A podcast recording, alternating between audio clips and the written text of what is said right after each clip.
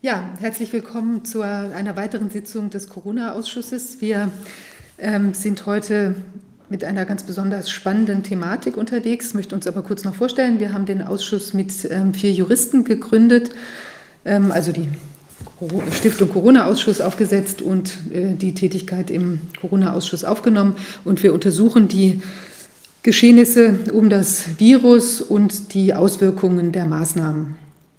Und heute beschäftigen wir uns, ich sage es gleich, aber vorher sage ich noch, wer wir sind. Äh, Dr. Rainer Füllmich ist Haftungsrechtler, Antonia Fischer ist auch Haftungsrechtlerin und Medizinrechtlerin. Mein Name ist Viviane Fischer und ich bin Rechtsanwältin und Volkswirtin. Ja, und heute haben wir jetzt bei uns ähm, äh, Patrick Klager. Er ist ähm, Journalist und befindet sich im Moment in Schweden. Und das ist äh, Anlass ähm, ist, dass wir uns heute mit der Rolle der Medien intensiv auseinandersetzen. Da ist ja allerlei ähm, zu bemerken. Da gab es ja viele Informationen, wo man den Eindruck hatte, dass die sich in den Medien ein bisschen anders darstellen, als äh, man das dann erlebt, wenn man sich tiefer in die Statistiken, die Zahlen, die offiziellen Bekanntmachungen reinbohrt. Und es sind viele Informationen aufgetaucht und Stellungnahmen, die irgendwie sich beißen mit dem, was man in den offiziellen Medien sozusagen gelesen hat. Und ich habe da auch gleich ein kleines Beispiel, wo ich selbst in die Falle getappt bin. Äh, beim letzten Mal habe ich ja, oder bei einem der letzten Male hatte ich gesagt, dass in Australien jetzt wohl ein sehr, sehr großer Lockdown ist im Moment. Tatsächlich bezieht es sich wohl nur auf einzelne Bestandteile. Also Victoria, Victoria beispielsweise ist ähm, konkret betroffen von einem sehr harten Lockdown. In anderen Teilen von Australien ist das wohl nicht so. Und da bedanke ich mich auch bei den bei einem Zusender, der uns diese Information geschickt hat, der das aus eigener Anschauung eben wusste, weil er selbst sich in Australien befindet. Also man muss alles ganz genau überprüfen.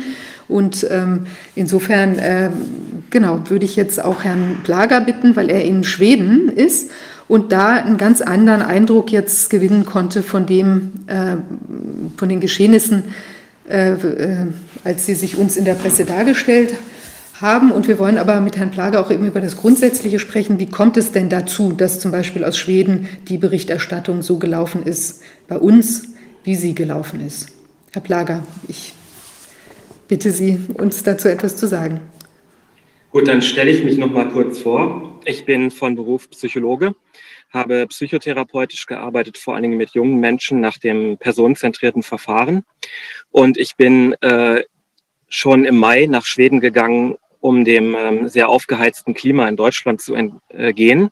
Das hat sich als sehr richtige Entscheidung herausgestellt. Ähm, hier lebe ich wesentlich besser und ruhiger. Dazu gehört dann auch, dass ich erst hier begriffen habe, warum die Medien in Deutschland so berichten, wie sie berichten, was ich in Deutschland selbst nicht verstanden habe, als ich nämlich hier äh, realisiert habe, dass es quasi keine ausländischen Korrespondenten mehr gibt. Das ist mir sehr äh, schmerzhaft und druckhaft ins Bewusstsein gerufen worden, als ich äh, bei der Pressekonferenz des Gesundheitsamtes war, wo der mittlerweile weltberühmte Anders Tegnell äh, regelmäßig referiert und dort von einheimischen Journalisten quasi belagert wurde, die in Erfahrung bringen wollten, warum ich denn hergekommen sei, äh, wie mir das gelungen sei, aus dem Land auszureisen und so weiter und so fort. Und mir dann klar wurde, dass es dort schon lange Zeit keine ausländischen Korrespondenten mehr gegeben hat. Und dann äh, fängt natürlich irgendwann äh, quasi der Groschen an zu fallen, warum die Berichterstattung so fehlgeht, wenn man eben äh, seine Informationen, die man über ein fremdes Land hat, aus dem Internet suchen muss, wie jeder andere User aus, auch, dann ist eine angeblicher Korrespondent, der für irgendein deutsches Medium äh, berichtet und vielleicht Korrespondent in Schweden genannt wird, letztendlich auch nur jemand, der Menschen in Berlin, aus Berlin informiert, weil er sich seine Informationen irgendwo aus dem Internet gezogen hat. Das war so die erste Beobachtung, die ich gemacht habe. Also gab es in, auf den Pressekonferenzen überhaupt gar keine ausländischen Journalisten mehr, nur noch Schweden? So ich das wahrgenommen habe, gab es nur noch Schweden. Ich habe nur schwedische Fragen gehört. Ich habe nur schwedische Gespräche gehört. Und wie gesagt, als klar wurde, dass ich kein Schwede bin, weil ich einmal etwas auf Englisch gefragt habe, äh, war ich sofort allgemeiner Mittelpunkt des Interesses. Alle Augen richteten sich auf mich und ich wurde danach intensiv befragt. Und die Informationen, die dann hier in Deutschland über Schweden verbreitet wurden, die können dann nur indirekt aus Schweden kommen, weil direkt ja offenbar nach ihrer Wahrnehmung keiner da war von uns. Ja, also ich äh, würde das natürlich äh, irgendwo letztlich haben Schweden diese Nachrichten produziert, haben die äh, ins Netz gesetzt, je nach ihrer eigenen Stimmung, ihren eigenen Gefühlen, ihren eigenen Informationen. Und Deutsche oder Briten oder wer auch immer haben diese Informationen dann äh, sich aus dem Internet genommen und weiterverbreitet, aufgeladen mit ihren eigenen Interpretationen. Und das ist natürlich fatal. Die können dann ähm, Sie können dann Basisfakten, sage ich mal, wie Zahlen äh, natürlich wiedergeben, weil Sie die gefunden haben. Sie können die aber nicht einordnen und insbesondere nicht beurteilen, wie äh, vor allen Dingen die Stimmung vor Ort ist. Äh, sowas muss man ja im direkten Kontakt mit Menschen aufnehmen und auch gewichten. Das ist das Fatale weil man dann versteht, warum insbesondere äh, die ausländischen Medien nie verstanden haben, wie die schwedische Bevölkerung mit dem Kurs umgeht und warum sie mit dem Kurs äh, des, äh, der Behörden und der Regierung so umgeht, wie sie umgeht. Also ich hatte die ganze Zeit den Eindruck, da stimmt was nicht bei dem, was wir hier zu lesen bekamen, weil das nämlich teilweise widersprüchlich war. In den Mainstream-Medien wurde teilweise geradezu herbeigehofft, NTV ist da ganz vorne gewesen, dass da alles zusammenbricht und dass das noch böse enden wird und plötzlich werden sich die Toten ja. auftürmen und so weiter. Zum Teil stellte man dann, sogar auch wieder dann bei NTV, die Frage, ob das nicht vielleicht doch der bessere Weg gewesen ist. Was ist denn tatsächlich die echte Wahrnehmung, wenn Sie da in Schweden unterwegs sind, die echte Wahrnehmung von jemandem, der in Schweden sieht, was geschieht? Am Anfang ähm, habe ich eine gewisse Grundanspannung wahrgenommen, als ich im Mai gekommen bin. Gut, das wird im März und April noch anders gewesen sein. Äh, die Menschen hatten eine gewisse Spannung, aber es gab nicht das Level von Aggressionen, das ich in Deutschland wahrgenommen habe. Also ich habe nirgendwo lautstarke Streitereien gesehen oder gar Menschen, die aufeinander zugerannt sind und sich angegriffen haben, äh, wie das zum Beispiel natürlich ganz krass im Kampf um die Maske äh, hervorgetreten ist. Äh, die Schweden sind sehr diszipliniert umgegangen. Sie hatten die ähm, und haben sie ja immer noch den Rat, wie sie sich verhalten sollen, mit Mindestabstand waschen und dergleichen. Und das haben sie sehr konsequent umgesetzt. Und an dem Grad, wie konsequent sie das umsetzen, wie man das im Alltag äh, eingehalten findet, kann man, kann man schon relativ gut und objektiv ablesen, wie der Umgang ist. Und da kann man dann sehen, dass jetzt zum Sommer äh, die Angstkurve auch steil abgefallen ist. Mhm. Also Corona ist hier nur noch ein, eines von äh, vielen politischen Themen und nicht wie in Deutschland das bestimmende, äh, allein, alleinige Thema. Mhm. Wie wird denn die Presse Berichterstattung ähm, aus Ihrer Sicht jetzt gerade im Ausland in Schweden wahrgenommen, über Schweden? Verzerrend, diskriminierend, äh, demütigend. Also man, ich habe schon die Erfahrung gemacht, wenn ich mich mit Leuten unterhalten habe und sie gebeten habe, mir etwas zu erzählen, dann waren sie sehr aufgeschlossen. Wenn ich sie gefragt habe, ob ich das aufschreiben darf oder ob sie das ins Audiogerät sprechen wollen, dann wurden sie teilweise sehr ungehalten und haben befürchtet, dass ihnen schon wieder irgendwas in den Mund gelegt wird. Das habe ich mehrfach äh, so erfahren. Das war sogar die überwiegende Reaktion. Herr Plage, Sie hatten ja so eine, eine Statistik, die, da hatten Sie einen Link geschickt. Haben Sie das hm. bei sich und könnten Sie das einmal aufrufen, sodass wir das auch sehen können? Ach so, wenn ich das aufrufe, wenn kann man das sehen. Moment, genau, ist jetzt gerade Bildschirmübertragung, dann müsste ich mal.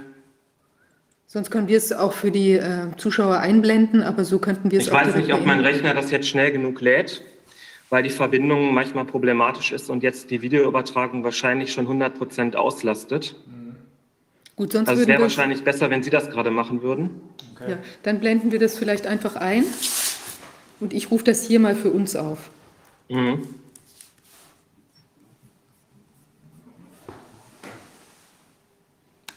Es geht wahrscheinlich um das äh, Dashboard des äh, genau. Gesundheitsamts. Mhm.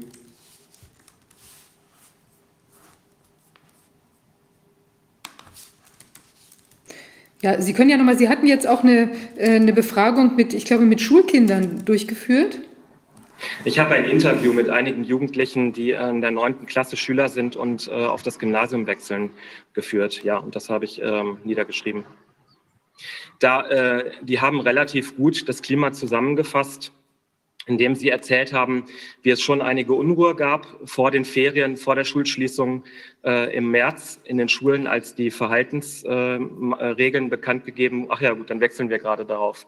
Ja, ah ja das ist die Statistik, die das äh, Gesundheitsamt Volk Helse Mündigheten verwendet.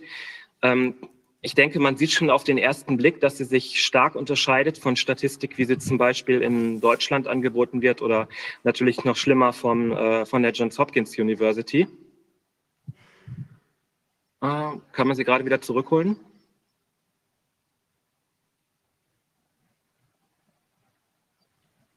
Kontrollierst du das oder macht das? Nee, das machen wir bitte nicht. Ah, da sind sie ja. Ja, man sieht hier in der äh, Spalte Avlidner, die relativ in der Mitte ist, das sind die äh, Toten, also Ablebenden. Ja. Äh, da kann man natürlich ganz klar sehen, dass äh, Covid ein Problem alter Menschen ist.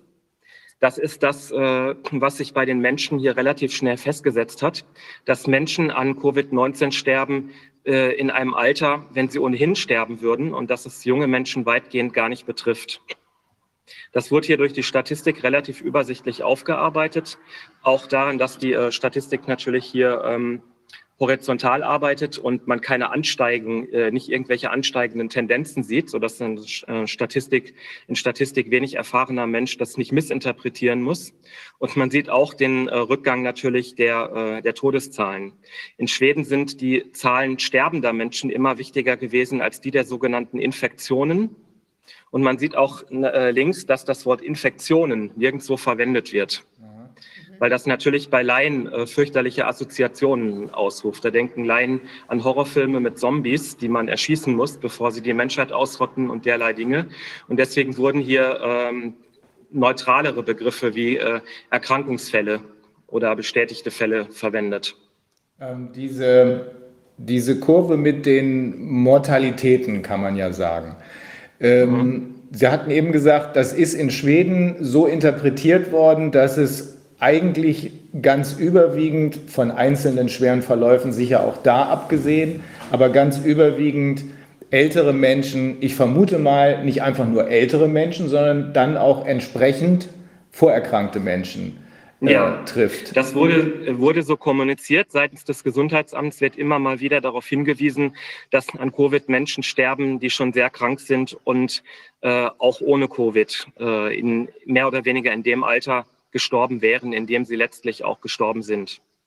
Das hatte hier in Deutschland, das haben Sie möglicherweise mitbekommen, äh, der Hamburger Rechtsmediziner Professor Püschel auch bei seinen Obduktionen ja. festgestellt, hat aber auch mehrfach darauf hingewiesen, dass das Alter allein natürlich nicht ausschlaggebend ist, sondern das Alter bringt eben offenbar bei vielen Menschen, insbesondere bei denen, die äh, sich vielleicht ihr Leben lang nicht um die richtige Ernährung und Bewegung und so weiter gekümmert haben, deren Immunsystem also ohnehin angeschlagen ist, äh, bringt bei vielen Menschen eben Vorerkrankungen mit. Und das ist dann der Punkt, an dem diese Krankheit, wenn man nicht geschützt wird, zuschlägt. Ist das so die äh, Wahrnehmung auch in Schweden?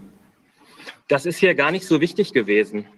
Also ich habe eine, eine ähm, Befassung mit den Hintergründen der Krankheit in dieser Tiefe. Es kommt in Schweden nicht vor. Das ist, ähm, man hat sich relativ früh darauf verlassen, dass es Leute an der Spitze gibt, an der Führung, die was davon verstehen, die wissen, was sie machen und warum sie das machen und denen kann man vertrauen. Mhm. Oh, also äh, gab, es gar ja. keine, gab es gar nicht die Unsicherheit, die es hier von Anfang an gegeben hat, bei einigen nicht, die einfach gesagt haben, okay, wenn das so befohlen wird, dann äh, machen wir es eben. Äh, aber nach relativ kurzer Zeit gab es auch hier in der Bevölkerung ja eine Menge äh, Fragezeichen, die jetzt wohl immer größer geworden sind. So eine Verunsicherung hat es da nie gegeben, oder? In dem Ausmaße nicht. Es gibt natürlich verunsicherte Menschen. Die Zustimmung mit dem Kurs ist ja auch nie auf 100 Prozent gestiegen. Die hat sich im Bereich 50 bis 65 Prozent wohl bewegt. Und äh, das heißt, die übrig bleibenden Menschen sind nicht 100 Prozent zufrieden mit dem Kurs. Mhm. Aber die teilen sich dann natürlich wiederum auf in Menschen, die sagen, ich hätte härtere Maßnahmen oder ich hätte lieber gar keine Maßnahmen oder mir ist das relativ egal. Sodass die Gruppe der über 60 Prozent, die einverstanden sind, einfach eine überwältigende Mehrheit äh, sind. Mhm.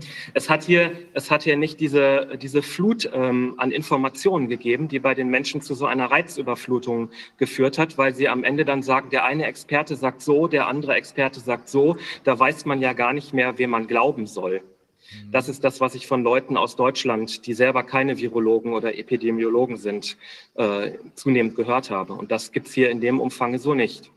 Und aber die Kommunikation, die jetzt von äh, dem Tegnell oder anderen gelaufen ist, die war ja dann auch nicht so panikorientiert. Also wir hatten ja hier dieses Panikpapier da auch uns mal näher mhm. angeschaut, wo ja diese ganze Horrorstrategie, mit dem dass da die Großeltern äh, ersticken fürchterlich und so weiter. Ähm, äh, also diese, dieses, dieses Szenario, das ist in Schweden dann gar nie aufgetaucht, real. Und auch in den Medien, wie ist, ist das dann auch so übernommen worden oder gab es da auch Medien, die dann trotz vielleicht einer äh, beschwichtigenden Kommunikation von Regierungsseite dann abgegangen sind und gesagt haben, oh Gott, oh Gott. Ja, hat es gegeben. Es sind quasi alle Positionen zur Geltung gekommen. Es wurden auch Virologen, denen der Kurs äh, viel zu lasch war, wurden auch angehört. Äh, hatten ihren Anteil an der Berichterstattung. Da gibt es unter anderem die Gruppe um Lena Einhorn und Frederik Elch. Das sind zwei Virologen.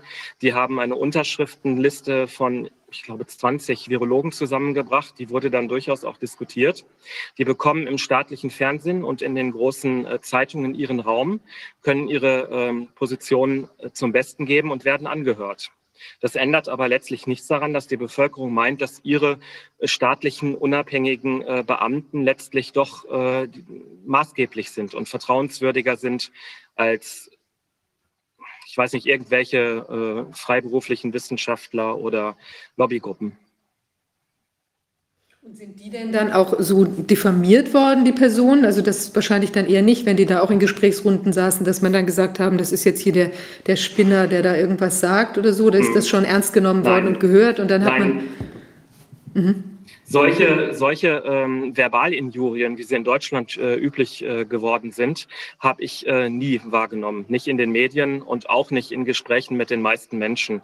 Es ist ähm, sehr üblich, äh, dass man sich gegenseitig zuhört, äh, anhört, äh, Meinung äußern kann. Und äh, gerade von Seiten von Anders Stegnell ist man sehr bei der Sache gewesen. Anders Stegnell hat eine ähm, Art, da ist es eigentlich gar nicht üblich, ähm, über andere Menschen zu sprechen, sondern er spricht immer über die Sache selbst über die Krankheit, über die Zahlen, über die Umstände, wie sie sind. Er stellt eine andere Position dar und hat niemals in irgendeiner Äußerung eine Gegenposition angegriffen. Und das ist äh, aufgenommen worden und allgemeiner Umgangsstil geworden. Das klingt sehr gut.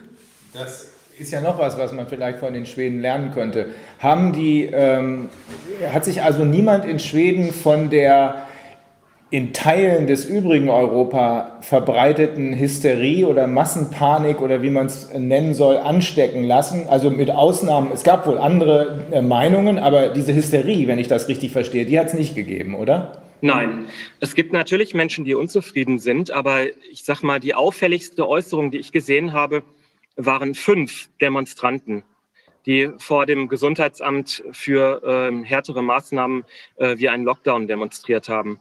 Und fünf Demonstranten, ich meine, die Größenordnung sagt ja viel, oder? Ja. ja.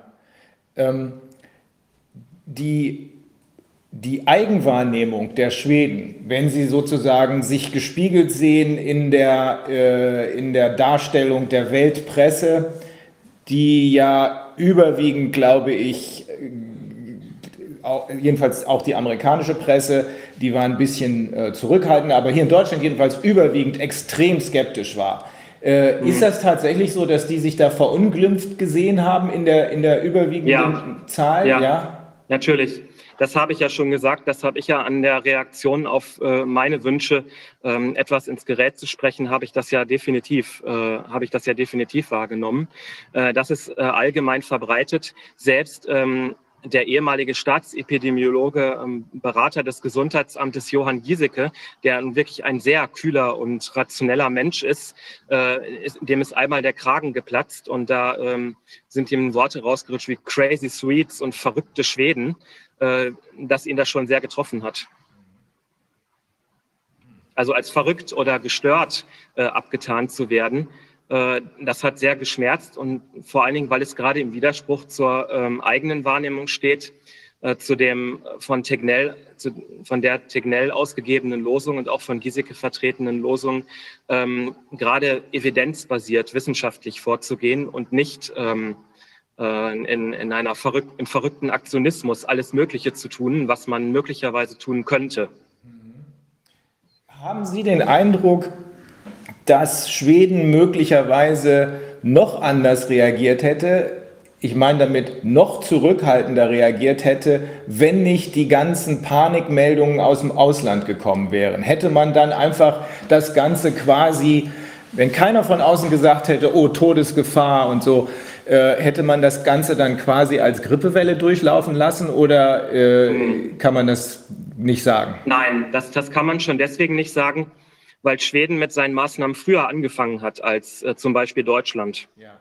Das ist auch etwas, was im Ausland nicht aufgefallen ist oder nicht wahrgenommen wurde. Am 28. Februar, als äh, Herr Schade, äh, also stellvertretender äh, Leiter des, oder was, 27. Februar, äh, Herr Schade noch öffentlich gesagt hat, äh, Covid-19 sei keine Gefahr für Europa, da hatte äh, das schwedische Gesundheitsamt schon seine ersten Pressekonferenzen und hat die Strategien ähm, der Bereitschaft äh, zum Reagieren auf Covid-19 dargestellt. Mhm. Das hat insgesamt eine Mittellinie gefahren, eine Mittelposition zwischen äh, gar nichts tun, totale Normalität, was äh, vielen Menschen Angst gemacht hätte, die sich ja gefragt hätten, wie kann das sein, wenn die ganze Welt Angst hat und wir nicht. Äh, es können ja nicht alle anderen dumm sein. Das war ihnen sicherlich bewusst. Und auf der anderen Seite eben einem sehr aktionistischen Überreagieren und ähm, die, diesen äh, Schlingern hinein in eine Maßnahme, hinaus aus einer Maßnahme, hinein in einer Maßnahme, da haben sie eben sehr schnell eine klare Linie entwickelt, die man dann äh, weder nach oben noch nach unten verlässt und an der man langfristig festhält. Wird es jetzt als äh, erfolgreich äh, angesehen in Schweden? Ja, also Anders Tegnell kommuniziert durchaus, dass die Strategie insgesamt erfolgreich war, aber natürlich sehr zurückhaltend und sehr selten, weil insgesamt ähm, das in Schweden so nicht üblich ist. Und jetzt bei denen, das sind ja 5774 Verstorbene.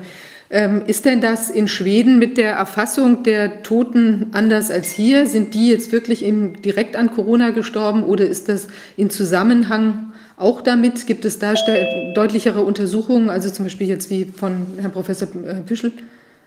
Eine solche Untersuchung, eine pathologische Untersuchung wäre mir nicht bekannt geworden. Vielleicht gibt es eine, aber dann ist sie nicht bekannt und öffentlich nicht relevant. Äh, es hat ausgereicht, den Menschen zu kommunizieren, dass die Menschen in einem Alter sterben, wo man ohnehin stirbt. Und das hat, da haben viele Leute zu genickt und gesagt, ja, okay, dann verstehe ich das. Also ganz banal hat mein Vermieter beim ersten Gespräch beispielsweise gesagt, dass er zwei alte Leute kannte, die gestorben sind mit der Covid-Diagnose und die waren froh, gestorben zu sein, weil sie endlich erlöst wurden. So hat er das gesagt? So hat er das gesagt. Und vergleichbare Äußerungen habe ich drei, vier Mal von anderen Menschen gehört.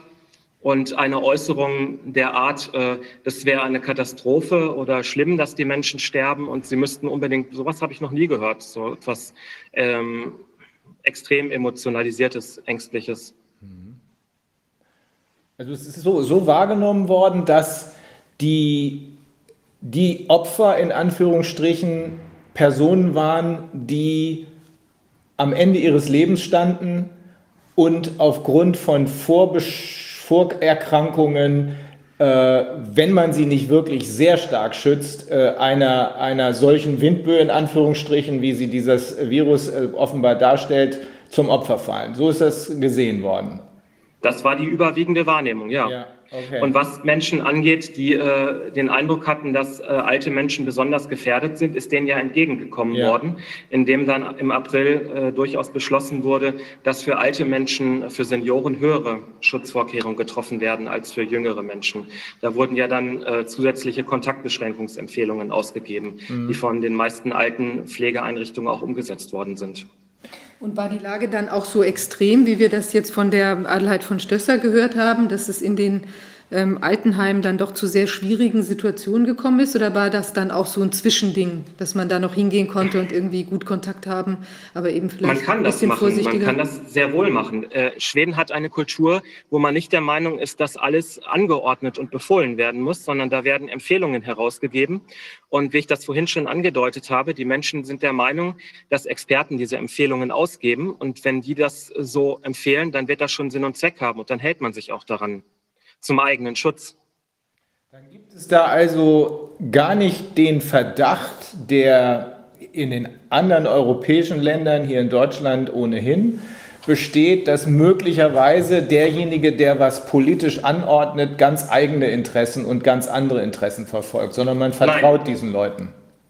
Das ist, äh, ist wahrscheinlich der, der Punkt und der Hintergrund, dass äh, die Schweden ein großes Vertrauen in die Unabhängigkeit ihrer Behörden haben, dass die weder von Politikern benutzt werden, die nach Meinungsumfragen Karrieren machen wollen, noch nach wirtschaftlichen Lobbygruppen, die äh, ihre Profite durchsetzen wollen. Das ist ganz bedeutsam. Mhm. Das äh, war am Anfang. Es gibt, äh, es gibt eine, eine Tendenz äh, beim Gesundheitsamt äh, äh, nach Verbindungen zu suchen. Äh, heute wird auf der Pressekonferenz mit Sicherheit großes Thema sein eine äh, Enthüllung um den ehemaligen Staatsepidemiologen Johann Giesecke, der Berater des Gesundheitsamtes ist, mit seiner langjährigen Fachkompetenz und dem unterstellt wird, er hätte das Gesundheitsamt in eine, von Anfang an in eine falsche Richtung gelenkt und dem schon Ratschläge erteilt, bevor er überhaupt als offizieller äh, Berater auf Honorarbasis dort angestellt war.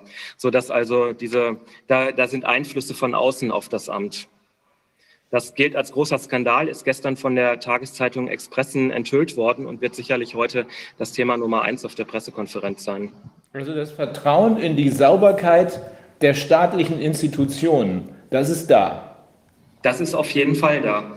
Es äh, gibt ja auch, ähm, es gibt beispielsweise, das ist ja auch kodifiziert, es gibt äh, im, äh, im schwedischen Verfassungsrecht die Bestimmung, dass die Regierung äh, die Behörden äh, auf ihrem Fachgebiet nicht anweisen darf. Mhm. Also sie kann nicht, wie Boris Johnson das gemacht hat, Großbritannien, um da nochmal diesen Exkurs zu machen. Großbritannien hatte ja am Anfang eine ähnliche Strategie eingeschlagen wie Schweden und ist dann äh, nach einiger Zeit davon abgekommen und hat dann den Lockdown-Weg gewählt. Und dazu äh, ist festzuhalten, dass die Behörde von der Regierung angewiesen wurde, der Regierung die Empfehlung zu geben, den Lockdown, äh, in den Lockdown zu gehen. Mhm. so dass die Regierung das machen konnte, was sie wollte und äh, sich die, die, äh, die rechtfertigende Empfehlung bei der Fachbehörde, beim National äh, Health Service einholen konnte. Und das ist in Schweden nicht möglich, weil solche Anweisungen durch die Regierung an die Behörden nicht zulässig sind. Ja. Also faszinierend. Das heißt, wir haben, also das Parlament hat jetzt in Schweden eigentlich überhaupt nichts zu sagen gehabt in der ganzen Doch, natürlich. Zeit. Dass die Regierung und das Parlament haben die Entscheidungsbefugnis. Die Regierung hat auch erweiterte Befugnisse vom Parlament bekommen. Aber äh, sie kann äh, die Behörden nicht anweisen, ihr die Empfehlung zu geben, die sie möchte, damit sie äh, die Rechtfertigung, äh, die fachlich, äh, scheinbar fachlich unabhängige Rechtfertigung für ihr Handeln hat. Sie, äh, die Regierung muss ja, äh, die, die, die Schulbehörde muss ja die Schulschließung anordnen, das Schulministerium oder die Regierung. Und das Gesundheitsamt gibt ja nur die fachliche Empfehlung dazu heraus. Das hat ja zum Beispiel, um jetzt beim Beispiel der Schulen zu bleiben, nicht die Befugnis, äh, die Schulen zu öffnen oder zu schließen. Aber es gibt diese, äh, es gibt diesen Rat aus, das zu tun und kann eben nicht angewiesen werden, einen anderen Rat zu erteilen, der opportuner wäre, wenn man beispielsweise einen Lockdown wollte. Ich habe das eben deshalb gefragt, weil das könnte ja eine Kernerklärung für die erstens unterschiedliche Herangehensweise sein und zweitens auch die unterschiedliche, also in der Krise selbst meine ich jetzt, und auch die unterschiedliche Berichterstattung. Denn ähm, hier in Deutschland ist es so, das ist schon vor drei Jahren von dem Kieler Rechtsprofessor Schlieski in der, in der Süddeutschen Zeitung geschrieben worden unter dem Titel Legitimität hm. durch Lügen, das Vertrauen in den Staat verfällt, das zerstört die Demokratie. Da hat er geschrieben, die Ursachen für diesen Verfall sind komplex. Sie reichen von spezifischen Befindlichkeiten nach der Wiedervereinigung über erlebte wie gefühlte Hartz-IV-Ungerechtigkeiten, die Bankenrettung und die Sparpolitik der vergangenen Jahre. Also er beklagt hier, dass das Vertrauen in die staatlichen Institutionen hier in Deutschland sozusagen äh, zerbricht oder schon zerbrochen ist. Und genau das gibt es nicht in, in Schweden.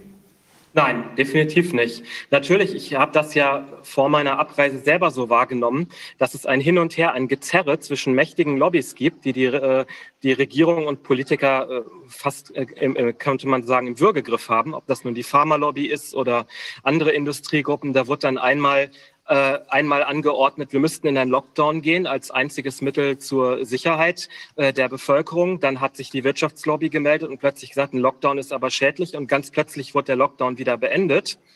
Und dann hieß es bis dahin, Masken äh, sind äh, nicht ratsam. Und ganz plötzlich von einem Tag auf den anderen ändert sich passend für politische Erfordernisse äh, wieder äh, die Wissenschaft. Und ganz plötzlich sind Maßnahmen, äh, sind Masken nützlich, weil sie der Wirtschaft nützen. Das ist ja das, was, was ich erkenne, was die Menschen verunsichert, was ihnen Angst macht und sie letztlich dahin bringt, dass sie dann sagen, ich will die maximale Absicherung, um auf Nummer sicher zu gehen, will ich den Lockdown und den Mindestabstand und die Maske und bitte noch, noch, noch, noch, noch viel mehr weil man keinem vertrauen kann, dass das, was er sagt, äh, unabhängig, äh, unabhängige Wissenschaft ist und nicht etwa irgendwelcher Lobbyeinfluss. Und diese, diese Unruhe aufgrund dieser, dieser Ängste und Unsicherheiten, die ist hier nicht. Also das Vertrauen der Bevölkerung in diese, in das Funktionieren der staatlichen Institutionen, in die Politik, das ist da. Das ist definitiv da. Das sieht man ja daran, dass äh, es diese ähm, Angriffe auf die Behörden, die es in Deutschland gibt, in Schweden so nicht gibt. Der Skandal, den ich eben genannt habe, der ist jetzt im August äh, veröffentlicht worden. Der erste vorsichtige Angriff auf Johann Giesecke kam im Juni, aber im März, April und Mai, als in Deutschland die großen Enthüllungen äh, kamen, da war in Schweden nichts dergleichen. Äh, also ich kenne, kenne niemanden, kein Medium, aber auch kein, äh, kein YouTube-Kanal oder sonst was, der mir begegnet wäre, der gesagt hätte, äh, dass, es da, ähm, dass es da gefährlichste Einflüsse auf die Behörden gibt, die sie dann unabhängig, äh, die sie abhängig machen würden. Aber was nee. wird da jetzt vorgeworfen? Also die gefährlich, dass man nicht in den Lockdown gegangen sei? Das Nein, es wird eigentlich nur eine Formalie vorgeworfen, dass das Gesundheitsamt sich von jemand hat beraten lassen, der nicht äh, Beamter des, äh, ähm, des äh, Gesundheitsamts ist, sondern jemand von außen ist. Johann Giesecke ist ja ehemaliger Staatsepidemiologe und seit über zehn Jahren in Pen äh, Pension. Und da ist der Angriff ja eigentlich genau in die Richtung, das was, das, was man sich wünschen würde, dass gefragt wurde, ist die Behörde noch unabhängig? Exakt. Das ist, äh, das ist doch eigentlich eher ein positives Zeichen, weil man ja. dann aus der Bevölkerung, wenn das aus der Bevölkerung kommt, ne, es wird ja dann in den Medien berichtet, weil es offenbar die mhm. Bevölkerung interessiert, weil aus der Bevölkerung eher das Gefühl kommt, lasst die Finger von der Unabhängigkeit unserer Institutionen und dann kann mhm. sogar so eine kleine, aus meiner Sicht jedenfalls, kleine Formalie wie hier schon zu äh, Aufsehen führen. Und das wiederum dürfte dann ja wohl am Ende auch abschreckend wirken und äh, dazu führen, dass dieses, dieses, diese Unabhängigkeit erhalten bleibt. Ja, also das, das war für mich auch äh, erleichternd zu sehen. Ich äh, denke einerseits, dass Johann Giesecke sehr guten Rat gegeben hat und das äh, sehr gut war, dass er äh, dabei war äh, bei diesen Entscheidungen. Aber andererseits wurde der Fehler gemacht und dass das jetzt aufgedeckt wird und problematisiert wird, ist für mich ein sehr gutes Zeichen. Und das zeigt, wie exzellent die Medien hier wieder funktionieren, weil sie sich selber aus dem Würgegriff extremer Angst befreien konnten. Sonst hätten sie sich nicht getraut, die, diejenigen anzugreifen, von denen sie ähm, die Führung und das Sicherheitsgefühl brauchen. Dann hätten sie, wie in Deutschland, äh, sich zurückgehalten, das alles unterdrückt und gesagt, ich will aber glauben können, dass die unabhängig sind, also unterdrücke ich all das, was nicht zu diesem Bild passt. Solange es geht. Hm. Solange es irgendwie geht, ja. Und der, äh, so lange wie das äh, klappt und diese äh, jedes, ähm, ich sag mal, jedes Anzeichen, dass diese Unabhängigkeit nicht da ist, unterdrückt wird und als Verschwörungstheorie oder Aluhutträgerei oder dergleichen diffamiert wird, solange sieht man, dass die Journalisten selber im Würgegriff einer extremen Angst sind, äh, dass sie nicht in der Lage sind, äh, die Menschen anzugreifen, von denen sie sich Führung versprechen. Und ähm, das ist ja die sogenannte vierte Gewalt, die äh, Medien, die Presse. Ähm, gilt auch da dieser Grundsatz? Es ist ja keine staatliche Institution, es ist ja, glaube ich, keine staatlich gelenkte Presse. Äh, gilt auch da der Grundsatz, dass man das Vertrauen in die Unabhängigkeit der Berichterstattung hat? Boah, das ist eine gute Frage. Darauf habe ich gar nicht geachtet bisher. Das schien mir so, ja. Ja, weil also Sie, haben, Sie haben jedenfalls gesagt, dass da unterschiedliche Sichtweisen in den unterschiedlichen Zeitungen, Zeitschriften kommuniziert werden konnten. Äh, und das war nicht eine einheitliche Linie, sondern die, die kritisch waren, also aus, aus, aus der schwedischen Sicht kritisch waren, gesagt, oh, oh, oh, das ist aber doch vielleicht viel gefährlicher, die konnten auch in den Medien und über die Medien äh, problemlos kommunizieren. Ja, natürlich. Wenn man jetzt gerade nur als Beispiel Frederik Elch nimmt, diesen Virologen. Virologen sind ja bekannt dafür, dass sie zu einem, äh, sage ich mal, gewissen Alarmismus neigen. Das ist ja überall so. Und die haben ja mit ihrer, äh, mit ihrer Petition, äh, ihren 20 Unterschriften eben durchaus äh, einiges bewegt und sind, äh, sind sichtbar geworden. Die beklagen sich dann nicht darüber, dass sie gar nicht angehört worden wären, sondern zum Beispiel darüber, dass das staatliche Gesundheitsamt mehr Raum be äh, bekomme als sie. Was ja schon ein Klagen auf sehr hohem Niveau eigentlich ist. Aber beide Sichtweiten, äh, beide Sichtweisen, also die kritischen, die offenbar in einer geringeren Zahl vorhanden waren, wie auch die übereinstimmenden mit der Linie, konnten problemlos in den Medien geäußert werden. Ja, auf jeden Fall. Ohne dass da der eine über den anderen hergezogen hätte und dann gleich, Sie haben es ja eben, glaube ich, auch schon gesagt und gesagt hätte, also das kannst du gar nicht vertreten, der ist ja jetzt Neonazi oder sowas. Ne? Nein, solche Totschläger äh, sind überhaupt nicht, äh, habe ich überhaupt nicht gehört. Also da müsste man sicherlich auf private YouTube-Kanäle äh, ausweichen, wo dann äh, Privatpersonen sicherlich sowas auch getan haben könnten. Also ich habe, habe gehört, dass die, die, die Virologen haben sich wohl darüber beklagt, dass sie teilweise als Landesverräter beschimpft worden seien. Aber das ist auf keinen Fall in den ähm, in den seriösen, ähm, den, den ähm, Qualitätsmedien gewesen, sondern das ist dann in, äh, im Bereich privater Kanäle gewesen. Was man ja schon sieht jetzt an dieser Grafik, wenn man die sich so nochmal anschaut, einmal, dass das so grün ist und dass das auch so dieses, hat ja nicht diese akkumulierende Form wie bei uns, wo das immer, also wo die Genesenen dann auch wieder nicht abgezogen wird. Das hat kann ja, man, das kann man machen, wenn man auf der rechten Hälfte kann man auf, äh, steht ja kumulativ. Ja, da kann man klicken und dann bekommt man äh, nicht, die, äh, nicht die Neufälle pro Tag, sondern die äh, hochgerechneten, also kumulierten, Ja. kann man hin und her schalten. Die steigen dann natürlich an. Ja. ja, aber trotzdem hat man zumindest beide Optionen und da sieht man ja jetzt, dass das Bild ein ganz anderes ist. Also wenn ich dieses da unten jetzt noch in Rot sehe, ist natürlich meine Wahrnehmung der Lage eine andere, als wenn ich diesen Peak sehe, der dann so langsam sich nach unten wieder bewegt. Ja, also das ist ja auch Ja, es ist auf jeden Fall nicht so gemacht wie bei Johns Hopkins, wo die unwichtigste Zahl äh, den größten Raum bekommt, nur weil sie die größte ist und dann noch in Rot hervorgehoben wird. Äh, auch das, obwohl sie unbedeutend ist und die wichtigsten Zahlen dann als äh, weiß oder grün äh, unauffällig gemacht werden. Das ist äh, diese diese manipulative Technik ist da nicht drin, sondern das spricht eben mehr Sachlichkeit an. Das hat mich von Anfang an beeindruckt. Also das sind ja, das sind zwei vollkommen unterschiedliche Ja, Wahrnehmungen, ob man das so oder so darstellt. Hier sieht man, dass es im Grunde harmlos ist und eben sah es dann schon alarmierend aus, je nachdem, wie man es aufbaut. Ähm, ist wie man es denn, aufbaut und man gibt den Leuten die Option und äh, äh, zieht nicht die alarmierende äh, Darstellung in den Vordergrund, dass die die erste ist, die man ins Auge bekommt und die andere, die beruhigendere erst suchen muss. Das fand ich auch beeindruckend und durchdacht in dem ganzen Konzept. Das ist das, was äh, äh, auf den Einfluss des erwähnten Johann Giesecke zurückkehrt, äh, zurückgeht, der äh, gesagt hat, er hat in seinem äh, Leben viele Epidemien gesehen, angefangen von AIDS in den 80er Jahren und die große Angst, die sie hervorrufen. Er ist da im Laufe der Zeit zu der Einschätzung gekommen, dass äh, die Angst vor ansteckenden Krankheiten bei Menschen vermutlich genetisch verankert ist und es deshalb sehr wichtig ist, dass man mit diesen Ängsten ähm, verantwortungsvoll umgeht. Ja, bemerkenswert. Also gerade weil wir uns ja auch mit diesen ganzen Panik, die jetzt insbesondere durch das Maskentragen und sonst was da auch ständig verbreitet wird als Bild und die Sachen äh, da im Fernsehen, dass da immer gesagt wird, wie schlimm alles und so weiter, das macht ja wirklich was mit den Menschen und ist ja auch, äh, wirkt sich ja auch wiederum immunsupprimierend aus. Also ein Teufelskreis, der dann da letztlich entsteht. Ja, und mit den Journalisten natürlich auch, weil die ja auch nur Menschen sind und auch Angst um sich haben.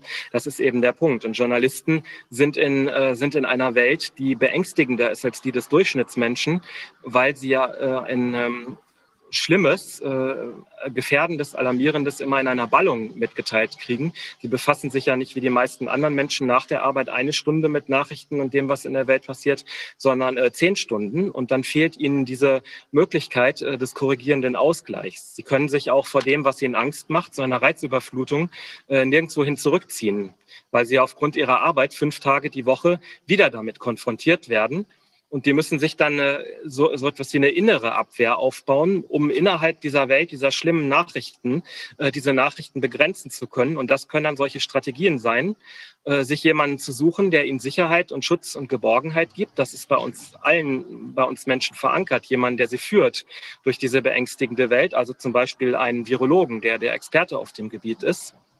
Und damit sie darin nicht verunsichert werden und sich nicht wieder selbst orientierungslos äh, im, im, im Dschungel befinden, äh, wollen sie dann ausblenden, was nicht zu dem passt, was, äh, was, was ihr, ihr, ihr Führer durch den Dschungel der Verunsicherung ihnen eben an die Hand gibt. Dieses, das Muster findet sich überall. Das hat sich in Deutschland gefunden. Das hat sich auch in Schweden gefunden. Und hier ist eben der Führer durch den Dschungel dann jemand gewesen, der damit verantwortungsbewusst umgegangen ist, eben vor allen Dingen besagter Anders Stegnell. Man kann als Journalist in Schweden, wenn man in die Pressekonferenz des Gesundheitsamts geht, im Prinzip mit den Informationen, die man damit bekommt, die komplette Berichterstattung machen über Schweden, über Europa, über Amerika, über die Welt. Da werden alle Zahlen und Entwicklungen aus der ganzen Welt vorgestellt, nicht nur aus Schweden. Und äh, wie haben denn dann die Journalisten nicht die allgemeine Bevölkerung, sondern die Journalisten auf die Presseberichterstattung über ihr eigenes Land äh, reagiert, wenn sie doch gesehen haben, dass die die Realität des eigenen Landes vollkommen auf den Kopf stellt? Ja, da würde ich sagen, professionell haben sie äh, gewusst, dass das eben so ist dass, äh, dass man in der Welt des Journalismus eben Schlagzeilen machen muss und dass es um Gefühle geht, die man ansprechen muss. Und auf der emotionalen Ebene haben sie sicherlich die gleichen, äh, die gleichen Empfindungen da, darüber wie alle anderen Schweden auch. Wenn der, ähm, wenn derjenige, der hier sicher durch diese äh, Untiefen führt, die Nerven behält und äh, der Bevölkerung das Gefühl gibt, dass sie alle Informationen, die sie braucht, bekommt, dann kann das funktionieren. Ich habe hier ein äh, Video gesehen eines früheren obersten äh, Supreme Court Richters, nicht aus den USA, sondern aus England. Lord Sumption heißt er. Äh, der hat sich in einem knapp siebenminütigen Video also sowas von perfekt, auch aus juristischer Sicht, aus meiner juristischen Sicht, perfekt geäußert. Mhm. Das kann doch nur funktionieren, wenn man seinen Kopf einsetzt und wenn man die unterschiedlichen Informationen, die man allerdings auch sehen können muss, selber verarbeitet, oder? Dazu muss man das Deswegen, aber können. Ja, ja. Das ist, das ist natürlich so, dass unser wir sind ja, wir bestehen nicht aus dieser Rationalität, über die wir immer ganz viel reden als Menschen. Die macht ja an unserem Bewusstsein und an unserer Informationsverarbeitung nur einen ganz, ganz kleinen Anteil aus. Wir haben entwicklungsgeschichtlich verschiedene Ebenen, wie wir mit Informationen umgehen können. Und wenn wir in diesem Modus sind, wo wir eine große, einer äh, großen Gefahr gegenüberstehen, dann schalten wir auf einen entwicklungsgeschichtlich sehr alten Mechanismus um, wo wir Informationen reduzieren müssen, damit wir ganz schnell zum Handeln kommen. Ah. Wenn man einem wilden Tier gegenübersteht, dann äh, kann man schlecht ein Buch aufschlagen und äh, dort nach Strategien suchen, wie man mit der Bedrohung des wilden Tiers umgeht. Das leuchtet ein, oder? Natürlich. Dann muss man schnell entscheiden und schnell handeln und die Informationen, die äh, da sind, ähm, reduzieren, um sie ganz schnell auszuwerten und zu bewerten. Und da ist in Schweden offenbar in der Bevölkerung der Eindruck gewesen, wenn ich es richtig verstehe, erstens, ich kann alles, was ich an Informationen haben will, kriegen und zweitens brauche ich aber gar nicht so richtig, weil ich habe ja Leute, die das regeln für mich und denen ich vertrauen kann, ohne Panik. Das ist ja, denke ich, das, was die meisten von uns am liebsten gemacht hätten, die keine Experten sind, die sich mit Medizin nicht auskennen, mit Statistik nicht auskennen, äh, diese Dinge nicht selber einordnen können. Äh, die, bei, also bei uns ist es so, wie ich in, in Deutschland, ist es so, wie ich es wahrgenommen habe, ganz schnell dazu gekommen, dass Menschen äh, gedacht haben, ich muss Virologe werden, ich muss Statistiker werden, ich muss Epidemiologe werden, um all diese Dinge selbst zu bewerten. Das hat eine Moderatorin was Frau Maischberger äh, hat irgendwo hat in einer Talkshow gesagt, wir sind ja jetzt alle Virologen. Und dann hat sie Herrn Streeck angesprochen. Das ist natürlich relativer Unsinn, weil man mit Sicherheit nicht ein äh, Studium der Medizin und eine Facharztausbildung gerade innerhalb von vier Wochen absolviert haben kann und dann auch nicht noch zum Beispiel ein Psychologiestudium hinterher, um die Statistik einzuordnen. Äh, das ist unmöglich. Und deshalb ist eigentlich normal, dass der Mensch sagt, ich verlasse mich da auf andere Menschen, die sich damit auskennen und das für mich bewerten und mir dann sagen, was ich tun soll. Das macht man doch so. Man geht zum Arzt, man geht zum Handwerker, man geht zum Rechtsanwalt und man will nicht Arzt und Handwerker und Rechtsanwalt. So ist unsere arbeitsteilige Gesellschaft ja aufgebaut. Das scheint aber mit dem Vertrauen zusammenzuhängen, das, äh, was wir eingangs schon besprochen haben. Das Vertrauen in das Funktionieren der staatlichen Institutionen hat offenbar in Schweden dafür gesorgt, auch in den Medien natürlich, dass gar nicht erst Panik eingetreten ist, sondern man hat sich gesagt, die wissen das schon, äh, die verstehen, wie es geht.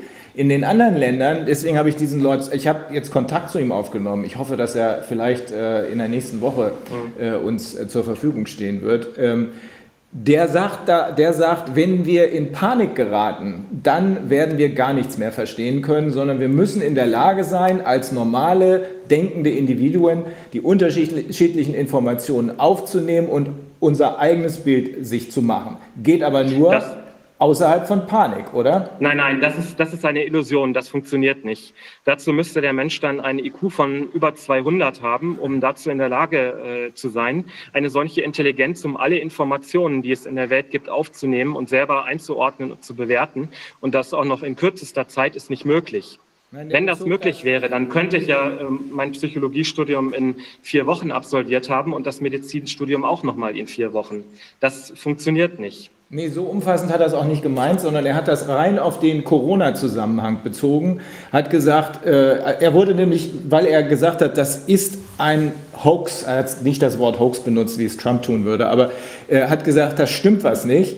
Und er wurde dann von dem Interviewer, BBC 4 war das, glaube ich, äh, gefragt, ja, aber was sagen Sie denn demjenigen, der Sie fragt, wie Sie als zwar oberster, hoch anerkannter äh, Richter, äh, der sich fragt, wie Sie, der aber ja eben nicht Virologe oder Epidemiologe ist, äh, zu einer solchen Einschätzung kommen. Hat auch vorher gesagt, was die Polizei in einem äh, Gebiet, ich glaube in Staffordshire oder wo das war, getan hat. Das geht weit über das hinaus, was zulässig ist.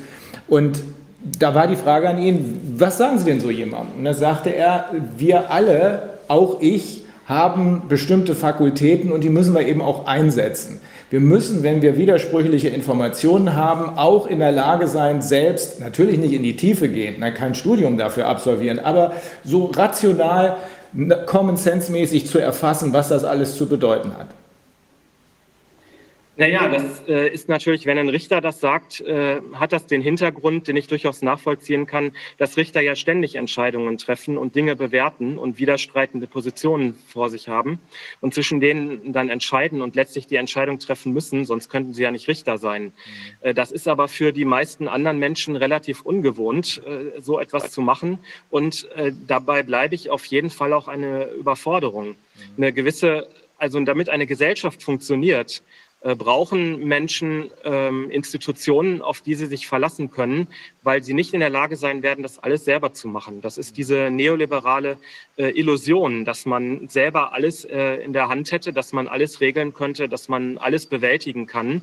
Und die funktioniert nicht. Schweden ist auf Gemeinsinn aufgebaut, im Unterschied zu diesem, äh, ich sag mal, typisch äh, angelsächsischen äh, Liberalismus. Äh, Schweden, Schweden wäre, hätte, wäre nicht den schwedischen Weg gegangen, wenn die Überzeugung, wenn hier die Überzeugung wäre, dass jeder seine Probleme für sich alleine löst. Wobei man ja sagen muss, ich glaube, wenn wir jetzt nochmal zum Beispiel an die Demo in Berlin denken, da ist es ja schon so, dass das ähm, auch teilweise ja doch sehr ins Auge fallend ist, dass die, die Berichterstattung oder so jetzt in den, in den Qualitätsmedien nicht ganz richtig sein kann. Also weil man schaut sich diese Bilder an und irgendwie man hat ja auch schon andere Demos gesehen oder es gibt Vergleiche dazu. Also ob es jetzt 800.000 sind oder ob es 500.000 sind oder 200.000, das kann man vielleicht, äh, weiß ich nicht, kann man vielleicht da nicht ganz ermessen. Aber dass es 17.000 eigentlich nicht sein können auf den Bildern, das äh, springt ja jetzt schon relativ stark ins Auge. Und ich glaube, es ist halt auch genau wie mit diesen Kurven, wo sich dann plötzlich alle angefangen haben auseinanderzusetzen damit.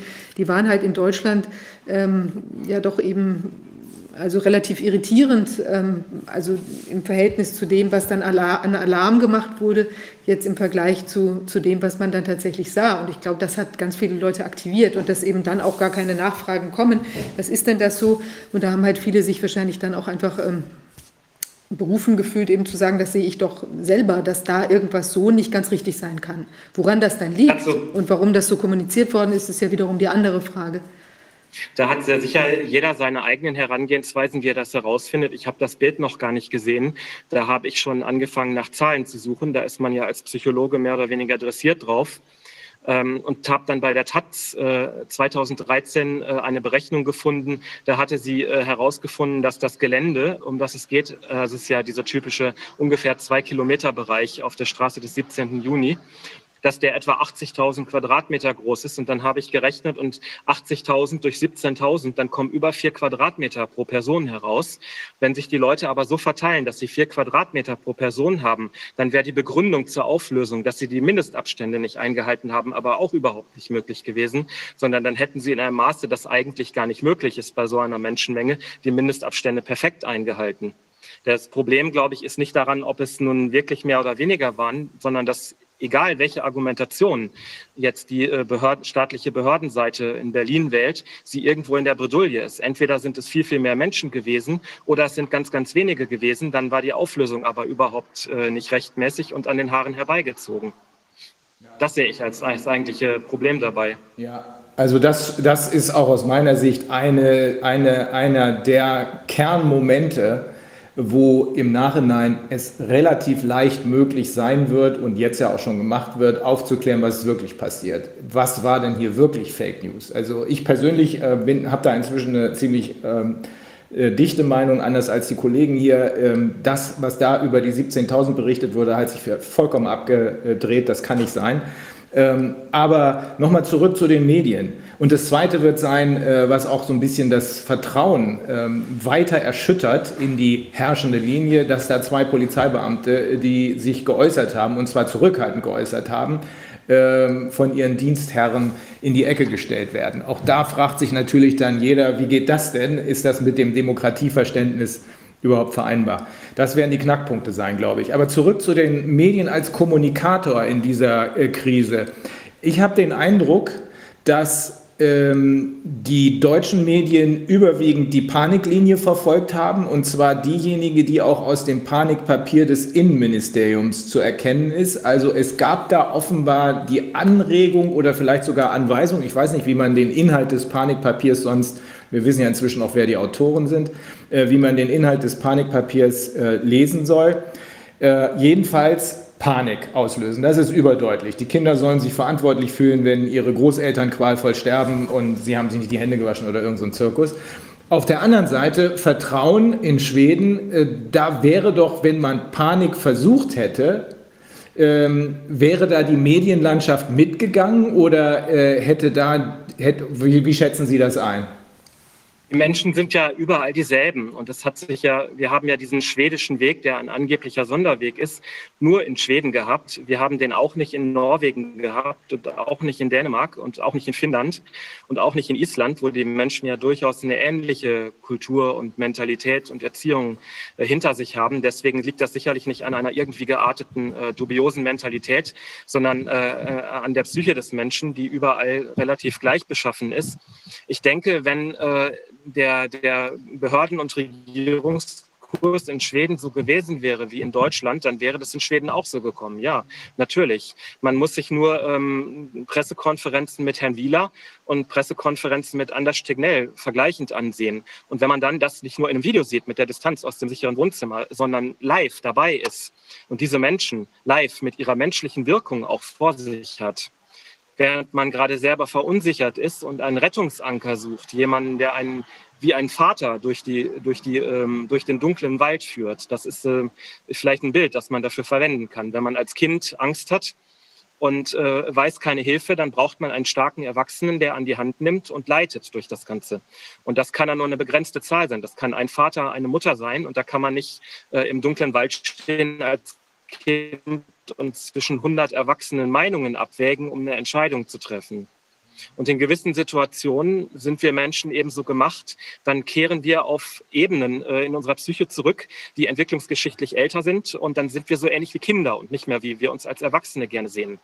Und das äh, ist, tritt in einer solchen Situation mit so einer großen Angst ein, womit die Menschen überfordert sind. Und dann ist für die deutschen Journalisten Herr Wieler und Herr Drosten eben der Führer durch den Wald geworden. Und für die schwedischen Medien sind es Herr Tegnell und Herr Giesecke geworden, die das ganz anders gemacht haben. Und hätte Herr Wieler das anders gemacht, dann wäre es in Deutschland sicher auch anders gegangen, ja. Wie schätzen Sie denn, äh, wie schätzen Sie denn die Unabhängigkeit der schwedischen Medien ein? Wenn also, wir haben ja hier dieses sogenannte Panikpapier. Das ist zwar inoffiziell, aber es ist ja geleakt worden, sodass eigentlich jeder, der es sehen möchte, es auch sehen kann. Der Mainstream hat so gut wie gar nicht darüber berichtet. Ähm, wie schätzen Sie die schwedischen Medien ein, wenn das die Staatslinie gewesen wäre? Wären die schwedischen Medien, nicht die Bevölkerung, wären die darauf eingestiegen und hätten sozusagen den Führerbefehl übernommen? Nicht als Befehl, sondern als, äh, sondern als Gefühl und als Stimmung, das sie wahrnehmen. Mhm. Ähm, Herr Wieler und Herr Drosten sind doch den Menschen immer selbst als besorgt und ängstlich erschienen. Und dann erzeugt es bei den Menschen, äh, die um sie herum sind und ähm, mit, ihrer, mit ihrer emotionalen Antenne darauf achten, was von dort kommt und sehen, oh, wenn jetzt schon diese Experten so beunruhigt sind, solche Angst haben, dann kann ich doch als Unwissender nicht erst recht meinen, dass es keinen Grund zur Besorgnis gäbe. Mhm. Das verbreitet sich doch, das springt doch über vom einen auf den anderen. Mhm. Denken Sie, wie Herr Wieler am Anfang, Anfang März sagte, da hat er zwei Minuten Zahlen vorgestellt, äh, was Herr Tegnell in 30 Minuten macht hat Herr Tegnell in zwei Minuten abgehandelt und dann ist er zu Zukunftsprognosen übergegangen. Dann hieß es, bis zum Sommer werden sich voraussichtlich 30 bis 70 Prozent der Bevölkerung infiziert haben. Und dann kamen Begriffe wie Katastrophe und unabsehbar und noch nie dagewesen und dergleichen mehr Superlative. Ich habe die gar nicht mehr alle im Kopf, aber ich habe das als furchtbar empfunden und mich gefragt, ob er das alles erfunden hat oder ob er tatsächlich selber auch diese Ängste hat. Mhm. Und äh, dann war mir klar, dass so ein Mensch niemanden, ähm, niemanden sachlich und angstfrei äh, irgendwo hinführen könnte. Also das ist der zentrale Unterschied, der Vertrauen erzeugt oder eben nicht. Ja, natürlich. Journalisten sind davon mehr betroffen als Sie, weil sie eben nicht äh, die Zusammenfassung in der Tagesschau drei Minuten des Ganzen sehen aus Ihrem sicheren Wohnzimmer, aus Entfernung, nur elektronisch, sondern Sie hätten diesen Herrn Wieler in persona in der Pressekonferenz vor sich gehabt. Sie hätten sein Schwitzen, sage ich mal, gerochen. Und das mhm. wäre das wär ihm dann genauso aus den Poren getroffen, wie, äh, wie es ihm aus den Poren getroffen ist. Dann mhm. hätten Sie auch Angst bekommen. Mhm. Das ist bei Herrn Tegnell anders. Der ist immer ruhig, der steht da manchmal mit den Händen in den Hosentaschen, manchmal steht er mit seinem Strickpulli da, manchmal im T-Shirt und dann erzählt er und stellt die Zahlen vor. In den USA sieht es nicht so gut aus, da gibt es durchaus erhebliche Anstiege. Das werden wir kritisch im Auge behalten müssen, mhm. sagt er dann. Mhm.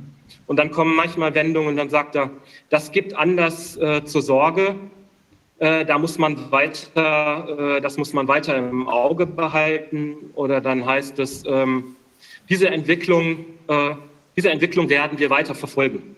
Dergleichen. Das sind eigentlich typisch schwedische, ähm, typisch schwedische Rhetorik, könnte man fast sagen, die hier in der Kultur tief verankert ist. Und dann, dann weiß man, warum die Menschen ihn so lieben, gerade die, die große Angst vor Corona hatten. Das ist das, was die Menschen in Deutschland völlig falsch einordnen. Die fühlen sich eben gerade nicht verraten.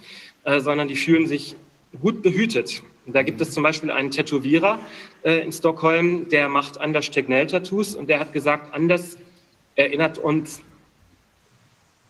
äh, wie hat er gesagt, an unsere Mütter und Väter. Aha.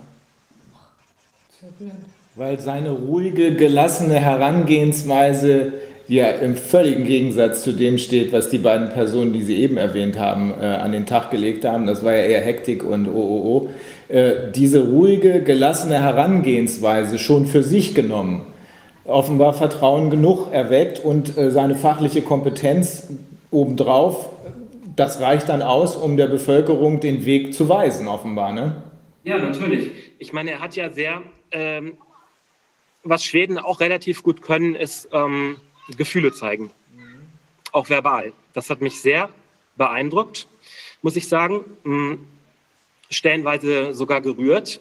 Das findet man ja in Deutschland nicht, wo die Menschen sehr hart und aggressiv miteinander umgehen, nur auf Rationalität gestützt und äh, in der Regel ihre Emotionen in die Form von, äh, in, von Angriffen auf andere packen. Da würde niemand sagen, ich bin ängstlich, sondern der und der da macht Panik.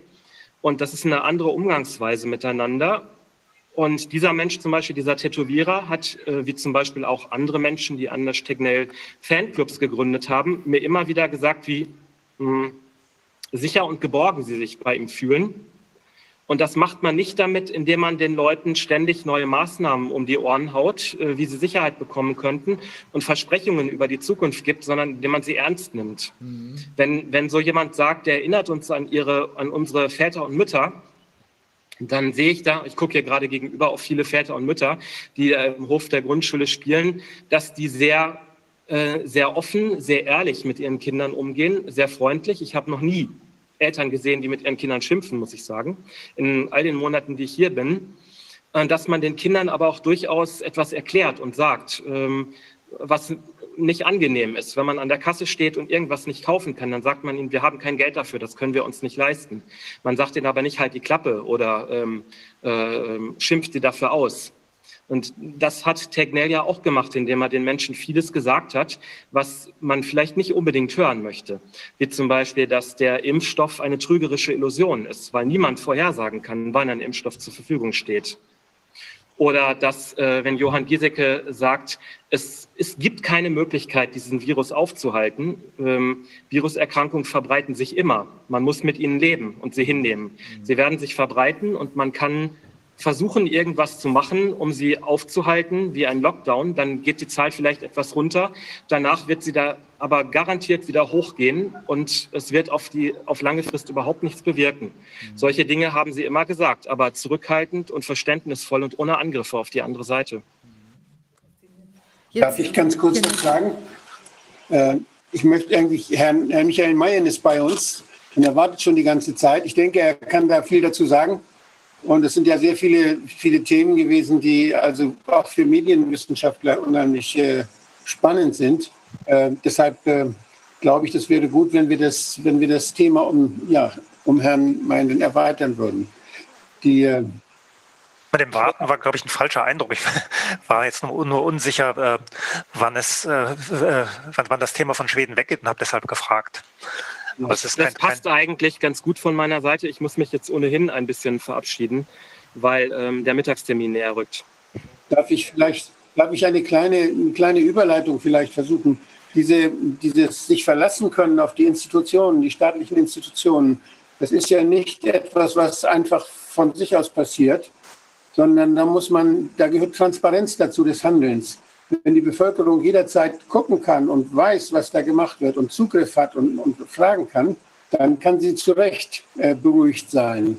Aber wenn das Ganze dann so läuft wie im Robert-Koch-Institut, dass da eine, die Basis äh, forscht und prima Arbeit macht, aber der Chef immer nur zum, zum Minister guckt und sagt, was soll ich sagen, dann passt das nicht zusammen und dann verspielt man natürlich das Vertrauen einer solchen Institution. Das, die, eine Institution ist dann korrupt, wenn sie entweder von der Politik oder von der Wirtschaft gesagt bekommt, was sie tun soll und wie sie entscheiden soll. Und wenn der Einfluss der Politik und der Wirtschaft so groß wird, dann kann man der Institution selber, die, die wir uns ja eigentlich geschaffen haben, damit sie uns berät, kann man ihr nicht mehr vertrauen, dann ist sie überflüssig, dann schadet sie mehr, als sie nützt.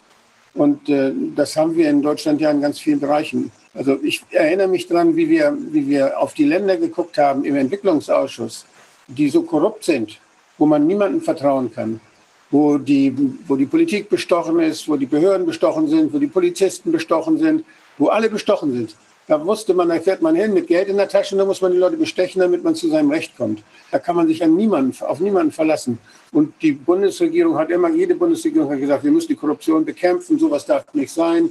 Also ein Staat muss funktionieren, wir brauchen funktionierende Organe. Deutschland ist jetzt wahnsinnig abgesackt wir sind wie in ein, wie, wir sind in einen Zustand gekommen, jetzt wie ein Entwicklungsland, wo die Medien korrupt sind. Das heißt, die Medien, das heißt, politische und wirtschaftliche Einflüsse der Medien den Medien praktisch die Luft zum Atmen nehmen. Und äh, wo, an, wo andere Behörden, wo die Gesundheitsbehörden, die staatlichen Gesundheitsbehörden äh, auch nur gucken, was muss ich sagen, was muss ich sagen. Das ist, äh, wo die, wo die Untersuchungen, die staatlichen Untersuchungen, wie zum Beispiel die, die ganze Test, äh, die ganze Testszene wie die Privat, wo die privaten Firmen gegeben wird, wo man nicht mal sich darum kümmert, welche Qualität da abgeliefert wird. Das heißt, da ist unheimlich viel aus dem Ruder gelaufen. Da kann man alles kaufen in Deutschland. Wenn man genug Geld hat, dann kann man den Spiegel dazu bringen, dass er berichtet. Dann kann man andere Zeitungen dazu berichten oder Korrektiv, denn ich denke an den, an den eBay-Chef, der dort seine, seine Finanzen äh, finanziert hat. Also es, es gibt so viele Einflussnahmen, direkte Einflussnahmen in wichtige Institutionen, auf die wir uns bisher glaubten verlassen zu können, die jetzt ihr richtiges Gesicht zeigen und die jetzt zeigen, dass wir es eben nicht können. Und da glaube ich, da ist ja die institutionelle Korruption, die wir da sehen in Deutschland, die müssen wir bekämpfen, wenn wir das wieder ja. Vertrauen wieder gewinnen wollen. Zwar, aber dahinter sieht es nicht viel besser aus als in den Ländern, die Sie eben zwar nicht namentlich genannt haben, aber die immer bei uns äh, aufkommen, wenn über Korruption gesprochen wird. Hinter unserer Fassade sieht es nicht. Reden wir über Putin, reden wir über Erdogan, reden wir über solche Leute ja. und, und, fühlen uns ganz toll. Bei uns ist das nicht anders. Inzwischen ist es bei uns nicht anders. Und äh, wenn, wir, wenn wir nach Amerika gehen, wo dann nur noch große, fünf, fünf große Medienkonzerne sind, die großen Geldgebern gehören, dann schreiben die auch das, was diese Konzerne wollen und die, die Anleger gerne sehen würden. Und das, bei uns mischt sich das, Wirtschaft und Politik. Manchmal äh, mischt sich das ja schon auf der politischen Ebene, wenn ich mir in Spanien angucke. Ja, jetzt? Ja, ähm, Herr Professor May, jetzt wäre es ganz toll, mal zu der, ähm, sind Sie noch da? Ja. Herr ah ja, okay, perfekt. Ja, das wäre toll. Jetzt haben wir ja ein sehr anschauliches Beispiel da gesehen in Schweden und man hat den Eindruck, das hängt auch sehr stark davon ab, wie die Personen da agiert haben. Aber es gibt ja auch globalere Zusammenhänge und Verstrickungen, die es vielleicht auch äh, Journalisten manchmal schwer machen, vielleicht nach der Wahrheit zu forschen. Sie haben sich damit ziemlich intensiv auseinandergesetzt auch. Ja, war das jetzt schon eine Frage? Ich habe gar nicht versucht. Ach so, ja, doch, das war eine Frage. Äh, ich, genau, ich wollte fragen, ob Sie da Ihre, Ihre Einschätzung mit uns teilen können, was Sie denken, weil es gibt ja eben noch eine, also nicht nur das, jetzt haben wir ja das Sonderphänomen, dass da jetzt offenbar ein paar Personen gewirkt haben, die eben einigermaßen realistisch oder auch für die Bevölkerung verträglich mit der Situation umgegangen sind, wo die Bevölkerung ja offenbar das Gefühl hatte, das, was getan wird, ist im Einklang mit dem, was sie selber sehen. Also wie viele Tote sehen sie, auch in dem Freundeskreis, Familienkreis, Kranke und so weiter weiter. Da scheint ja eine Kongruenz äh, passiert zu sein. Und hier haben wir ja in Deutschland jetzt das Gefühl, oder viele haben das Gefühl, dass, ähm, dass sie, oder es, ist, es läuft eine Spaltung. Einige haben das Gefühl, das stimmt absolut, was sie in den Nachrichten sehen zum Beispiel und andere sagen, das stimmt irgendwie alles überhaupt gar nicht. Und diese Spreizung, die da entstanden ist und die, die, ein, also die, die, die Schiene, dass es eben nur so ganz gleichlautend in den Qualitätsmedien äh, sich normalerweise abspielt, die ist ja schon bemerkenswert, wie wenig Stimmen da jetzt gehört werden, die in eine andere Richtung gehen. Ob Wenn ich es richtig verstanden habe, ist Herr Plager ja eher Psychologe von der Ausbildung her. Er ist, er ist ja jetzt genau. in die Urgeschichte der Menschheit zurückgegangen, um unsere Ängste da zu beschreiben. Weil ich bin eher soziologisch und historisch äh, unterwegs und würde wahrscheinlich eher, immer eher nach Strukturen fragen, die dazu führen, dass bestimmte Dinge so sind, wie sie sind und weniger auf die Psyche des einzelnen Handelnden eingehen. Das würde ja bedeuten, wir würden, müssten einfach nur die Person eines äh, Amtsleiters austauschen, einen Chefredakteur austauschen, den Menschen austauschen, der zu einer Pressekonferenz geht und das würde irgendwie anders werden. Das würde ich eher nicht so sehen. Also die Frage Vertrauen in die Medien, das was ja auch so eine Institution ist, wie sie Herr Wodak gerade genannt hat, das wäre eine extra spannende Frage. Es gibt dazu rudimentäre Forschung, die eher den Trend bestätigt, den Herr Wodak angedeutet hat, Vertrauensverlust von Institutionen, auch Vertrauensverlust von Medien, wobei die Forschung nicht gut ist, weil äh, was will man antworten, wenn der Forscher einen fragt, ob man den Medien vertraut, an was denkt man da? Wenn man gefragt wird, ob man der Tagesschau vertraut, vertraut man dem Fußballergebnis, was da gemeldet wird, vertraut man dem Wetterbericht, vertraut man den Zahlen, die das RKI da nennt. Das ist also relativ schwer, äh, über, über Umfragen solche Daten zu erheben. Ich glaube, es ist auch gar nicht der Punkt, ob die Menschen den Medien vertrauen. Die Leitmedien, die jetzt hier manchmal in dem, äh, in dem Teil, den ich gehört habe, Qualitätsmedien genannt wurden. Ich würde sie eher Leitmedien nennen. Die Leitmedien definieren eine Realität, die man nicht ignorieren kann. Die Leitmedien sagen uns, was wir für Realität halten müssen. Wenn wir also Tagesschau anschalten oder Süddeutsche Zeitung lesen oder auch die Bildzeitung kaufen, dann beobachten wir Definitionsmachtverhältnisse. Wir beobachten, wer schafft es, seine Version der Realität in die Öffentlichkeit zu bringen. Und wir können diese Version nicht ignorieren. Wir können sie bei Strafe des Untergangs nicht ignorieren, weil wir annehmen müssen, dass die anderen die gleiche Version der Realität wahrgenommen haben und ihr Verhalten entsprechend ausrichten werden. Deswegen ist die Frage, ob ich der Tagesschau vertraue, ob ich der Süddeutschen Zeitung vertraue, eigentlich irrelevant, weil ich muss das, was da als Realität gemeldet wird, in mein eigenes Verhalten einbauen. Und da, das, das ist das, was man Definitionsmachtverhältnisse äh, nennen können. Das ist, glaube ich, auch der wichtigste Unterschied zu den sozialen Medien, zu YouTube-Kanälen, Videos, die jetzt ja auch mehrmals angesprochen wurden. Ich kann bei irgendeinem YouTube-Kanal eben nicht unterstellen und muss es auch nicht unterstellen, dass alle diesen, diesen Videokanal angeschaltet haben, kann den deshalb gepflegt ignorieren. Das kann ich bei der Tagesschau nicht machen. Wenn die Tagesschau jeden Tag die Zahl der registrierten Neuinfektionen meldet, dann muss ich das für Realität halten. Dann ist das auch mit einem Signal verbunden. Das ist der Teil der Realität, der für mich wichtig ist. Wenn äh, in der Münchner Lokalzeitung steht, dass Polizisten auf einem Bahnhof einen Menschen mitgenommen haben, der keine Maske auf hatte, und sich geweigert hat, auf Aufforderung eine aufzusetzen, dann ist das ein doppeltes Signal. Zum einen, Maske aufsetzen ist wichtig, sonst würde die Zeitung das nicht melden. Es würde nicht in der Zeitung stehen, wenn das nicht ein wichtiges Thema wäre. Und zum anderen, wenn ich mich weigere, diese Maske aufzusetzen, dann werde ich bestraft. Dann werde ich äh, von der Polizei mitgenommen und muss möglicherweise ein paar Stunden da in Gewahrsam verbringen. Also das ist die äh, Definitionsmacht, die die Leitmedien immer noch haben. Das haben wir in der Corona-Krise jetzt gesehen, dass diese Definitionsmacht so stark wie eh und je ist. Manche haben ja schon das Ende der Leitmedien herbeigesungen und gesagt, dass wir jetzt über soziale Medien oder digitale Plattformen, würde ich lieber sagen, über digitale Plattformen äh, eine Konkurrenz bekommen. Wir haben in der Corona-Zeit erlebt, wie stark die Definitionsmacht der traditionellen Medien nach wie vor ist. Und wir haben auch erlebt, das ist dann die Diagnose für Deutschland, dass die äh, Leitmedien ihren Auftrag Öffentlichkeit nicht erfüllen. Man kann das demokratietheoretisch begründen, man kann in die Gesetze reingehen, wie die Rundfunkstaatsverträge, man kann äh, mit dem Pluralismusmodell argumentieren und sagen, dass es in einer Gesellschaft sehr viele unterschiedliche Interessen gibt, sehr viele unterschiedliche Meinungen gibt, dass Verständigung zwischen diesen Interessen und Meinungen nur möglich ist, wenn alle die Möglichkeit haben, in der Öffentlichkeit präsent zu sein, wenn sie die Möglichkeit haben, ohne dass die Wertung gleich mitgeliefert wird, die Abwertung gleich mitgeliefert wird, präsent zu sein. Und wenn man sich dann anschaut, was die Leitmedien in den letzten Monaten gemacht haben, dann sieht man, dass nur ein Teil dieser Interessen und Meinungen so präsent war, dass wir uns da als Bürger ein Urteil bilden konnten. Viele Dinge waren nicht präsent, was dann vielleicht wieder zu einem Vertrauensverlust führt. Also eigentlich äh, wäre die Aufgabe von Journalismus nicht einen Leitartikel zu schreiben oder einen Kommentar zu liefern, auch nicht das zu machen, was zum Beispiel Klaus Kleber im Heute-Journal jeden Abend abliefert, eine Meinung zu liefern, eine Geschichte zu liefern, wie er die Welt sieht, sondern die Aufgabe von Journalismus wäre, uns über unterschiedliche Interessen und Meinungen in der Gesellschaft zu informieren und uns als Bürger dann zu erlauben, uns selbst eine Meinung zu bilden. Und dieser Auftrag wird nicht erfüllt und nicht aus psychologischen Gründen, sondern aus strukturellen Gründen. Und die können wir benennen. Herr Wodak hat auf den Einfluss von Wirtschaft und Politik hingewiesen. Äh, ein Teil des Journalismus in Deutschland ist nach äh, wirtschaftlichen Interessen organisiert. Alles, was wir in privaten Verlagen haben, alles, was wir bei den Internetgiganten finden. Und ein Teil ist halt dem äh, Diktat der Politik unterworfen. Das ist das, was wir im öffentlich-rechtlichen Rundfunk beobachten, wo wir zwar Rundfunkräte haben, aber da sind wir als Bürgerinnen und Bürger ja nicht präsent. Da kontrolliert die Politik die Journalisten. Das ist also eigentlich genau umgekehrt. Eigentlich sollte der Journalismus die Politik kontrollieren. Was wir im öffentlich-rechtlichen Rundfunk haben, ist eine Kontrolle des Journalismus durch die Politik. Die Chefposten, die wichtigsten Posten in den Rundfunkanstalten werden von politisch dominierten Gremien, von den Rundfunkräten besetzt. Ähm, ja, es, ja. es gab mal einen Journalisten, das war auch ein Tagesschausprecher, das war, also das, Sie haben jetzt eben über das Heute-Journal gesprochen mit Klaus Kleber. Es gab mal Hans-Joachim Friedrich. Und ja. äh, der hat immer wieder sehr deutlich gemacht, dass man sich nie mit einer Geschichte gemein machen darf, auch wenn man persönlich betroffen ist, sondern dass man immer den Blick von oben behalten muss. Äh, man kann durchaus mal betroffen sein, aber man sollte möglichst nicht kommentieren.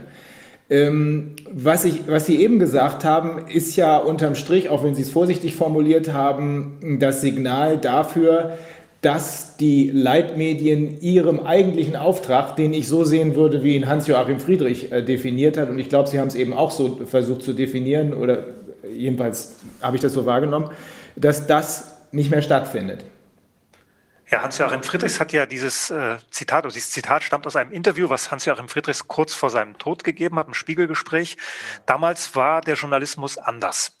Er war anders organisiert. Heute würde ich äh, von einem Imperativ der Aufmerksamkeit sprechen, mhm. äh, der stark äh, mit der symbiotischen Beziehung zu tun hat, die der Journalismus mit den digitalen Plattformen eingegangen ist. Zum einen sind die digitalen Plattformen eine Konkurrenz, die es zu der Zeit von Hans-Joachim Friedrichs einfach nicht gab. Da war RTL in den Kinderschuhen. Hans-Joachim Friedrichs kann in diesem Interview über RTL-Bubis lästern. Das ist für ihn keine ernstzunehmende journalistische Konkurrenz. Heute ja. konkurrieren digitale Plattformen, professionell gemachte Angebote um unsere Zeit, um die Zeit der Nutzer. Äh, der Journalismus kann nicht mehr so sein, wie er zu der Zeit von Friedrichs war, sonst würde er kein Publikum erreichen. Und zum anderen sind die digitalen Plattformen, also YouTube, Twitter, Instagram, Facebook mittlerweile die wichtigsten Ausspielwege für journalistische Produkte. Das heißt, dass der Journalismus, so wie wir ihn heute haben, sich an die Logik der digitalen Plattform anpassen muss, wenn er überhaupt noch wahrgenommen werden will. Und wenn wir dann mal eine alte Tagesschau-Ausgabe von 1985 oder eine Tagesthemenausgabe mit Hans-Joachim Friedrichs aus der Zeit uns anschauen, dann sehen wir, dass das eine völlig andere Art von Realität ist, die dort konstruiert wird. Mhm. Heute gibt es viel, viel weniger Politik in den entsprechenden Nachrichtensendungen. Und es gibt eine ganz andere Art von Politik. Es gibt eine Politik, die auf Konflikte ausgerichtet ist zwischen Personen, Drosten gegen Streeck, Söder gegen Laschet, alle gegen Bodo Ramelow, als der mal vorsichtig darüber nachdenkt, vielleicht in Thüringen, wo es so gut wie keine Fälle gibt, äh, diese Masken äh, äh, abzulehnen. Wir sehen Rekorde, permanent Superlative und Rekorde. Es macht überhaupt keinen Sinn, jeden Tag die Zahl von festgestellten Neuinfektionen zu melden in einem 80 Millionen Einwohnerland, 400 oder 500 solche Fälle. Das wäre ungefähr so, als wenn wir jeden Sportunfall melden würden. Also der Hausmeister der Schule ist gestern beim Joggen umgeknickt. Das wird keine Tagesschau-Meldung. Der eine Schüler, der irgendwie zu Hause hustet, das wird eine Tagesschau-Meldung. Die eine Lehrerin, die auf einer Weiterbildung war, das wird eine Tagesschau-Meldung. Äh, das ist also eine völlig andere Art von Realitätskonstruktion, als wir sie noch vor 30 oder 40 Jahren gehabt haben. Das ist also ein Problem, was wir bei den Leitmedien beobachten können. Wir finden dort keine neutrale Berichterstattung, falls es das je gab. Ich habe das mal, ich habe so Ereignisse, die sich nicht ändern, theoretisch zumindest nicht ändern, einfach mal in ihrer Medienkonstruktion miteinander verglichen. Also besonders gut geeignet sind so Stürme. Große Stürme mit einer messbaren Zahl von Toten, mit einem messbaren Schaden in Euro. Und wenn man sich das in den 50er und 60er Jahren anschaut, dann ist das relativ neutral, dann wird auch relativ weit hinten, dann wird so ein Sturm halt normal nachrichtlich berichtet. Heute ist so ein Sturm schon bevor er kommt eine, ein Untergangsszenario. Heute äh, erfahren wir auch nicht mehr, was auf Parteitagen inhaltlich diskutiert wird. Heute erfahren wir, welche Personen da um welche Posten miteinander konkurrieren. Wer wird da Kanzlerkandidat und solche Dinge. Und das haben wir jetzt in dieser Corona-Zeit äh, sehr bitter lernen müssen, dass diese Art von Journalismus die Politik vor sich hertreiben kann. Das ist, glaube ich, der, der zweite Punkt, den man bedenken muss. Das ist das, was ich Medialisierung nenne. Wir beobachten, dass alle Menschen, die irgendwo Verantwortung tragen, alle Entscheidungsträger mit dieser Medienlogik, diesen Imperativ der Aufmerksamkeit internalisiert haben und alles tun, um entweder negative Berichterstattung zu unterbinden. Ich denke, die bayerische Regierung hat alles getan, um diese Nachrichten von heute zu verhindern dass da irgendwie 900 Menschen nicht informiert wurden über das Testergebnis über Tage. Die werden also alles getan haben, um solche negative Berichte zu verhindern. Man kann das jetzt schon sehen aktuell, da haben Sie ja gerade nicht angeschaut. Ich bin ja ein bisschen später dazugekommen. Söder Schuld wird da schon in der Süddeutschen Zeitung geschrieben. Der hat sicherlich alles getan, um zu verhindern, dass solche Berichte kommen. Auf der anderen Seite wird alles getan, um Entscheidungsträger in ein möglichst positives Licht zu rücken. Und dafür hat man aufgerüstet, nicht nur in den Unternehmen aufgerüstet, sondern auch in den äh, Regierungen, in den Ministerien aufgerüstet. Das Bundespresseamt beschäftigt ungefähr 500 Mitarbeiter, teuer bezahlt, wahrscheinlich mehr, besser bezahlt als ich bezahlt werde hier an der Universität. Und diese 500 Menschen haben nichts anderes zu tun, als die Politik der Bundesregierung in ein günstiges Licht zu rücken. wenn man das dann vergleicht mit den Ressourcen, die in den großen politischen Redaktionen des Landes zur Verfügung stehen, dann ist das ein Kampf David gegen Goliath. Die Politiker schaffen es auf diese Weise, bestimmte Begriffe durchzudrücken. Der Journalist hat keine andere Möglichkeit, schon aus Ressourcengründen, nicht nur weil er psychologisch ein Mensch ist, der Angst hat und so, sondern aus Ressourcengründen schaffen es Journalisten nicht gegen Begriffe wie, äh, zumindest nicht im ersten Moment äh, gegen Begriffe wie Dauerwelle, nicht zweite Welle, sondern Dauerwelle oder Corona-Leugner oder Hygienedemos vorzugehen. Man könnte von Journalisten erwarten, die den Auftrag Öffentlichkeit ernst nehmen, dass sie diese Art von Framing durchschauen, dass sie versuchen, eigene Begriffe zu setzen. Da muss man sich wieder den Alltag in Redaktionen angucken, die nach kommerziellen Gesichtspunkten organisiert werden. Wenn Geld verdienen der wichtigste Zweck ist und der Auftrag Öffentlichkeit nur so eine Art Abfallprodukt, dann wird gekürzt, soweit es geht. Man, man muss jetzt kein Prophet sein, um, zu, äh, um vorherzusagen, dass diese Krise, in der wir gerade sind, äh, die Redaktionen weiter ausdünnen wird. Die Einnahmen sind gesunken, Anzeigenausfälle gibt es dort. Wir haben äh, viele Redaktionen, die im Homeoffice sind oder von ihrem Schreibtisch aus Realität Realität konstruieren. Und da ist es dann nicht so einfach, wenn man jede Stunde eine neue Realität schaffen muss, weil die Logik der digitalen Plattform das verlangt, dann ist es nicht so einfach, gegen die Definitionsmacht, die von Ministerien, von Regierungen, auch von Unternehmen ausgeht, ähm, irgendwas entgegenzusetzen. Also wir, ich denke, wir kommen nicht umhin, und Corona zeigt uns das, über die Organisation von Journalismus nachzudenken. Wollen wir, dass das, was äh, wir in der Öffentlichkeit als Realität wahrnehmen? Wollen wir, dass das weiter nach kommerziellen Gesichtspunkten bestimmt wird, im Verlagswesen oder im Netz, oder von politischen Gesichtspunkten wie beim öffentlich-rechtlichen Rundfunk? Wie kommt das? Wissen Sie, ob Staatswegen, was Leute, äh, Firmen beschäftigt worden sind, um diese, ja, das, was wir von den Medien hören, zu vereinheitlichen? Es fällt ja auf, dass die alle dasselbe sagen, manchmal mit denselben Sätzen. Und gibt es eine Agentur, die beschäftigt wurde von der Regierung oder wissen Sie da was drüber? Oder macht das alles das Bundespresseamt ganz alleine? Ich denke, dass es ja auch, auch Aufträge vergeben werden, die man eigentlich wissen müsste. Welche, welche Agentur sorgt dafür, dass in Frankreich, in Amerika, in Deutschland äh, diese, dieses Phänomen überall gleich dargestellt wird? Das kann doch keine Regierung machen. Ja, wir haben ja ein paar punktuelle Informationen bekommen, wer diese Hashtag-Kampagnen äh, entwickelt hat, welche PR-Agenturen das waren. Aber ich glaube, der Punkt sind nicht so sehr die Agenturen, die dann Auftragsarbeit übernehmen, sondern das sind die Ressourcen, die allein schon bei den regierenden Stellen selbst sind. Wenn ich halt 500 Menschen im Bundespresseamt habe, wenn jede Partei einen Pressestab hat, wenn jeder Spitzenpolitiker eigene Medienberater hat, die dafür sorgen, dass er auf diese Interviews vorbereitet wird. Man kann sich ja nicht vorstellen, dass äh, ein Ministerpräsident, egal ob in Bayern oder in NRW, zur Pressekonferenz geht und nicht alles trainiert hat vorher. Jede potenzielle Frage, die ein Journalist da stellen könnte, ist vorher durchgeprobt worden. Die Begriffe, mit denen man dort in diese Pressekonferenz geht, sind vorher abgesprochen und ausprobiert worden. Und man weiß, dass Markus Söder den Begriff, den er in den Medien sehen will, so oft wiederholt, bis der Journalist ihn aufgeschrieben hat. Das und äh, äh, ausweichen beziehungsweise Politikersprech, sagt man ja dazu. Ja, man kann das Politikersprechen nennen, aber das ist natürlich immer der Versuch, uns in eine bestimmte Richtung zu denken. Jede Art von Framing denkt uns, lenkt uns in eine bestimmte Richtung. Das hat ja in Ihrem Ausschuss sicherlich auch schon eine Rolle gespielt, was ein Begriff wie Corona-Leugner oder ein Begriff wie Covidiot mhm. mit der Wahrnehmung der Menschen macht, wenn ich an die mhm. semantische Nähe zu anderen Begriffen denke, die auf bestimmte Weise belegt sind. Mhm. Aber auch hier der Begriff Hygienedemo macht natürlich was, mhm. wenn es eigentlich um ganz andere Dinge auf solchen Demonstrationen geht. Wie kommt das? das Begriffe sind gesteuert. Ich meine, die kommen ja von irgendwoher oder hat da jemand mal eine Eingebung oder wo kommt das her? Denkt sich das eine Agentur aus? Dazu, dazu, brauchen Sie keine Eingebung, dazu brauchen Sie möglichst viele schlaue Leute, die wissen, wie Journalismus funktioniert nämlich nach diesem Imperativ der Aufmerksamkeit. Journalismus funktioniert nach solchen Begriffen. Man, man, kann das natürlich an Beispiel Corona jetzt im Detail durchgehen, aber wir haben es in jedem anderen Bereich der Gesellschaft auch. Wir müssen uns Fußballtrainer, nur Fußballtrainer angucken, Kulturschaffende angucken, Hochschulpräsidenten angucken, die das auf die, auf die gleiche Weise machen, die auf die gleiche Weise versuchen, öffentliche Legitimation für ihre Anliegen zu bekommen. In der Gesellschaft, in der wir heute leben, in dieser Mediengesellschaft, in der wir heute leben, ist öffentliche Legitimation das zentrale Gut. Sie können nichts mehr durchsetzen, keine Art von Politik, kein Bauvorhaben, nichts nichts anderes, wenn sie nicht öffentliche Legitimation organisieren. Das heißt entweder positive Berichte oder gar keine Berichte. Deswegen wird in den Redaktionen angerufen, deswegen werden Redakteure eingeladen in Ministerien und eingeweiht in bestimmte Dinge, die da passieren. Wir haben eine sehr große Nähe zwischen Entscheidern und äh, Journalisten. Das ist einmal eine Habitusnähe, wie ich das nennen würde, von meinem theoretischen Hintergrund. Man kommt aus den gleichen Milieus, man war an den gleichen Universitäten, man sieht die Welt ganz ähnlich. Man muss also vielleicht gar nicht groß beeinflusst werden. Schon gar nicht äh, muss man irgendwie Druck ausüben, weil Mittelschichtmenschen mit bestimmten Ausbildungen einfach die Welt ähnlich sehen. Und dann haben wir eine Nähe, die aus Arbeitsumgang resultiert. Wenn ich auf der Pressekonferenz jeden Tag die gleichen Leute sehe, wenn ich mit denen unterwegs bin, wenn sie im Land umherfahren, äh, dann äh, entwickle ich Verständnis. Mein Kollege Uwe Krüger, das ist ein Medienforscher aus Leipzig, der spricht von Verantwortungsverschwörung. Eine Verantwortungsverschwörung. Der Journalist weiß, was gut ist, und was Schlechtes.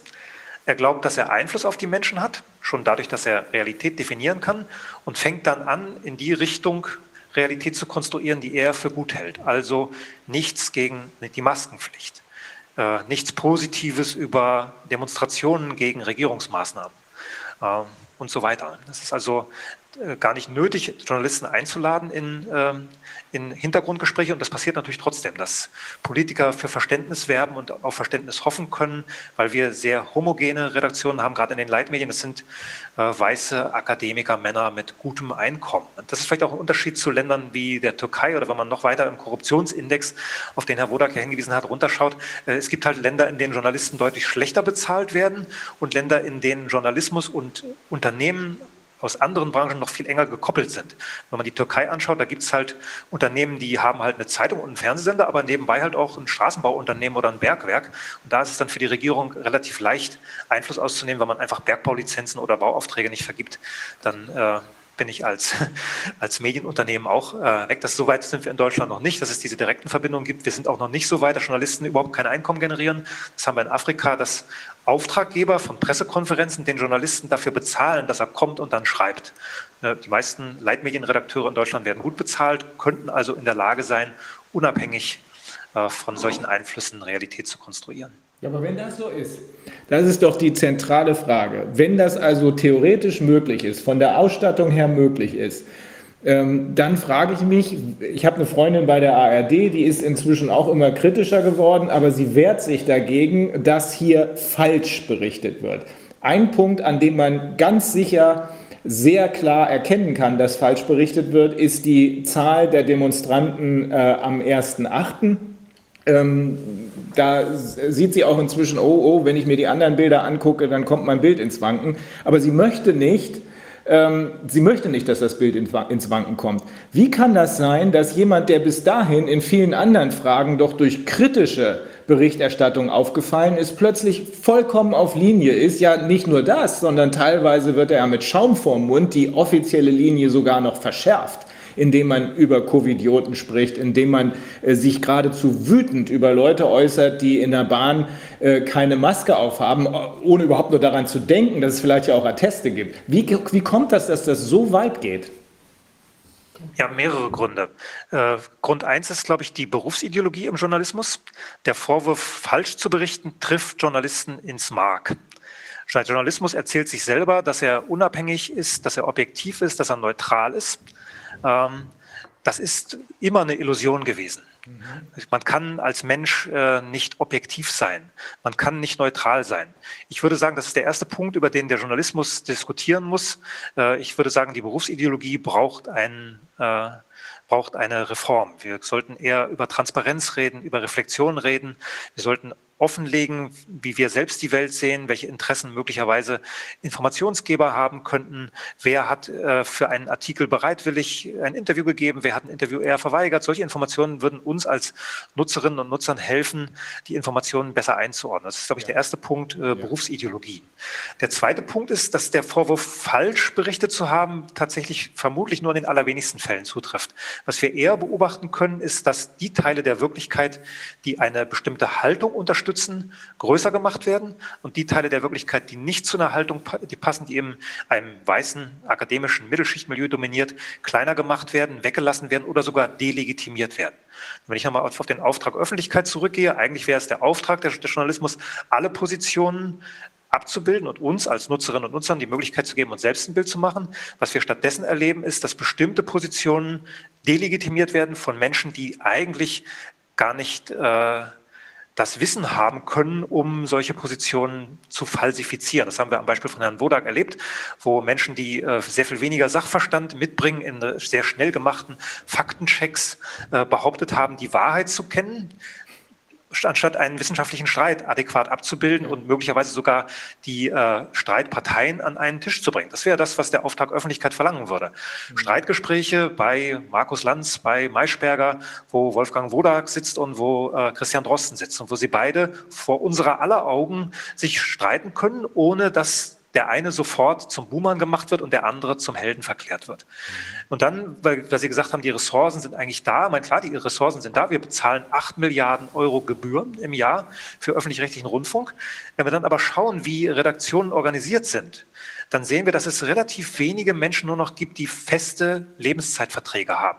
Wir erleben stattdessen, dass öffentlich-rechtliche Rundfunkangebote von outgesourcten Produktionsfirmen geliefert werden, von Menschen, die als Freiberufler arbeiten oder von, als von sogenannten Festfreien. Also Menschen, die schon damit rechnen können, auch im nächsten Monat wieder im Dienstplan zu stehen, wieder einen Auftrag zu bekommen, aber das nicht sicher wissen können. Und da fängt dann Konformität an. Wenn ich also nicht sicher sein kann, äh, dass mein Vertrag im nächsten Monat weiterläuft, dann orientiere ich mich an den Chefs, die ich habe, die haben feste Verträge, aber wie ich vorhin schon gesagt habe, Leitungsposten im öffentlich-rechtlichen Rundfunk werden von Gremien besetzt, die von der Politik dominiert sind. Äh, da wird also auch politisches Wohlverhalten belohnt. Insofern denke ich, müsste man auch über die Organisation von öffentlich-rechtlichem Journalismus nachdenken und wieder dahin zurückkommen, wo man in den 80ern war, in der Zeit von Hans-Joachim Friedrichs war, dass das von festen Redakteuren gemacht wird, von Menschen, die wissen, dass sie dort ihre Rente erreichen, egal ob sie jetzt eine Linie, die die Redaktionsleitung vorgibt, vorbehaltlos vertreten oder ob sie sich streiten und sagen, nee, das mache ich so nicht. Die Pflicht tun wie die Dignell in Schweden. Ja, das ist ein Beamter, der dort seine Pflicht tut. Man, kann, man, kann, man kennt auch die, die Berichte über Nachteile solcher äh, Lebenszeitverträge in ja. öffentlich-rechtlichen Rundfunkanstalten. Das haben wir in der Universität ja auch. Ich bin Lebenszeitbeamter und es gibt schon eine kleine Anzahl von Kolleginnen und Kollegen, ich würde es schätzen, zehn Prozent vielleicht, die sich auf diesen Beamtenposten ausruhen, die einfach nichts mehr publizieren, die aufhören zu forschen, die ihre Lehre sozusagen äh, ja, als, als, Pflichtjob betrachten. Aber die allermeisten anderen bringen einen Ethos mit, äh, der weiter zur Forschung führt, der zu guter Lehre führt. Und ich würde behaupten, dass das im Journalismus auch der Fall wäre. Wenn ich also Journalisten im öffentlich-rechtlichen Rundfunk auf Dauer stelle, sie sicherstelle, dann würden sie schon, weil sie einen Ethos in den Beruf mitgebracht haben, die wollen ja äh, uns aufklären. Das, damit treten die jungen Journalisten an, wenn sie in die Redaktionen kommen. Die würden das dann auch tun, wenn ich ihnen die Möglichkeiten, strukturell die Möglichkeiten gebe. Wenn ich sie auch aus diesem Diktat dieser Aufmerksamkeitsspirale befreie. Wenn ich also nicht verlange, dass sie bestimmte Klickzahlen produzieren, sondern äh, sie auch dafür belohne, wenn sie Stücke machen, die einfach den gesellschaftlichen Diskurs vorantreiben, aber vielleicht nicht die größte Einschaltquote, die größte Klickzahl bekommen. Wenn Sie heute in so eine Printredaktion reingucken, da werden ja nicht mehr nur Klickzahlen gemessen, es wird auch gemessen, welcher Artikel dazu führt, dass Abonnements abgeschlossen werden, welcher Artikel dazu führt, dass man wieder zurückkommt zu der Seite, äh, welcher Artikel auf sozialen oder digitalen Plattformen geteilt wird, wer da also eine große Reichweite erreicht. Ich bin also als Journalist darauf angewiesen, um in, den Augen meiner, meiner, meiner Chefs dort gut dazustehen, dass ich den, den, den Imperativ der Aufmerksamkeit bediene, was was völlig anderes ist, als den Auftrag Öffentlichkeit zu erfüllen. Ich habe bei einem Kollegen hier in Berlin, der eine äh, große Kenntnis der Medienszene hat, erfahren, dass im Spiegel, beim Spiegel offenbar darüber diskutiert wurde, ob nun von vielen oder wenigen, das konnte ich nicht erfahren, äh, ob man sich zum Haltungsjournalismus äh, verwandelt. Äh, kann das sein? Äh, das schien mir völlig absurd. Kann das sein, dass hier anstatt Information nur noch eine Haltung transportiert werden soll oder man sich das vorstellt und dass das dann auch dazu führt, dass da Leute äh, mit Schaum vom Mund unterwegs sind? Das ist eine Debatte, die nicht nur im Spiegel im Moment läuft, sondern ganz generell im Berufsstand zu beobachten ist. Wir haben gerade heute eine Diskussion, ein Pro und Contra, wenn man so will, im Berufsstand über das Interview, das der Deutschlandfunk mit Anselm Lenz geführt hat. Das Portal über Medien, das ist so das einzige medienjournalistische Portal, was wir haben, also medienkritische Portal, das einzige Portal, was Journalismus, Journalismus betreibt. Man also beobachtet, was die Kolleginnen und Kollegen da so machen. Äh, das lehnt es ab, sagt auf keinen Fall mit solchen Leuten reden. Das kann nur weiter, wie das da heißt, in den Kaninchenbau führen, in den Kaninchenbau des Verschwörungsideologen. Ich zitiere das jetzt einfach Anselm Lenz. Wir finden aber auch im Journalismus andere Positionen, die sagen, nein, äh, völlig falsch. Dieses eine Interview kann überhaupt nichts Schädliches anrichten. Das wäre überhaupt das erste Interview, wo jemand äh, relativ lange, 13 Minuten lang seine Ansicht Sicht, ohne schon gleich abgewertet zu werden, vertreten kann. Von der anderen Seite, das kann bei der Masse an öffentlich-rechtlichen anderen Beiträgen eigentlich überhaupt nichts ausmachen. Äh, der öffentlich-rechtliche Rundfunk hätte bei der Gebührenmenge, die ihm zur Verfügung steht, auch die Möglichkeit, jederzeit äh, das in Dokumentationen und so wie auch immer aufzuklären, wenn er der Meinung ist, dass da Unsinn erzählt worden wäre. Also die Debatte läuft im Berufsstand. Ich führe das auch zurück auf den Imperativ der Aufmerksamkeit und auf die Ressourcenzwänge, die ein kommerziell betriebener Journalismus hat. Äh, wir können Exklusivität also Dinge, die kein anderer hat, Dinge, die noch nie da gewesen sind, die deshalb Aufmerksamkeit generieren, auch über Meinung generieren. Mhm. Ich kann an meinem Schreibtisch sitzen in der Redaktion und muss gar nicht rausgehen, muss nicht recherchieren, muss nicht an die Wirklichkeit ran, kann aber eine steile These vertreten und bekomme auch da die entsprechende Aufmerksamkeit. Das ist, glaube ich, der Hintergrund dieser Debatte um Haltungsjournalismus und ich bin erschrocken, dass ernstzunehmende Redaktionsleiter, führende Journalisten diese These ernster vertreten, dass wir in Richtung Haltungsjournalismus gehen könnten. Ich glaube schon, dass Journalisten auch eine Haltung haben können und sollen, dass sie die auch in Leitartikeln vertreten können und sollen. Aber das ist für mich als Bürger, der sich eine Meinung bilden will, viel weniger wichtig als das, was in, in Interessengruppen vorhanden ist, was in der Gesellschaft insgesamt diskutiert wird, was Experten zu einem bestimmten Thema zu sagen haben.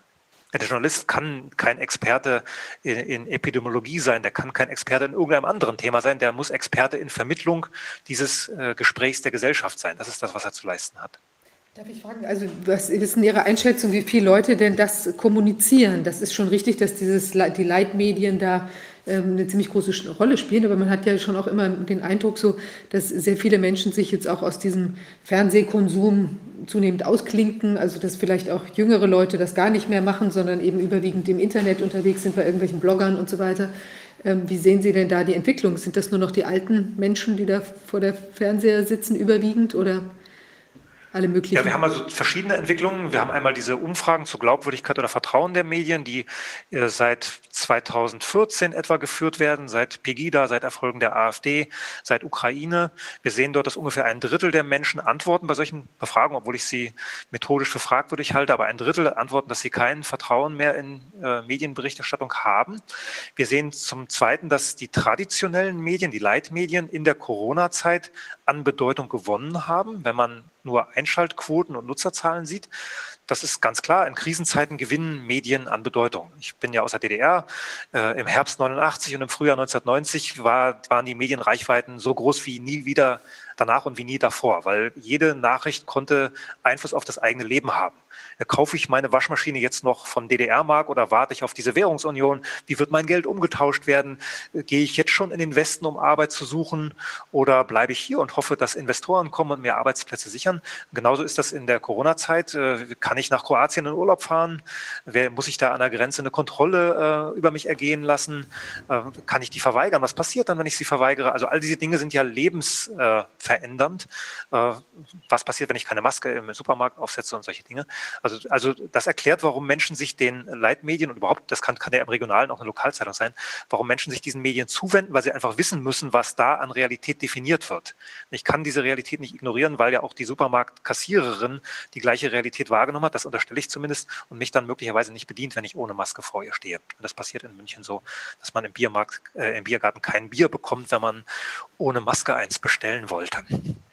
Also insofern äh, sehen wir, dass die Nutzerzahlen im Moment eher hochgehen. Insofern könnte man äh, die traditionellen Medien auch als Profiteure dieser Corona-Krise bezeichnen, weil sie wieder an Bedeutung in der Gesellschaft gewonnen haben. Es diskutiert heute keiner mehr, ob traditionelle Medien möglicherweise durch digitale Plattformen abgelöst werden können. Ist es denn so, dass auch bei insgesamt dass es, äh, dass es einen korrigierenden Einfluss gibt anderer Systeme auf die Medien? Das Rechtssystem zum Beispiel. Gibt es, gibt es Beispiele dafür, dass durch Rechtsprechung die Medien praktisch wieder irgendwie zur Ordnung gerufen werden oder dass dort, sehen Sie da eine Möglichkeit? Es werden ja viele Menschen geschädigt durch die Medienberichterstattung jetzt. Und das ist ja auch der Gegenstand dieses, dieses Gremiums jetzt des Ausschusses. Ähm, gibt es da irgendwelche Möglichkeiten, dass, von, dass vom Rechtssystem her ein Rückgriff genommen wird oder ein Einfluss genommen wird auf die Medien, sodass es da zu einer Korrektur kommen muss oder dass eine Korrektur erleichtert wird? Ja, wenn man in die Geschichte der, der, Bundesrepublik zurückschaut, dann sieht man, dass das, was ich vorhin als Auftrag Öffentlichkeit bezeichnet habe, ganz wesentlich von der Rechtsprechung mitgeprägt worden ist, vor allen Dingen durch Urteile des Bundesverfassungsgerichts. Also insofern mag es eine Möglichkeit geben, den Journalismus an diesen Auftrag wieder zu erinnern und ihn dahin zurückzuführen. Im Einzelfall bin ich eher skeptisch. Sie können als Bürger, der betroffen ist von einem Artikel, natürlich Gegendarstellung einklagen. Das hat wenig Effekt. Sie können auf Unterlassung klagen oder Sie können einen neuen Bericht einklagen. Sie müssen dann aber immer Ihre Betroffenheit nachweisen. Sie müssen immer nachweisen, dass der Journalist vorsätzlich falsch berichtet hat. Und das ist relativ schwer, so etwas im Einzelfall vor Gerichten durchzusetzen. Weil ich glaube, was äh, effektiver wäre, wäre, was erfolgversprechender wäre, ist eine generelle gesellschaftliche Debatte, das, was ja auch dieser Ausschuss hier anstrebt, eine generelle gesellschaftliche Debatte über die Rolle, die Medien in der Gesellschaft haben, über die Art, wie wir Journalismus organisieren wollen. Wir müssen uns einfach, einfach glaube ich, fragen als Gesellschaft, äh, welche Art von Journalismus wollen wir haben? Wollen wir diesen Journalismus haben, der die Politik vor sich hertreibt, der ja oft das haben wir in, im März und April erlebt, der oft viel radikaler als Politiker Forderungen stellt und dann Staatskanzleien automatisch dazu zwingt, fast automatisch dazu zwingt, äh, da, da mitzuziehen, indem gemeldet wird, dass dieses Bundesland jetzt schon das gemacht hat und gefragt wird, warum machen die anderen nicht das? Österreich hat schon Masken, warum haben wir in Bayern noch keine? Mecklenburg-Vorpommern macht jetzt das so und so, warum macht ihr das auf andere Weise, vielleicht äh, weniger radikale Weise? Also wir müssen uns fragen, wollen wir diesen Journalismus haben? Wenn wir ihn nicht haben wollen, müssen wir ihn fragen, was wir uns an anderen Journalismus kosten lassen wollen. Die Gebühren sind oder die Rundfunkbeiträge, wie das jetzt korrekt heißt, sind ja ohnehin in der Diskussion. In der Schweiz hatten wir eine Volksabstimmung zu dieser Frage, die äh, sehr eindeutig positiv ausgegangen ist. Und diese Debatte, die ja in jeder Volksabstimmung vorausgeht, hat, äh, glaube ich, äh, dazu geführt, dass sich die Menschen über die Rolle, die öffentlich finanzierte Medien in der Gesellschaft haben, klarer geworden sind. Und bei so einer Volksabstimmung müssen die Argumente auf den Tisch. Es ist ja nicht einfach so, dass man am Sonntag hingeht und da Ja oder Nein ankreuzt, sondern man beschäftigt sich damit. Es wird in der Öffentlichkeit diskutiert und glaube ich, das ist das, was wir bräuchten. Ich würde es nicht so sehr auf Gerichte hoffen. Weil ich selber habe das ja versucht. Bei mir, es gab über mich einen kleinen Beitrag in der Süddeutschen Zeitung. Ich habe versucht, den über ein Gericht, über Berliner Gerichte aus der Zeitung vorzuklagen. Das ist gescheitert, obwohl dort Falschzitate in diesem Text drin waren. Also da braucht man natürlich einen Medienrechtler, äh, der dann gegebenenfalls auch hart zur Sache geht, aber falsche... Ich, hatte, ich hatte Johannes Eisenberg, der Taz-Gründer ist und einer der führenden Presserechtler, aber ja. gut, Herr Ludwig winkt ab. Okay, okay. also ich glaube auch, dass Sie im Ergebnis recht haben, ähm, dass äh, natürlich im Einzelfall, wenn echte Falschberichterstattung vorliegt, die rufschädigend ist beispielsweise und dann auch in der Folge gegebenenfalls äh, berufliche Konsequenzen hat, Einkommenseinbußen hat, dann kann man schon mit Erfolg, mit Aussicht auf Erfolg klagen. Aber ich glaube tatsächlich, dass das grundsätzliche Problem, und das ist ja das, was wir auch tatsächlich mit diesem Ausschuss anstreben, nämlich eine öffentliche Diskussion über diesen Gesamt-Corona-Zusammenhang, eine wissenschaftliche Diskussion über auch vor allem die medizinische Seite, aber auch jetzt all das, was, offen, was dadurch aufgebrochen ist, zum Beispiel das Verhalten der Medien, über das wir gerade reden. Ich glaube, dass das viel wichtiger ist. Was meinen Sie denn, Herr Professor Mein, wenn äh, sich nun tatsächlich herausstellt, äh, wofür aus meiner persönlichen Sicht alles spricht, dass die Tests Schrott sind und nichts, aber auch gar nichts über Infektionen aussagen, dass äh, die Zahlen, die da äh, in der, äh, über die Demo vom 1.8. angegeben wurden, komplett falsch sind. Was macht das mit den Medienkonsumenten, die ja nach Orientierung gesucht haben und sich das angeguckt haben? Corona äh, spitzt es nur zu, was wir ja seit 20 Jahren beobachten können. Ich glaube, die ersten Zweifler gab es an den offiziellen Geschichten, die nach dem 11. September erzählt worden sind.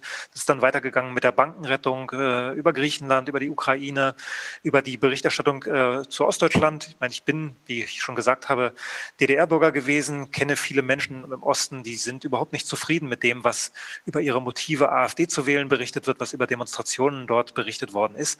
Also insofern ist dieses Vertrauen in die Institutionen Massenmedien, wie wir sie haben, ohnehin schon erschüttert. Und Ihre Frage zielt, glaube ich, noch ein bisschen weiter. Wird es Selbstkritik der Medien geben, ja. möglicherweise? Ja. Man, wir haben äh, wir, wir, kennen ja die Vergleiche, wie wurde über dieses Virus im Januar, Februar berichtet, noch bis Anfang März berichtet.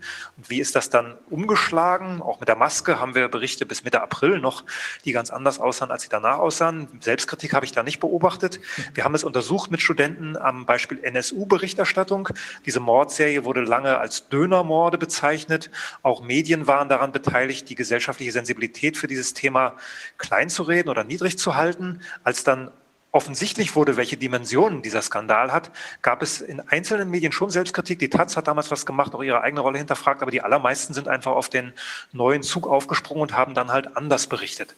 Ich würde vermuten, das würde bei äh, entsprechenden Befunden zur Testqualität, zur Gefährlichkeit dieses Virus, zu möglichen Mutationen des Virus, zu geringerer äh, Letalität im Moment. Das würde dann ganz ähnlich laufen. Die Journalisten würden sich wie jetzt auch wieder an offiziellen Quellen orientieren, würden das übernehmen, was ihnen von Bundesbehörden, von Ministerien äh, mitgeteilt wird das in eine möglichst elegante Form überführen, damit wir es als Nutzerinnen und Nutzer auch verdauen können.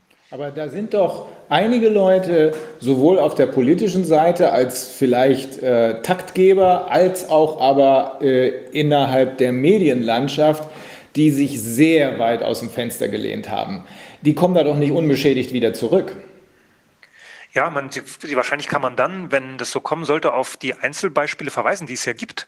Ich habe hier die Süddeutsche Zeitung, wo es immer jeden Sonntag eine schöne Kolumne von Heribert Prantl gibt, die an Abonnenten versandt wird. Äh, wir hatten in der Süddeutschen Zeitung tolle Interviews mit äh, Daniel Kehlmann, mit Juli C., äh, mit Papier, dem Ex-Verfassungsrichter. Also es gibt dann schon Beispiele, wo dann der Journalismus mal seinen Auftrag Öffentlichkeit erfüllt hat. Wir haben Leitartikel von Julian Reichelt in der Bild-Zeitung. Mhm. Interessanterweise immer in dem Moment, wo Wolfgang Wolfgang Schäuble und bestimmte Teile der CDU-Fraktion einen anderen Kurs äh, äh, plötzlich äh, äh, vertreten haben, die, die, die, anders sind als das, was die anderen äh, Medien gemacht haben. Wir haben Talkgäste bei Markus Lanz, die andere Thesen vertreten haben. Mhm. Insofern wird der Journalismus in der Lage sein, positive Beispiele zu finden und sich auf diese Weise äh, möglicherweise zumindest teilweise reinzuwaschen?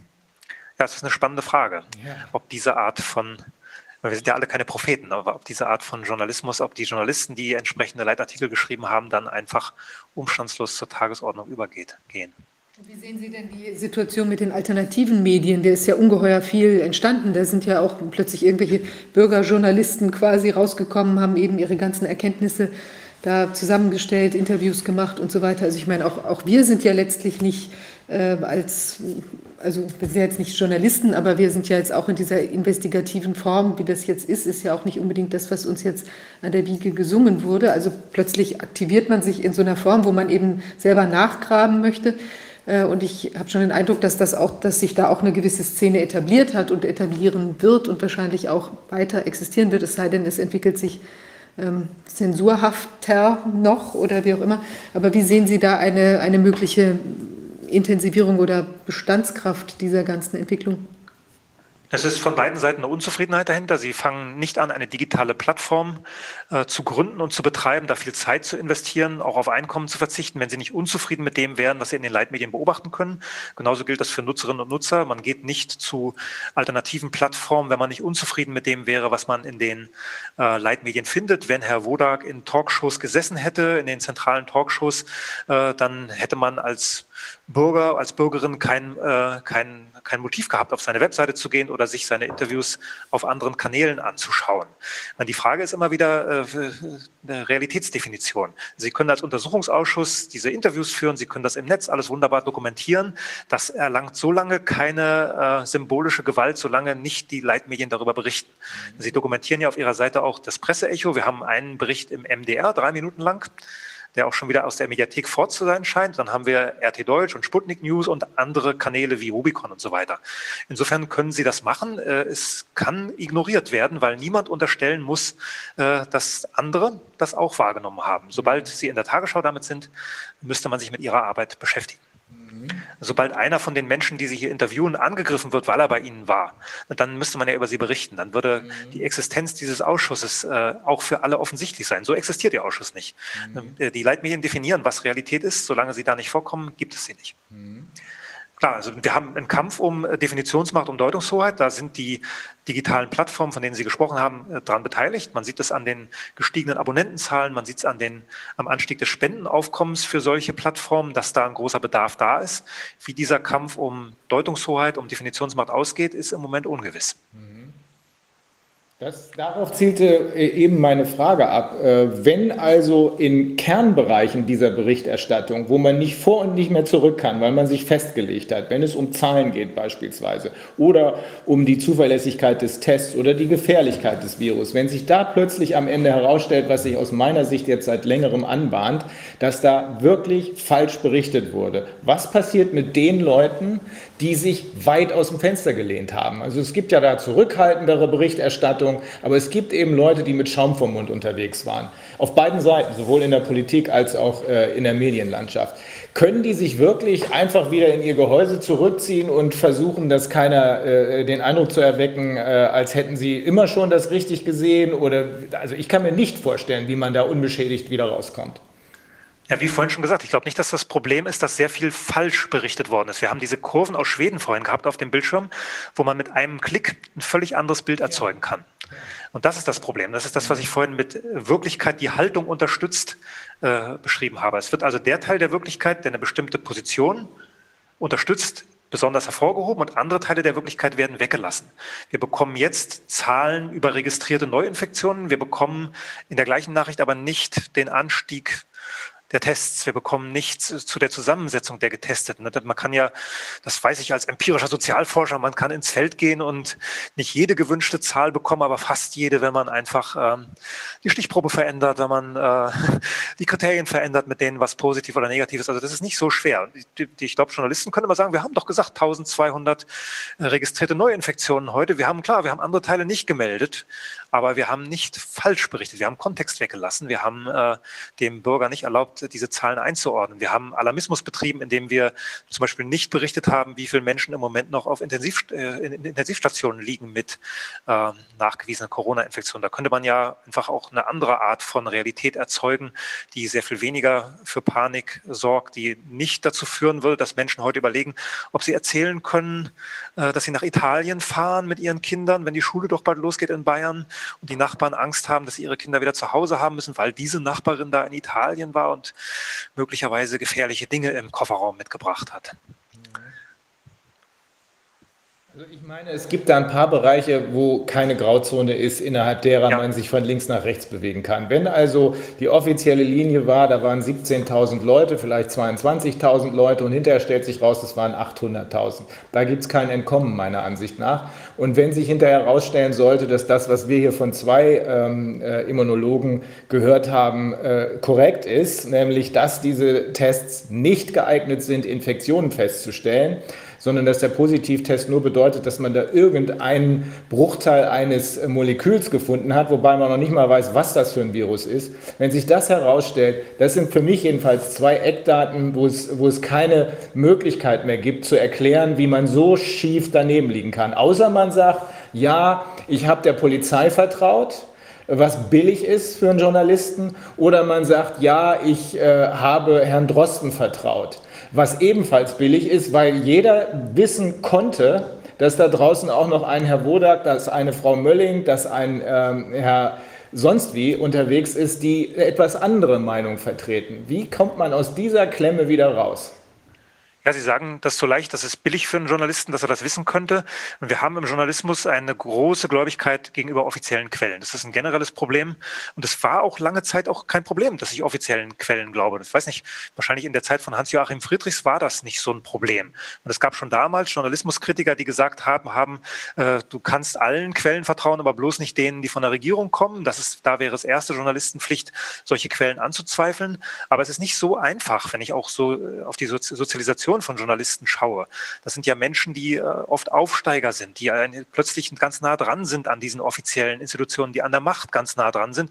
Warum sollen die äh, daran sofort anfangen, daran zu zweifeln, was ihnen der Polizeipräsident sagt, was im Polizeibericht steht, was ihnen das Innenministerium sagt, was ihnen das RKI sagt? Das ist schon ein weiter Schritt, offiziellen Quellen zu zweifeln.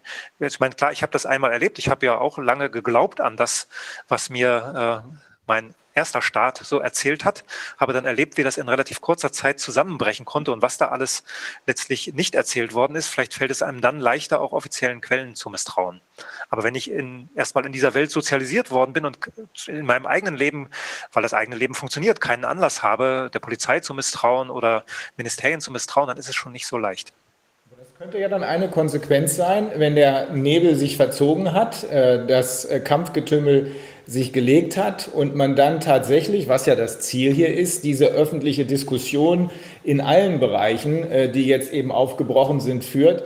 Das könnte ja dann das Ergebnis sein, dass auch der Journalismus sagt, oh Mist, wir haben hier groben Unfug gemacht.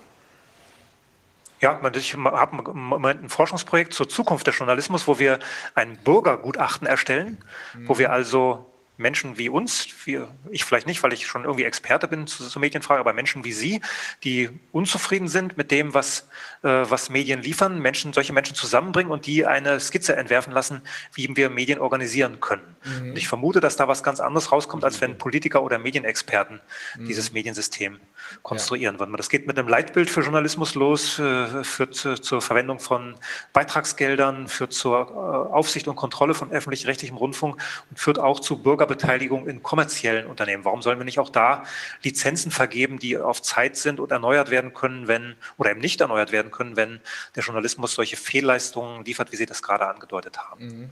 Aber könnte es dann auch passieren, dass wir, sagen wir mal, wenn es jetzt tatsächlich sich irgendwie so weiterentwickelt, dass da auch eine alternative Berichterstattung möglich ist, könnte es dann sein, dass wir wirklich quasi Parallelwelten haben. Also wir haben die Leute, die sich in der öffentlich-rechtlichen Blase befinden. Also die gab, da gab es ja früher keine Alternative zu. Dann waren alle, hat eben der eine mehr oder weniger da reingeguckt, aber es gab im Prinzip überwiegend das und privat, also diese Leitmedien. Ja. Und dann gibt es in der Zukunft vielleicht so, dass, sagen wir mal, 40 Millionen äh, im Extremfall gucken sich dann die ganze Zeit irgendwelche alternativen Medien an und die anderen sind in dieser ganz anderen Blase. Also dann hätte man ja eine völlige, ein völliges Aus, Auseinanderdriften, also gar nicht jetzt dieses Mausfälsche zusammenbringen vielleicht oder Erweiterung eines generellen öffentlichen Debattenraums, sondern es sind quasi zwei Debattenräume, die sich dann ergeben würden, die nichts miteinander ja, zu tun also haben. Ich glaube, das erleben wir ja schon jetzt. Wir erleben schon jetzt diesen Kampf um Deutungshoheit. Wenn es so kommen würde und 40 Millionen Menschen sich äh, auf anderen Plattformen informieren, dann wäre das hegemonial. Dann würden die anderen gezwungen sein, das, das auch äh, wahrzunehmen und könnten das nicht mehr ignorieren. Was wir, glaube ich, generell nicht vergessen dürfen, ist, dass das äh, Aufwand bedeutet, wenn ich äh, mich im Internet jenseits der traditionellen Leitmedien informieren möchte. Ich brauche also dann schon ein relativ großes Bedürfnis. Ich brauche Zeit und ähm, vielleicht auch eine bestimmte Kompetenz, um dort Informationen zu finden. Für die allermeisten Menschen ist das nicht so wichtig, dass sie Zeit und äh, andere Dinge investieren wollen, um sich eine zweite Meinung auszu äh, einzuholen. Wir kennen das so aus Umfragen zur Meinungs- und Pressefreiheit direkt nach dem Krieg. Es geht immer zuerst um das eigene Leben, es geht um die eigene Gesundheit, um wirtschaftliche Dinge. Es funktioniert meine Wohnung, äh, habe ich einen Job, mit dem ich meine Familie ernähren kann. Und wenn das alles erfüllt ist, dann fange ich vielleicht an, auch mich um Pressefreiheit zu kümmern und um die Qualität von Journalismus. Also wir dürfen dieses Thema wahrscheinlich nicht überschätzen, weil ich bin Medienforscher. Für mich ist das immer das Wichtigste auf der Welt, aber für die allermeisten anderen Menschen ist es das sicherlich nicht. Meine Frage, ich habe hier diese Karte jetzt äh, freigeschaltet. Da ja. ist äh, zu sehen, dass wir auf der linken Seite sieht man die großen, äh, die großen Medien und ihre Anteile und auf der rechten Seite sieht man die äh, Tageszeitungen, die Regionalmedien. Wir haben ja noch in Deutschland eine Vielfalt in, bei einigen regionalen, in einigen Regionen, wo auch noch mehrere Zeitungen dann vorhanden sind. Äh, gibt es, kennen Sie ein Beispiel, dass regional jemand da wieder den Stachel gelöckt hat oder dass der jemand anders berichtet hat oder dass da jemand gesagt hat, ähm, das stimmt nicht oder sich rausgewagt hat, aus dem Fenster gehängt hat? Oder ist, sind die auch alle gleichgeschaltet? Ja, gleichgeschaltet klingt so, als ob es eine Stelle gibt, die das äh, irgendwie. Ja, nein, äh, nein, nein, Verzeihung sind die auch ein, reden die reden die auch gleich die gleichen Sprüche wie die anderen. Ja, ich glaube, ich glaub, es sind eher die, die Mechanismen, die ich beschrieben habe, die dazu führen, dass wir den Eindruck haben, dass sie gleichgeschaltet sind. Wenn ich halt von offiziellen Quellen lebe, wenn ich keine Ressourcen habe, um gegen zu recherchieren, wenn ich möglicherweise auch keine äh, gar kein Bedürfnis habe, weil meine Weltsicht dem schon entspricht, was von offiziellen Quellen kommt, dann übernehme ich einfach bestimmte Formeln und dann sieht das für uns so aus, als ob die Medien gleichgeschaltet werden. Weil diese Grafik ist von 2010, wenn ich das richtig erkenne. Der Trend zur Konzentration mhm. ist inzwischen erheblich weitergegangen gegangen. Äh, wir erleben, äh, dass äh, wir Mantelteile, also die Teile, die überregionale Politik berichten, in vielen Lokal- und Regionalredaktionen mittlerweile zugeliefert bekommen. Wir erleben, dass ähm, zentrale Redaktionen verkleinert werden, dass also ähm, diese Karte, glaube ich, so buntscheckig längst nicht mehr ist. Herr Ludwig wird das besser wissen. Das ist Ihr Forschungsgegenstand. Vielleicht können Sie dann nachher darüber, darüber mehr sagen. Aber das ist ein Problem. Klar, Konzentration im Medienbereich ist ein Problem. Weniger Vielfalt ist ein Problem, weil wir wissen, dass Journalisten sehr stark kollegenorientiert sind. Man schaut also, was andere machen. Wenn es mehr Beispiele geben würde von Kolleginnen und Kollegen im Journalismus, die anders berichten, dann hätte das automatisch auch Folgen für alle anderen. Die Untersuchungen gibt es im Moment noch nicht. Das ist alles noch zu frisch. Wissenschaft ist immer ein bisschen langsamer, zumindest bei uns in einer eher ressourcen schwachen Wissenschaft ist das alles ein bisschen langsamer.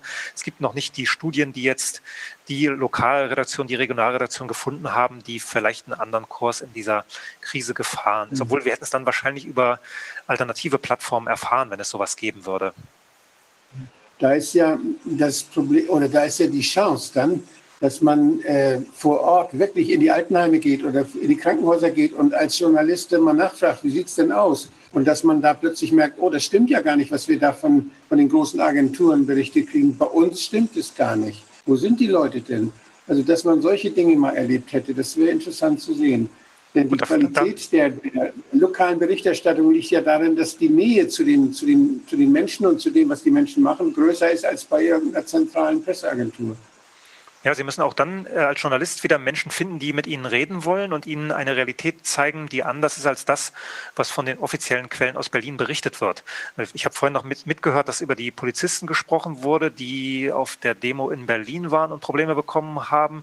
Wir haben den Basketballer erlebt bei Telekom Baskets Bonn, der gekündigt worden ist, weil er auf dieser Demo war müssen wir erstmal den Klinikdirektor finden, der der Linie des Bundesgesundheitsministeriums widerspricht. Das sind auch alles Menschen, die in den meisten Fällen sind das Menschen, die im öffentlichen Dienst beschäftigt sind oder in Privatkliniken wieder von bestimmten Geldflüssen abhängen. Ist, scheint auch da nicht so einfach zu sein, äh, Menschen in Verantwortung zu finden, die dann äh, in der Öffentlichkeit ähm, gegen den Strom schwimmen wollen. Ich habe inzwischen erhebliche Zweifel an der öffentlichen Berichterstattung über die Zustimmung innerhalb der Bevölkerung zu den Maßnahmen. Meine persönliche Einschätzung ist die, dass etwa 30 Prozent Hardliner sind, die vielleicht am liebsten drei Masken übereinander tragen würden, 20 Prozent am liebsten sofort die Maßnahmen beenden würden. Aber nach meiner Einschätzung, jedenfalls aus den Gesprächen im Verwandten, Freundeskreis mit Leuten, die ich im Zug treffe, dass da etwa 50 Prozent sind, die, die misstrauisch sind, aber sich noch nicht so richtig entscheiden können. Wenn man diese Leute oder wenn man überhaupt mal eine echte Befragung durchführen würde, dann wüsste man auch, stimmen die offiziellen Zahlen von wegen immer noch irgendwie über 90 Prozent Zustimmung. Ich, äh, die Frage, da, die sich daraus ergibt, ist folgende. Die New York Times hat, äh, war wie vom Donner gerührt, wie alle anderen großen Medien in den USA auch, als 2016 Trump die Wahl gewonnen hat. Und die haben sich gefragt, wie konnte uns das entgehen? Und dann haben sie, das hat ein Redakteur dann äh, geschrieben, dann haben sie gemerkt, oh verdammt, wir waren nur noch mit unseren zwei großen Büros an der Westküste und an der Ostküste und da, wo wir früher Lokalredaktionen hatten, ist niemand mehr gewesen. Das Ganze war Flyover Country, so nennen die das. Und keiner hat sich mehr interessiert. Und das sind genau die Leute in Flyover Country, also zwischen den beiden Küsten, die haben Trump gewählt. Das hätten wir mitkriegen können, wenn wir uns darum gekümmert hätten. Ist das hier auch denkbar? Herr Professor Mein, dass hier vielleicht ein anderes Bild aufgetreten wäre, wenn man wirklich rausgegangen wäre zur Bevölkerung und da mal gefragt hätte. Das führt zu der Krise der Institutionen, auf die Herr Wodak ganz am Anfang hingewiesen hat. Auch die empirische Sozialforschung, die Meinungsforschung ist in einer Krise. Das hat man 2016 gesehen. Viele Menschen, die äh, ja nicht Medien an sich kritisieren, sondern Medien kritisieren, weil sie das System kritisieren, in dem sie leben, der Politik nicht mehr glauben, die machen bei solchen Umfragen einfach nicht mehr mit. Das ist der eine Punkt. Der, der, das hat, dann hat man, äh, die reden auch nicht mit Journalisten. Da kann, da kann ich als Journalist rausgehen. Es ist nicht so einfach, dann Interviews zu bekommen mit Menschen, die sagen, das ist äh, Lückenpresse oder Lügenpresse. Mit dir rede ich einfach nicht. Also insofern führt die Krise der Institutionen dann hier direkt zu Abbildern von Realität, die äh, ihrem Gefühl, ihrem Bauchgefühl äh, nicht mehr entsprechen. Es ist immer so schwer jetzt zu schätzen aus dem, was man im Alltag selber erlebt. Diese Zahlen, die eigentlich äh, professionelle Stichprobenziehung und gut gemachte Fragebögen uns produzieren müssten, diese Zahlen aus dem Bauch herauszumachen. Das ist schwer zu sagen. Äh, man, wir wissen, wer, wer, jemals so einen Fragebogen selber gemacht hat, der weiß, dass ich über Formulierungen in der Frage äh, äh, Werte verändern kann. Mit einzelnen Begriffen schaffe ich das. Insofern müsste man bei, der, bei Umfragedaten auch immer ganz genau in die Formulierung der Frage hineinschauen. Ich müsste in Ausschöpfungen von Stichproben hineinschauen. Ich müsste in das Befragungsverfahren hineinschauen. Das wird in der verkürzten Form, wie wir es dann in den Medien geliefert bekommen, oft nicht gemacht. Aber auch da wieder, es ist, es ist für einen Menschen, der einen relativ gleichlautenden Medientenor wahrnimmt, der sagt, Abstand halten, Maske aufsetzen, große Gefahr, ist es schwer in der Öffentlichkeit äh, ein anderes Verhalten zu zeigen, weil er findet äh, in den äh, Leitmedien keine Argumente, die eine Gegenposition unterstützen. Das kennen wir aus der Theorie der Schweigespirale. Wenn ich keine Argumente habe, die meine Position unterstützen, dann falle ich in Schweigen zurück, dann äußere ich mich nicht mehr. Das wurzelt in der Isolationsangst der Menschen, wo wir dann doch wieder bei der Psychologie werden. Also ich möchte mich nicht isolieren. Ich sehe einen relativ einheitlichen Medientenor, also tue ich das, was dieser Medientenor von mir verlangt, weil ich sonst Sorge haben muss, dass meine Mitmenschen mich beschimpfen, auch wenn ich da eine Maskenbefreiung zum Beispiel hätte. Das kann man im Zug ja leicht erleben, dass auch kleine Kinder, die durch den Zug laufen, beschimpft werden, ähm, obwohl kleine Kinder halt nicht auf einem Zugsitz gefesselt werden können. Wenn man jetzt durch die Freibäder geht und hier am Strand an der Ostsee so solche Bilder sieht, da scheint das Problem mit den 30 und den 20 und den 50 Prozent irgendwie nicht wahrgenommen zu werden. Hier hat kein Mensch eine Maske an und in den Freibädern auch nicht. Also das scheint zwei Fotos aus dem letzten Jahr, die sind doch nicht echt. Na gut, ich kann ja, ich war ja gerade an der Ostsee am Strand, ich komme von dort und ja. war eine Woche in Mecklenburg-Vorpommern. Der Strand sieht dort fast so aus wie auf diesem Foto. Äh, interessanterweise sind dann offizielle Veranstaltungen am Strand mit Registrierungspflicht äh, und mit Masken, wenn man dann sich ein Bier holen will und solche Dinge. Äh, am Strand äh, kümmert sich dann darum niemand und die Leute sitzen wie in allen Jahren einem eigentlich auf der Pelle. Ne? Der Ostseestrand ist ein bisschen schmaler als, also mein Ostseestrand ist ein bisschen schmaler als der hier auf dem Bild. Es ist äh, in jeder Zeit, auch in diesem Jahr wieder unangenehm gewesen ab nachmittags, weil äh, die Menschen einem da auf dem Handtuch liegen ja, ja. und äh, sich dort dann halt nicht mehr an diese anderthalb Meter, die mhm. propagiert werden, halten. Mhm.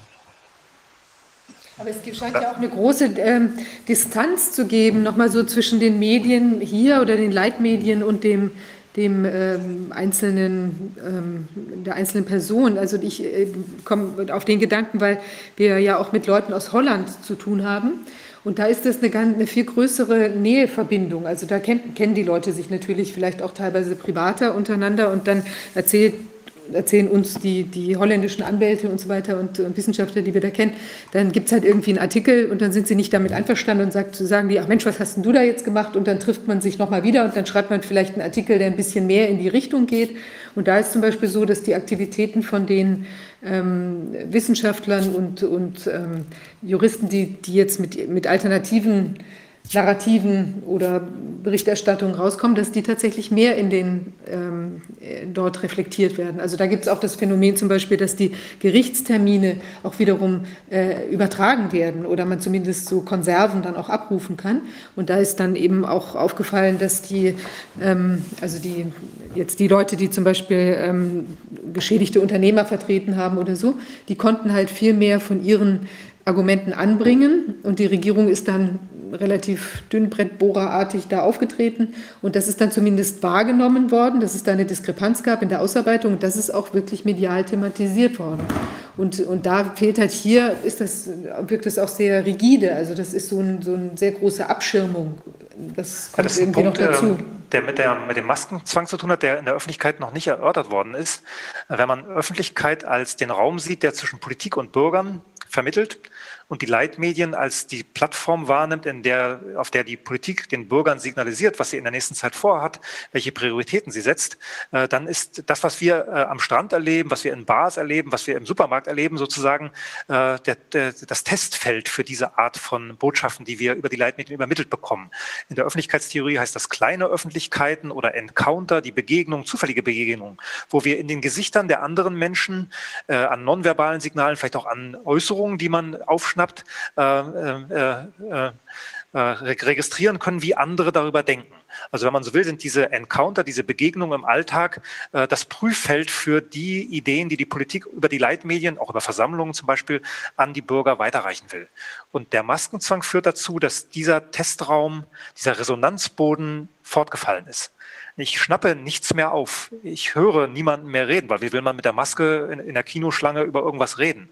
Äh, Im Bus redet man möglicherweise nicht mehr, weil man hat ja eine Maske auf. Ich sehe auch nicht mehr, wie Leute, wenn sie dann doch mal was hören, darauf reagieren, weil die Mimik ja vollkommen weg ist. Insofern ist die Öffentlichkeit, dieser Raum, der zwischen Politik und Bürgern vermitteln sollte, durch den Maskenzwang gestört, wenn nicht sogar zerstört.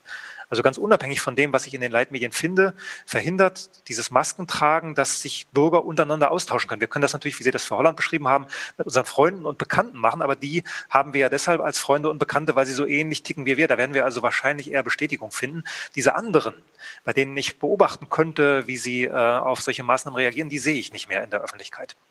Und Öffentlichkeit ist der Ort, zu dem jeder Zutritt hat. Man könnte sagen, klar, das passiert vielleicht in den Diskussionsforen auf digitalen Plattformen, aber da hat nicht jeder Zugang, weil nicht jeder die Zeit und die Energie investiert, dorthin zu gehen. In den Supermarkt muss jeder und ich kann da heute nicht mehr sehen, wie auf bestimmte Nachrichten aus der Politik reagiert wird. Von Menschen, die nicht zu meinem Milieu gehören. Das führt, ist, glaube ich, nicht eine ganz perfekte Antwort auf Ihre Frage. Was, ich, was doch noch eine Antwort auf Ihre Frage wäre, ich freue mich schon auf die Studie, die international vergleichend die Medienrealität dieses äh, Corona-Falls anschaut. Wie es also in Schweden, wie es in Holland, wie es in den USA, äh, wie es in Indien, wie es in Deutschland Corona konstruiert worden. Herr Plager ist nicht mehr da, aber es klang vorhin so durch, als ob auch in Schweden Journalisten offiziellen Quellen trauen. Dort ist die offizielle Linie halt eine andere, deshalb ist auch der Medientenor ein anderer. Müsste man mal anschauen, ob das äh, nicht dann doch äh, Parallelen jenseits, äh, also Parallelen gibt, die eher mit der Organisation von Journalismus zu tun haben, als mit der Regierungslinie. Also ob es nicht auch in Schweden dann schwierig gewesen wäre, wenn ich die Drostenlinie hätte vertreten wollen, da in die Leitmedien zu kommen, als legitimer Sprecher. Aber die Studie wird es natürlich erst in zwei, drei Jahren geben können. Sie haben vorhin ja noch mal auf, die, äh, auf das Erfordernis der Transparenz hingewiesen. Ähm, äh, Viviane hat eben danach gefragt, äh, dass in äh, Holland ja Gerichtsverfahren übertragen werden. Das ist in China auch der Fall. Da kann jeder Bürger, wenn er will, äh, jedes Gerichtsverfahren anklicken und sich das angucken, also von zu Hause aus und das hinterher auch abrufen. Ähm, Holland und China sind nun völlig unterschiedliche Systeme. Das eine ist eine Demokratie und das andere eben nicht. Aber in meiner Tätigkeit, in dieser anderen äh, Gruppierung ADUR, Aktion Demokratie und Rechtsstaat, da haben wir lange drüber nachgedacht, irgendwann wird das öffentlich diskutiert werden, wie wir hier die Position des strukturell unterlegenen äh, Anlegers, Verbrauchers in Rechtsstreiten gegen übermächtige Konzerne verbessern können. Also Class Action einführen, ein richtiges Beweisrecht Discovery. Aber eine der Überlegungen war auch, Gerichtsverfahren öffentlich zu machen, ähm, sodass jeder Bürger sieht, was los ist. Hat das nicht gleichzeitig vielleicht auch eine wenn wir Transparenz sehen äh, äh, und über Transparenz hinausgehende Wirkung, so äh, dahingehend, dass man sich selber besser unter Kontrolle behält als Richter, als Prozessbeteiligter, dass man mehr darauf achtet, sich entsprechend den eigentlichen Vorgaben zu verhalten. Ich meine jetzt zum Beispiel als als äh, ein protokollführender Richter, dass man dann wirklich die Zeugenaussagen so wiedergibt, wie sie gerade äh, äh abgegeben wurden und nicht so, wie man es gerne im Urteil hat. Ich verstehe schon, dass das eine Frage ist, die Sie als Juristen besonders beschäftigt. Das führt ein bisschen weg von meiner Expertise, äh, Öffentlichkeit im Gerichtssaal. Klar, meine, wir haben ja da diese Zuschauermöglichkeit, das ist ja der Ersatz für diese Art von Medienöffentlichkeit. Klar, ich glaube, das ist aber jetzt ein anderer Fall als die Transparenz, die ich vorhin in, äh, für Journalismus mir gewünscht habe. Transparenz in dem Sinne, welche Interessen stecken dahinter, weil, wie, wie sehe ich selbst möglicherweise die Welt, ähm, wem könnten die Informationen helfen, die ich da verbreite. Ähm, ja, also das wäre, glaube ich, was anderes als diese Kamera, die ich im Gerichtssaal einbaue, die, glaube ich, ein ganz eigenes Feld wäre und nur bedingt mit dem Corona-Fall zu tun hat. Nee, das kann ja, auch, kann ja auch ja, gewaltig schief gehen. Das kann auch gewaltig... Pardon. In den Parlamenten haben wir ja diese Kameras schon. Das heißt, wir können zugucken, wenn die diskutieren dort, unsere Volksvertreter. Aber in den Ausschüssen, wo dann letztlich entschieden wird und wo formuliert wird, da, wird, da gibt es solche Kameras nicht. Das heißt, dadurch entsteht auch eine Bühne, und die wird dann auch als Bühne inszeniert. Und ich kann mir vorstellen, dass sowas äh, eine große Gefahr ist, wenn man, wenn man sagt, das ist also wie ein Alibi ist. Das ist ja öffentlich, aber viele andere Dinge werden dann eben hinter die Bühne verlagert. Ich meine das jetzt auch bezogen, auch durchaus konkret auf die Corona-Situation. Es hat ja da Gerichtsverfahren gegeben äh, überwiegend verwaltungsgerichtliche, äh, teilweise, glaube ich, strafrechtliche, aber ganz überwiegend verwaltungsgerichtliche. Äh, würde das nicht helfen, auch hier in Deutschland, wenn der Bürger genau sehen kann, wie der Abwägungsprozess beim Gericht läuft? Ja, sicherlich. Ich meine, wie gesagt, ich bin zu diesem Fall kein Experte. Ich erinnere mich an dieses Interview mit Hans-Jürgen Papier in der Süddeutschen Zeitung, der zu Beginn der Corona, des Corona-Falls ähm, äh, auch auf die Zwänge hingewiesen hat, in denen sich Richter bewegen. Vor allen Dingen, wenn man sich einem eindeutig lautenden Medientenor gegenüber sieht und dann plötzlich als Richter äh, die Verantwortung auf sich nehmen muss, möglicherweise für Erkrankungen oder noch Schlimmeres verantwortlich zu sein. Und er hat, wenn ich mich richtig erinnere, an dieses Interview dort auch gesagt, dass er sich schon vorstellen kann, dass Richter diese Verantwortung scheuen und dann im Zweifel eher pro Legislative entscheiden. Also glaube, in diesem Interview ist dieses, dieses Dilemma, in dem sich auch Richter im Moment gerade befinden, ganz gut äh, deutlich gemacht werden äh, geworden, weshalb ich auch nicht zu viel Hoffnung auf diese Art äh, der äh, Aufarbeitung, Aufklärung und so weiter oder Änderung äh, äh, setzen würde. Hat dann wahrscheinlich auch was mit der Organisation von Gerichtswesen, von Staatsanwaltschaften in Deutschland zu tun. Auch da bin ich jetzt, glaube ich, viel weniger Experte, als Sie es sind. Nee, nee, mir ging es nur um die Frage, ob das nicht aus Mediensicht ob das nicht aus Mediensicht eine äh, im Rahmen der Transparenz dann doch wieder eine positive, zu begrüßende Entwicklung wäre, wenn jeder Bürger jederzeit sehen könnte, was in den Gerichten abläuft. Gut, als Journalist kann ich ja in den Gerichtssaal gehen, machen Journalisten auch. Ist immer die Frage, welche Art von Realität dieser Gerichtsverhandlung sie dann konstruieren. Und das haben sie ja auch in den äh, Corona-Urteilen zu Masken, zu was auch immer, äh, Beschließungen von, von Gaststätten und so weiter, hat man das ja gesehen, welche Realität da von Journalisten konstruiert wurde, die im Gerichtssaal gesessen haben oder per Video ja. zugeschaltet waren. Ja. Hm. Gut, also ich, äh, es kann auch ganz gewaltig schiefgehen, wollte ich vorhin sagen. Äh, Sie erinnern sich vielleicht an den O.J. Simpson-Prozess in den USA, wo rund um die Uhr die Medien berichtet haben über die äh, nicht nur über das, was außerhalb des Gerichts passiert ist, was dazu geführt hat, dass der Gerichtsprozess stattfand, sondern eben in, in dem äh, äh, Strafrechtsverfahren selbst waren die Medien rund um die Uhr da. Jeder konnte jederzeit sehen, was los ist. Das war ein Riesenspektakel. Äh, das soll nach Ansicht mancher, dieser Mediendruck soll nach mancher Ansicht mancher dazu geführt haben, dass der Richter seinen Job nicht mehr richtig gemacht hat. Das, insofern ist das ein ganz gutes Beispiel und führt dann doch wieder zu unserem Thema zurück. Diesen Mediendruck erleben auch Politiker. Mhm. Also man sollte nicht davon ausgehen, dass in der bayerischen Staatskanzlei irgendwie ein, ein, Masterplan vorliegt, wie man weitermachen will. Man beobachtet die Medien, man beobachtet den öffentlichen Druck, geht da auch wieder davon aus, dass die Wählerinnen und Wähler diese Medienberichte wahrgenommen haben und reagiert entsprechend. Man mhm. richtet also sein Handeln auch an positiver Berichterstattung aus. Das ist das, was ich ganz am Anfang versucht habe deutlich zu machen, dass sie öffentliche Legitimation brauchen als Politiker und deshalb permanent darauf bedacht sind, bloß nicht negativ in den Medien wegzukommen und möglichst viele positive Berichte zu generieren. Markus Söder hat gelernt beim Bayerischen Fernsehen, der war dort Volontär, der weiß sehr genau, wie die Kollegen funktionieren. Das ist, glaube ich, auch kein Zufall, dass gerade er es geschafft hat, in dieser Zeit zu so einer dominanten Figur zu werden, weil er das, die Klaviatur dieses Mediensystems deutlich besser, besser beherrscht als seine Konkurrenten. Es gab ja auch diese Studie von der, von der Universität Erfurt, die jede Woche so relativ umfangreiche Meinungsforschungsmaßnahmen da ergriffen hat.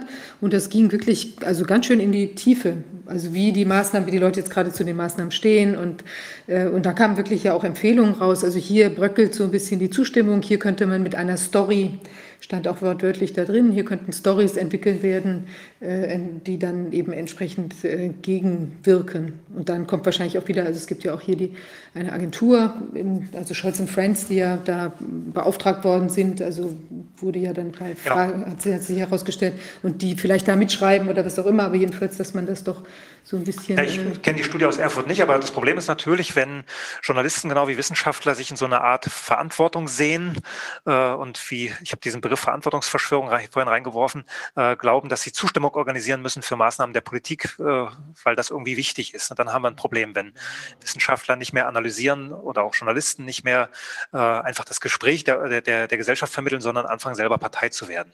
Ja, aber es scheint doch auch aus dem, was Sie vorhin gesagt haben, äh, so zu sein, dass hier in diesem politischen Umfeld, in dem wir uns bewegen, Corona ist ja eine überwiegend politische Problematik, ähm, dass hier eine zu große Nähe zwischen den Berichtenden und der äh, Politik auf der anderen Seite entstanden ist. Markus Söder war eben ein gutes Beispiel, denke ich.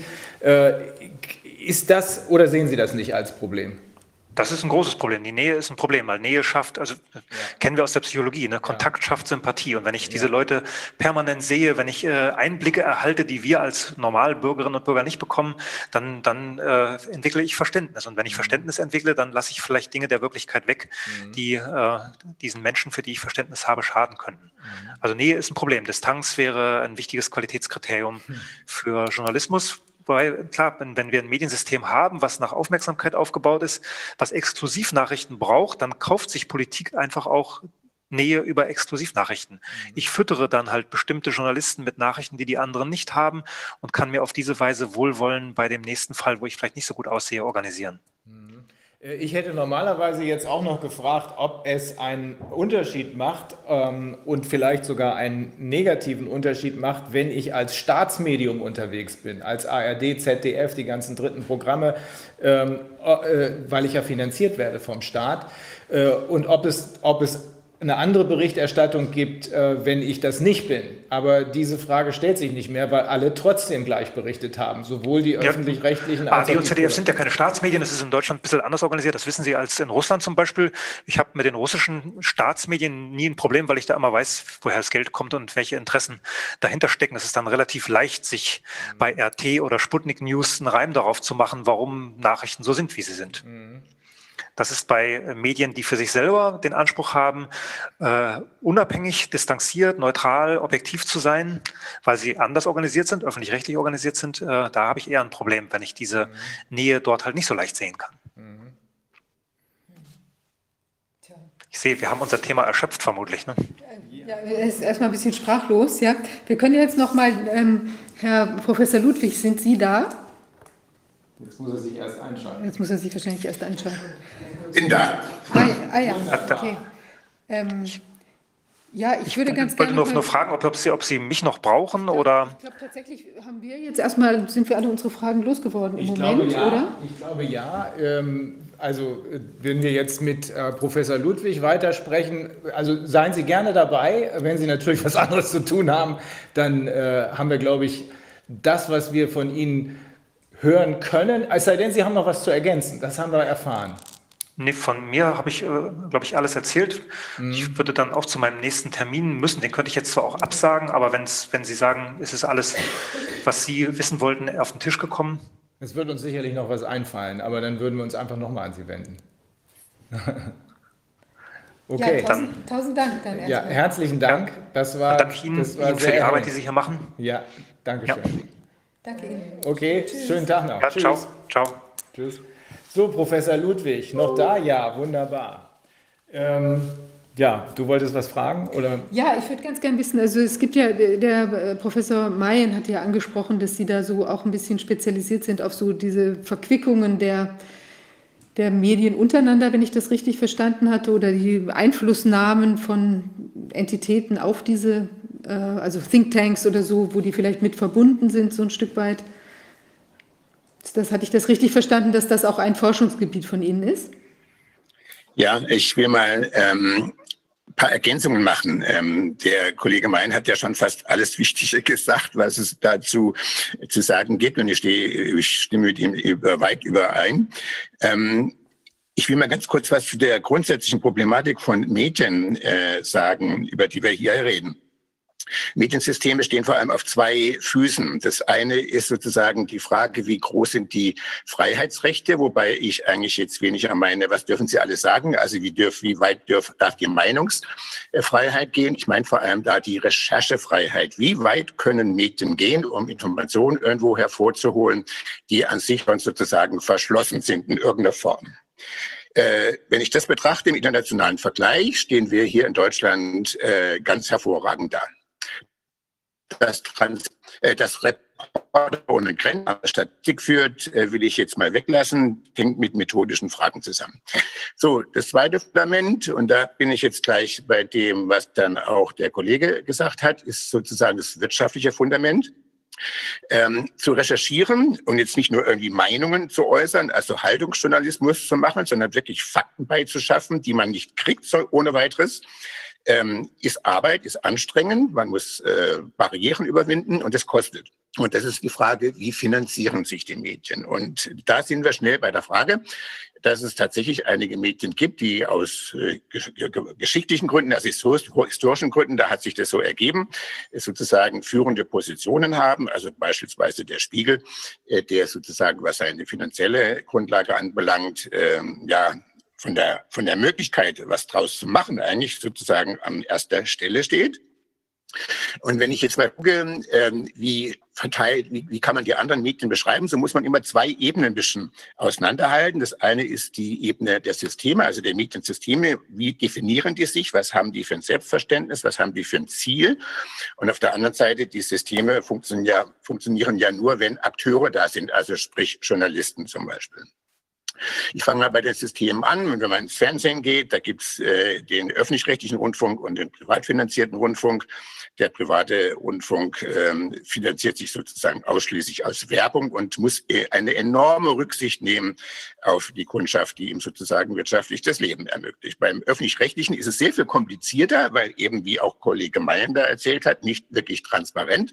Da hat man so ein grobes Bild, das man in der Schule gelernt hat, dass wir hier ja unabhängige Rundfunkräder haben und so weiter und so weiter. Und wenn man genauer hinguckt, äh, ist das ja gar nicht so, weil die Rundfunkräte, die ja eigentlich von der Idee her so ein bisschen die Bevölkerung widerspiegeln sollen. Das ist gar nicht der Fall. Da sind die Kirchen drin, da sind die Parteivertreter drin, da sind wichtige äh, Institutionen wie Gewerkschaften drin. Aber so NGOs zum Beispiel, die heute ja ganz entscheidend für äh, das äh, zivilgesellschaftliche Leben sind, wie Greenpeace zum Beispiel oder Reporter ohne Grenzen oder Gruppen so aus dem MeToo-Bewegung fehlen da völlig und so weiter. Deswegen ist der öffentlich-rechtliche Rundfunk sehr weniger, zwar rein auf den ersten Blick mehr transparent, aber nicht wirklich transparent, weil man sich die Mühe machen müsste, dahinter zu schauen. So, jetzt gehe ich mal in den Printbereich. Ich gehe mal auf die Tageszeitungen.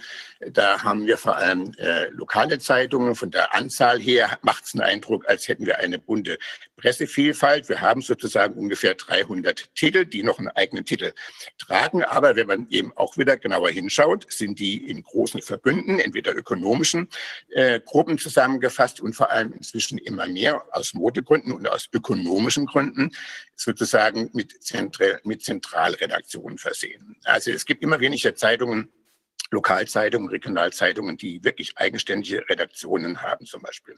Dann gibt es die überregionalen Medien wie Süddeutsche Zeitung, die Welt, die Frankfurter Allgemeine, ähm, das Handelsblatt und so weiter.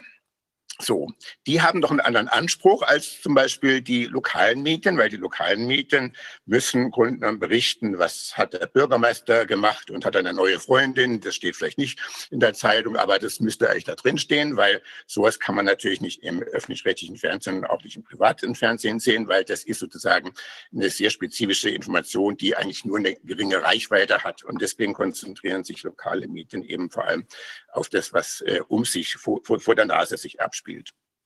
So, jetzt muss man bei, den, ähm, bei diesen äh, lokalen Medien, also bei den kleinen Tageszeitungen, die eben auch sehr abhängig sind, äh, jetzt weniger vielleicht von den Geldgebern, also von den Werbe Werbetreibenden, sondern vor allem auch sozusagen mit den Menschen, die sie täglich zu tun haben, nämlich mit dem Bürgermeister.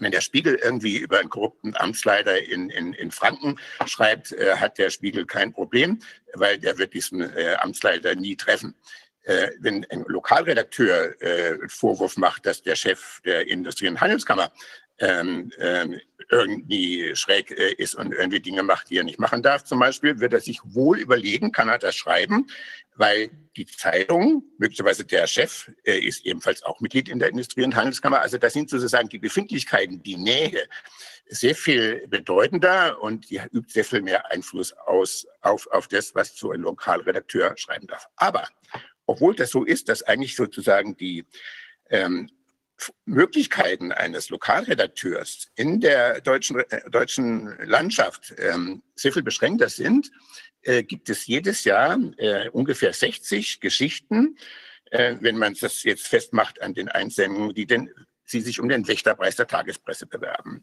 Und äh, ich arbeite mit meinen Studenten, inzwischen macht es eine Kollegin in Köln, ich habe mit meinen Studenten ähm, ähm, 16 Jahre, 15 Jahre lang äh, diese Geschichten aufgearbeitet und äh, wir haben immer gesehen, was für Geschichten kommen da. Und da muss ich wirklich sagen, es gibt so eine Platitüde, dass hier in Deutschland nicht mehr recherchiert wird, jedenfalls nicht in der lokalen Presse, weil aus den bekannten Gründen wirtschaftliche Abhängigkeit und vor allem auch so institutionelle Abhängigkeit da gar nicht mehr recherchiert wird. Das stimmt so gar nicht. Denn die Geschichten, die da teilweise entstehen, sind zwar Nischengeschichten. Und jetzt kommt das Interessante, äh, zu gucken, wie ist es trotzdem möglich, dass solche Leute solche Geschichten machen, die dann wirklich unter Umständen auch äh, große Reaktionen auslösen, also sozusagen äh, die Republik zum Wackeln bringen zum Beispiel.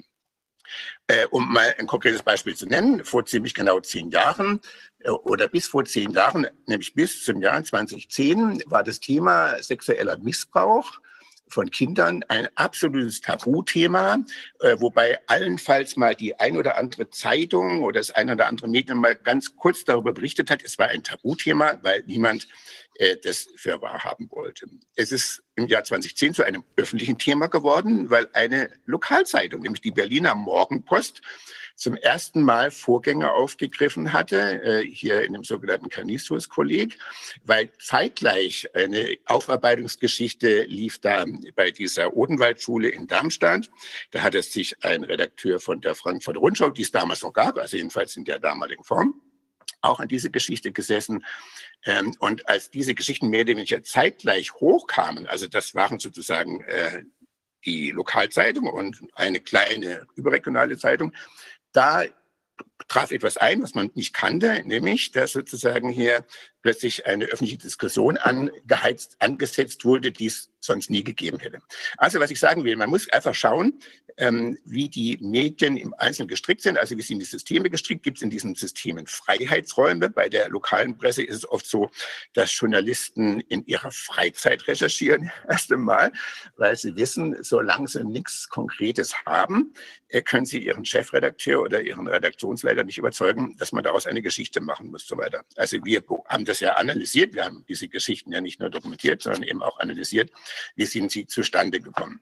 Und das ist das, was äh, ich jetzt hier, was für mich selber bisher ein Riesenrätsel ist, wieso wir hier in der augenblicklichen Situation mit Corona eine Situation haben, wo eigentlich, egal ob ich jetzt die überregionalen Printmedien betrachte, ob ich das öffentlich-rechtliche Fernsehen betrachte und so weiter, eine Situation haben, wo keiner entscheidende Fragen stellt.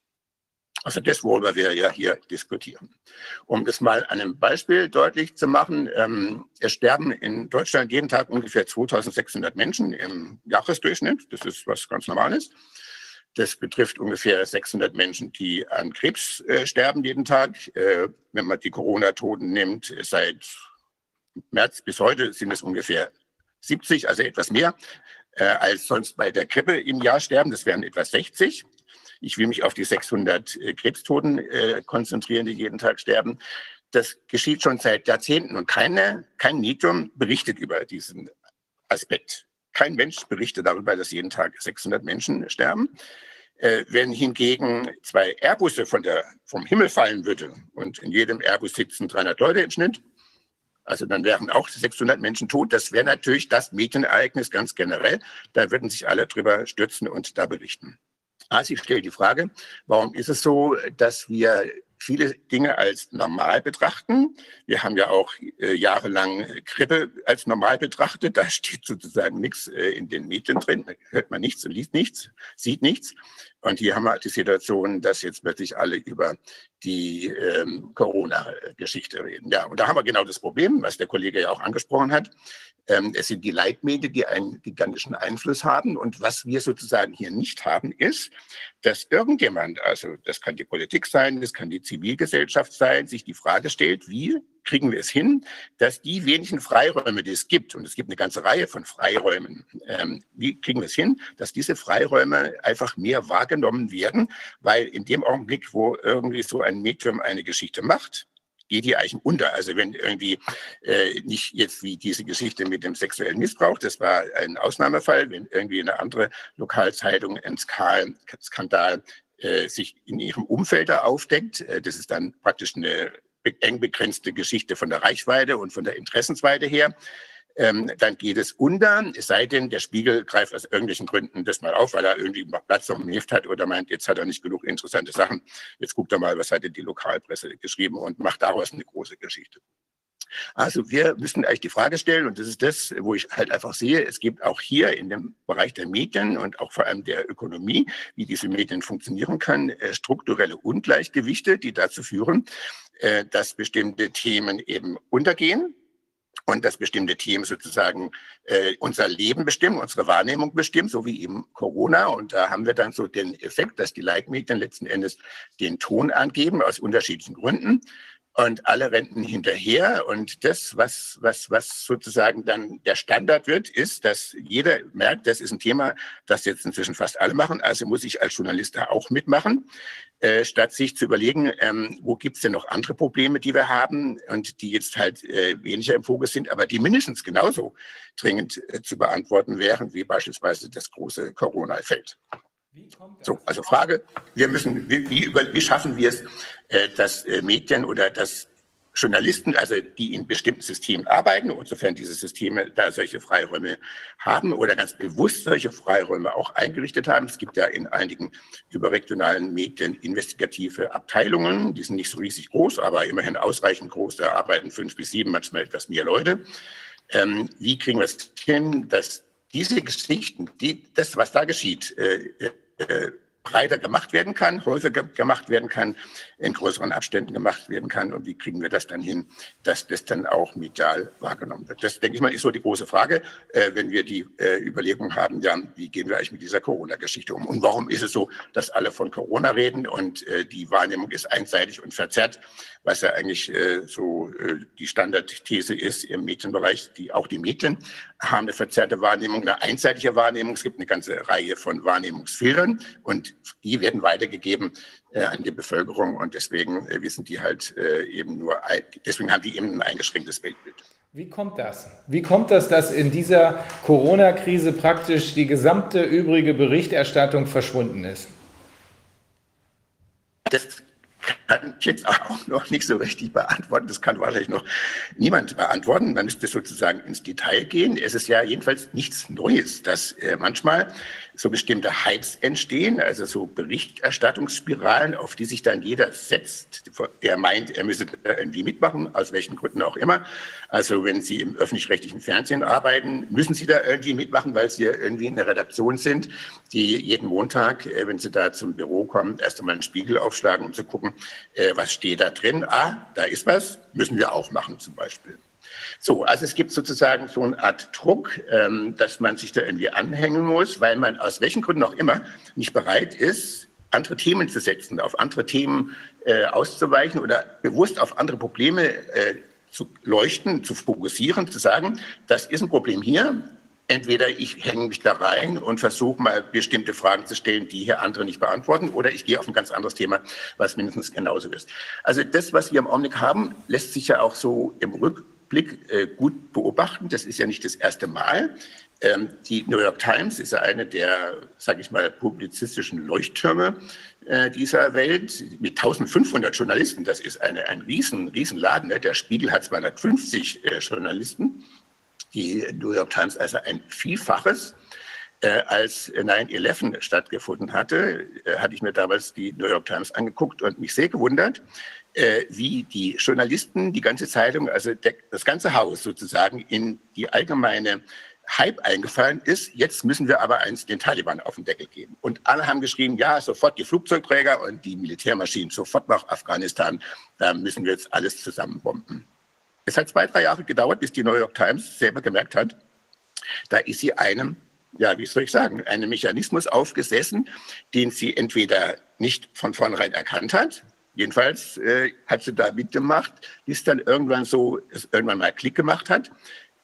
Da haben wir einen Fehler gemacht, weil da haben wir sozusagen ähm, eine allgemeine Stimmung, uns von einer allgemeinen Stimmung leiden lassen, statt unseren Job zu machen, der nämlich heißt, hier ist was passiert, finden wir nicht gut, warum ist es passiert und was wäre jetzt sozusagen zu tun, zum Beispiel. Aber bei der New York Times hat es zwei bis drei Jahre gedauert. Oder schauen sich an, ich will damit dann auch aufhören, was, wieso die mediale Berichterstattung in Deutschland in den 60er, 70er Jahren lief. Es war da ihren Krieg da in Vietnam da immer mehr äh, zum Kochen gebracht haben. Da war ja auch ein großer Mainstream äh, in den Medien, die das alles mehr oder weniger gut befunden haben, einfach deshalb, weil sozusagen aus politischen Gründen äh, die Partnerschaft, äh, die Gefolgschaft, würde ich mal eher sagen, mit den USA so groß war, dass man sich nicht getraut hatte, da mal kritische Fragen zu stellen oder sozusagen äh, zu überlegen, äh, muss ich das alles mitmachen und ist das alles in Ordnung, was die da machen zum Beispiel. Also wir haben das sozusagen, wir können das schon öfters mal beobachten, aber äh, jetzt, was Corona anbelangt, äh, zu definieren, warum ist es so, ich würde einfach mal sagen, äh, es gibt im Augenblick zu wenig Leute, die da kritische Fragen stellen und die hier dies tun, die werden eben nur sehr eingeschränkt wahrgenommen. Also der Kollege Mein hat von kleinen Öffentlichkeiten geredet, die sich dann teilweise in, auf einigen YouTube YouTube-Kanälen äh, äh, stattfinden, in einigen sozialen Medien, aber die eben nicht sozusagen äh, die große mediale Reichweite haben, weil da die Leitmedien davor sind. Und die Leitmedien hält sich jeder, weil er denkt, er verpasst irgendwas. Und das ist, das ist, denke ich mal, ein richtig struktureller Fehler bei uns im Mediensystem. Es hätte doch aber ähm, gleich zu Beginn der Diskussion, als erstmal vielleicht eine Weile nur eine Seite gehört wurde, aber dann doch schon nach ein paar Wochen äh, Wolfgang Wodak aus der Deckung gekommen ist, äh, Professor Streeck kam aus der Deckung, Professor Püschel mehr oder weniger zurückhaltend, aber es ist jedenfalls erkennbar geworden, dass es eine andere Sicht der Dinge gibt. Warum ist da niemand hinterhergelaufen und hat eben diese entscheidenden und kritischen Fragen gestellt und warum hat niemand in, der, in den Medien was gesagt, als äh, Wolfgang Wodak ganz offensichtlich medial äh, äh, verbrannt worden ist, und zwar gezielt? Ein bisschen die Struktur der Akteure anschauen und in den Systemen, in denen sie leben. Kollege Mayen hat es vorhin schon betont, dass es eigentlich immer weniger Journalisten gibt, die sozusagen so eine Art Dauerarbeitsplatz über das ganze Leben irgendwo haben. Die wissen, ich habe mich für Journalismus entschieden und für unabhängige Berichterstattung und auch für kritische Berichterstattung. Also ich hole Fakten hervor, über die sonst niemand reden möchte zum Beispiel. Das ist immer weniger der Fall. Mhm. Also ich sage mal so, äh, auch so ein bisschen die Furcht von, von Journalisten, die potenziell äh, eigentlich in der Lage sein müssten und die möglicherweise solche Gedanken im Kopf haben, wagen es nicht, das zu Papier zu bringen, weil sie um ihren Job fürchten, weil sie sozusagen fürchten, in der Redaktion wird man schräg angesehen zum Beispiel. Ich rede aber jetzt nur von den Journalisten, die eigentlich die Zeit und die Kapazitäten hätten, so es zu machen. Also da würde ich vor allem an den öffentlich-rechtlichen Rundfunk denken, denn die Leute sind da, sage ich mal, haben sehr komfortable Arbeitsbedingungen im Vergleich zu den äh, Journalisten, die in lokalen Zeitungen arbeiten und die da trotzdem äh, kritisch berichten und sich nicht immer von diesen institutionellen Abhängigkeiten da leiten lassen. Also das ist zum Teil eben tatsächlich ein bisschen die Furcht, unter anderem äh, um die eigene wirtschaftliche Existenz, die viele davon abhält, äh, das, was sie möglicherweise sogar denken, wirklich dann auch umzusetzen, obwohl das eigentlich ihre Aufgabe wäre. Und äh, die, die, das, das größte Manko, den größten Mangel sehe ich eigentlich beim öffentlich-rechtlichen Fernsehen, weil die eigentlich so von der, von, von, von, der, ne, von, der Abfederung auch von der rechtlichen Abfederung in der Lage sein müssten, äh, sowas zu machen. Aber es geschieht nicht, auch aus Gründen, die uns ja auch Herr Mein vorhin ein bisschen ähm, dargestellt hat. Unter anderem zu große Nähe, ne? Zur so große Nähe, aber vor allem auch dieses völlig intransparente, diese, diese intransparenten Abhängigkeitsmechanismen, die es da gibt und über die ja auch wirklich niemand redet äh, und nur so ganz selten wahrgenommene Portale wie Übermedien zum Beispiel, die taucht, die, die bringen mal so ab und zu so ein Thema auf den Tisch, aber wer liest denn die Übermedien? Also diesen, diesen Blog der Übermedien, das machen die wenigsten. Ich habe auch den Eindruck, so aus einer konkreten äh, Beobachtung von jemandem, den ich schon sehr, sehr lange kenne, ähm, und als das dann so losging und ich ja auch da mit meiner äh, Petition rauskam nach den sauberen Corona-Daten, dann habe ich auch diese Person, also es ist ein relativ hohes Tier in einer, ähm, im, beim Fernsehen, und jedenfalls habe ich dann auch äh, angerufen und gesagt, ja, wie das denn dort gesehen würde, ob man da nicht auch große Ängste hätte, wenn man jetzt dieses, äh, die, die, also den Lockdown macht, ob das nicht auch wirtschaftlich und sonstige äh, extreme Schadensträchtigkeit hat, ja. Äh, und dann hat er das am Anfang auch sehr stark so gesehen, hat auch gedacht, ja Gott, da hätte er auch Angst um die Wirtschaft und so weiter.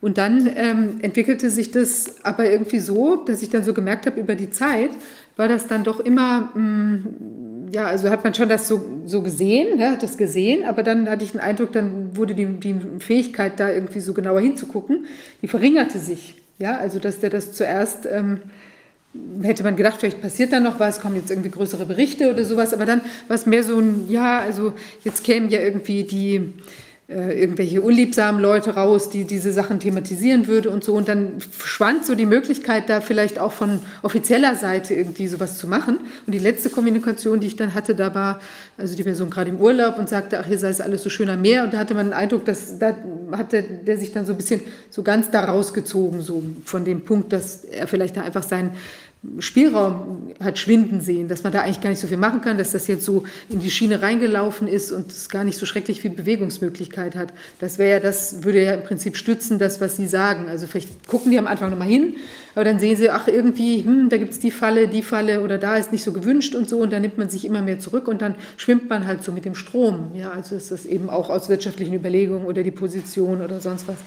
Aber die wirtschaftlichen Überlegungen brauchen sich doch die im öffentlichen, im, im bequemen äh, öffentlich-rechtlichen Rundfunk gar nicht machen. Da muss ja ein anderes, was anderes eine Rolle spielen. Konformi Konformismus.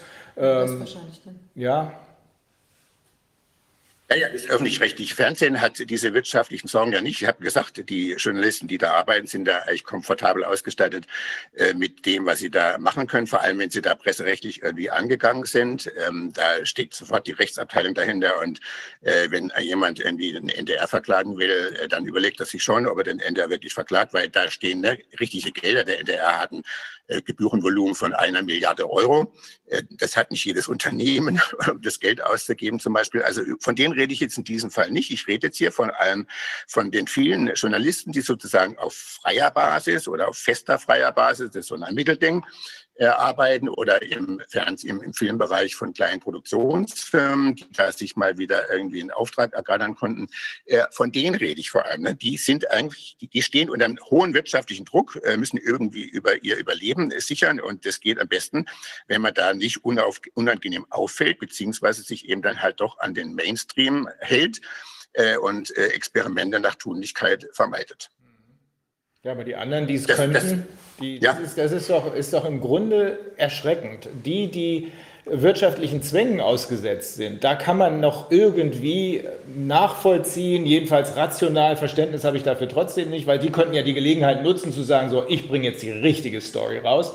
Aber da kann man trotzdem nachvollziehen, warum die zu faul, zu bequem oder einfach zu äh, Mainstream-mäßig unterwegs sind, weil wirtschaftliche Zwänge. Aber warum äh, ist, ist diese, diese, dieser investigative Funke, der ja die ganz großen Stories entzündet. Denken Sie an die, ähm, an die äh, Bob Woodward ähm, und Bernstein-Geschichte über, über Nixon, über Deep Throat, wo Sie diesen Mann gefunden haben, der, wie sich hinterher herausstellte, direkt aus dem FBI kam und der Ihre Quelle war, Deep Throat. Warum gibt es das offenbar gar nicht mehr im öffentlich-rechtlichen Rundfunk, wo doch die Möglichkeiten dafür vorhanden sind? Der öffentlich-rechtliche Rundfunk wäre wirtschaftlich und sozusagen von der Absicherung her eigentlich das ideale Medium, aber theoretisch. Ähm, jetzt muss man so ein bisschen die Strukturen des öffentlich-rechtlichen Rundfunks ein bisschen kennen. Ähm, die Abhängigkeiten sozusagen intern, Rundfunkräte und so weiter, die ganzen indirekten Einflussnahmen von da. Aber äh, so ein öffentlich-rechtlicher Rundfunk hat auch im Grunde genommen relativ lange Vorlaufzeiten, wenn es um größere Filme geht zum Beispiel. Da reden wir von mindestens einem Jahr, eher länger zum Beispiel. Äh, man redet eben dann auch von äh, Unabhängigkeit und vor allem von, von Freistellung von Ressourcen. Das machen die inzwischen eigentlich auch nicht mehr. Also wenn Sie sich mal so eine Sendung wie Monitor anschauen oder auch Panorama, äh, die bringen kurze Berichte, die sind dann sechs Minuten lang, mal acht Minuten. Das sind sozusagen schon große Längen für die nach heutigem Maßstab äh, vor 10, 15 Jahren, 20 Jahren hatten die noch Berichte, die waren dann auch mal eine zehn Minuten, zwölf Minuten. Also da konnte man auch sehr viel mehr darstellen. Das hat sich alles verändert und äh, wenn Sie nicht gerade direkt äh, im Fernsehen langfristig, also richtig angestellt sind, einen Angestelltenvertrag haben, also sozusagen äh, öffentlich bedienstet sind und dann unkündbar sind. Äh, die Menschen könnten das eigentlich machen, aber Sie machen es einfach nicht, weil sie sich doch, weil es einfacher ist, bequemer ist, nicht aufzufallen, also nicht in den Redaktionskonferenzen Vorschläge zu machen. Hier müssten wir doch eigentlich mal ein bisschen gegenhalten, hier müssten wir bestimmte Fragen stellen. Das geschieht eigentlich nicht. Also ich sag mal so, ähm, es gibt viele freie Journalisten, die versuchen, ähm, unter erheblichen Schwierigkeiten, unter erheblichem Aufwand, unter Einsatz ihrer ökonomischen Existenz und so weiter, solche Fragen zu stellen die müssten eigentlich im öffentlich-rechtlichen Fernsehen arbeiten oder alle anderen, die da so ihren Job vor allem als bequemes, äh, als bequeme Absicherung sehen und schon so halb äh, eine Beamtendenke drauf haben, die müsste man mal sozusagen in die wirtschaftliche Unabhängigkeit entlassen. Also es ist leider eine Situation, die so ist, wie sie ist. Äh, man müsste sie ändern. Man müsste sie ändern und ändern kann man das eigentlich nur äh, auf politischem Wege, beziehungsweise wenn die Zivilgesellschaft äh, aufstehen würde und sagen würde, wir bezahlen hier Gebühren, das ist äh, grundsätzlich in Ordnung, aber wir wollen da irgendwie ein größeres Mitspracherecht haben. Das, diese Forderung gibt es ja schon lange. Ähm, die hat sich aber bisher einfach nicht durchsetzen können, weil dieses Thema kein Thema geworden ist bisher. Also ist das ein, wie es auch Professor Mein schon gesagt hat, zum großen Teil ein strukturelles Problem.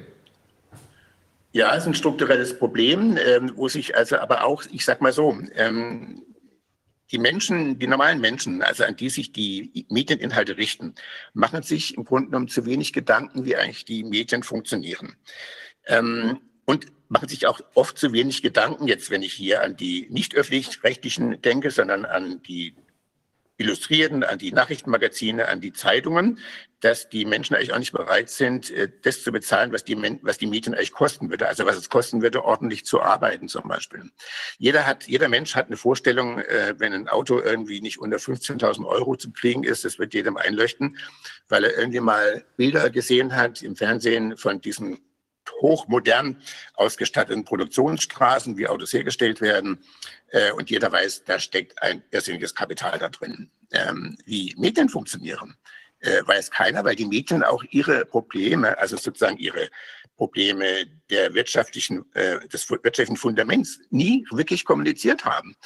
Ähm, also das ist auch ein Fehler der Medien selber, wenn die sagen würden, um das zu machen, was du vielleicht erwartest oder was du gerne hättest, nämlich mehr unabhängig zu recherchieren, kritische Fragen zu stellen, unabhängig wie der politische Mainstream geht und so weiter, dann müsstest du einfach mehr bezahlen. Der Spiegel hat tatsächlich mal über zwei, drei Jahre sich überlegt, ähm, will er auf Werbung ganz verzichten, wobei der Spiegel äh, vergleichsweise sich unabhängig von äh, Werbung immer hat sozusagen organisieren können. Ähm, der Spiegel hat sich mal überlegt ähm, und gerechnet und kalkuliert, was würde der Spiegel kosten, äh, wenn er auf Werbung völlig verzichten würde und kam dann zum Ergebnis, ja, die Spiegelausgabe würde dann nicht irgendwie ungefähr fünf Euro kosten, sondern sie würde ungefähr elf, zwölf Euro kosten. Und da ist der Spiegel dann davon abgegangen, von dieser Überlegung, weil er davon ausgegangen ist, äh, das werden die wenigsten bereit sein zu zahlen, aber auch nur deswegen, weil der Spiegel nie wirklich äh, mal die Karten offengelegt hat, um seinen Menschen, seinen Lesern klarzumachen, wir leben leider nicht nur von euch, sondern wir leben auch von der Werbung. Die zahlt ihr zwar indirekt letzten Endes auch, weil die Kosten, die die Firmen in die Werbung stecken, die finden sich ja im Produktpreis wieder. Ne? Also sozusagen ein verdeckter Kreislauf. Eigentlich müsste der Spiegel auf die Idee kommen zu sagen, Leute, ihr zahlt so und so elf oder zwölf Euro.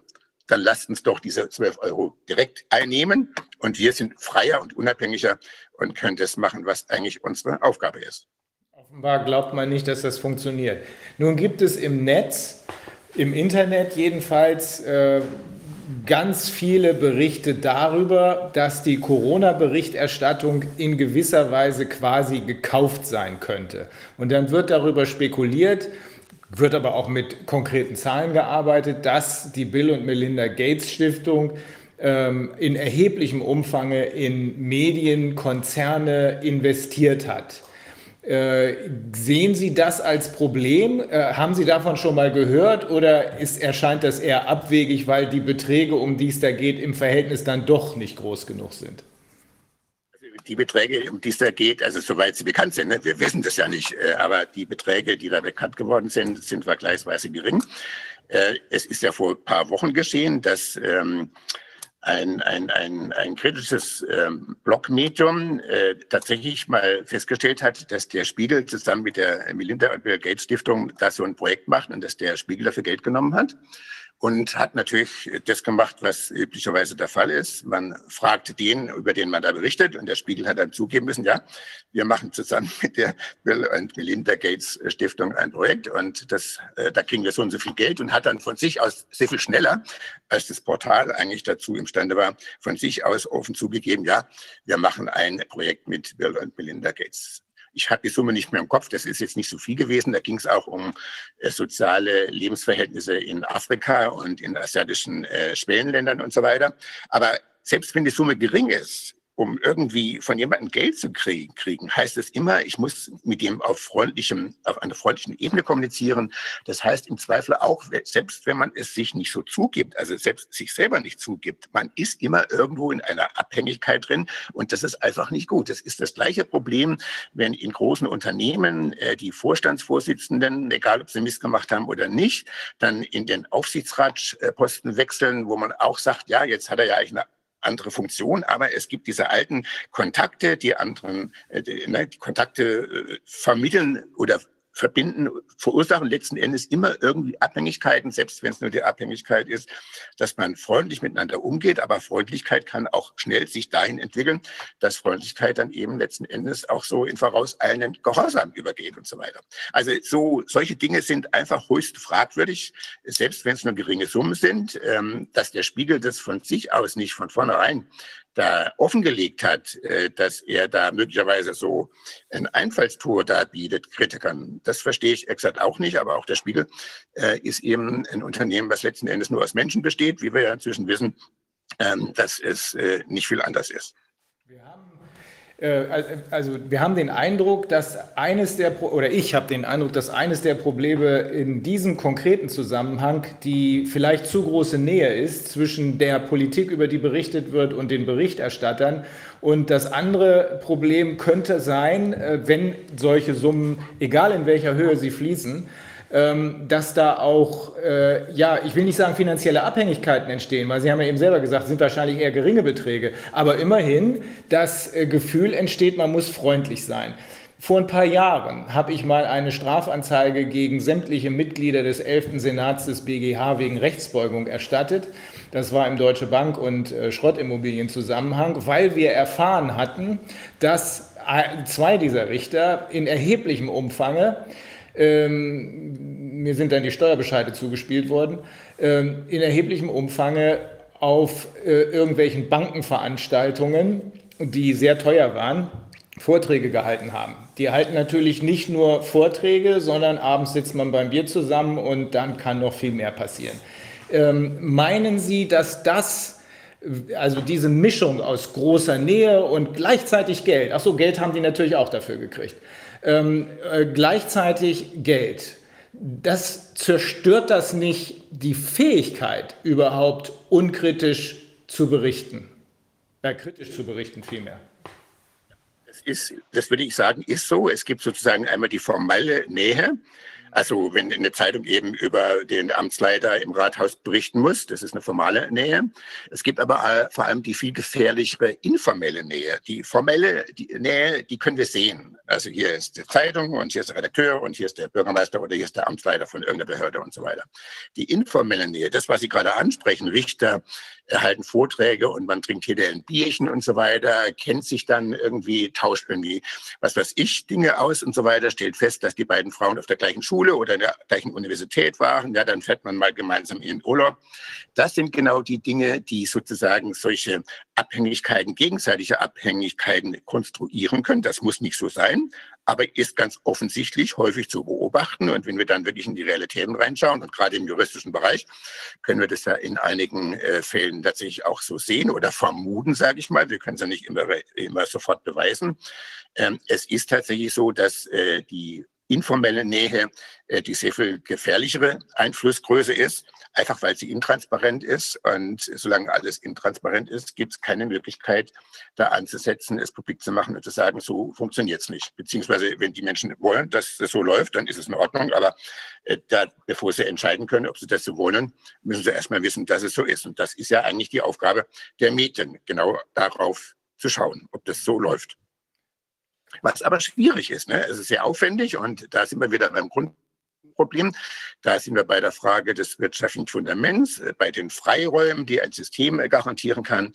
Äh, selbst wenn es so läuft, dass ein Journalist, der bei irgendeiner kleinen Zeitung, Tageszeitung arbeitet, dann erst einmal anfängt, in seiner Freizeit zu recherchieren oder mit Kontakten, die er zur Polizei hat oder wie auch immer und so weiter, versucht einfach mal so Butter bei die Fische beizubringen, bevor er dann der Redaktion einen Vorschlag machen kann. Also ich habe hier ein bisschen was, wollen wir da draus was machen zum Beispiel. Und dafür gibt es unzählige Beispiele, äh, dass es eben halt auch so läuft. Also dass es so ein bisschen auch von der Kreativität der Journalisten abhängt, aber eben auch von den Systemen, inwieweit die Systeme in irgendeiner Form äh, Möglichkeit geben, denen, die willens sind, also die wirklich irgendwie da was draus machen wollen, dass die dann auch arbeiten können, selbst wenn es so ist, dass jemand halt erst einmal in der Freizeit äh, recherchiert, weil er die Hoff, die begründete Hoffnung hat, in dem Augenblick, wo er so ein bisschen was auf den Tisch legen kann, äh, sagt die Redaktion dann eben auch ja, mach die Geschichte und dann wird es eben auch was.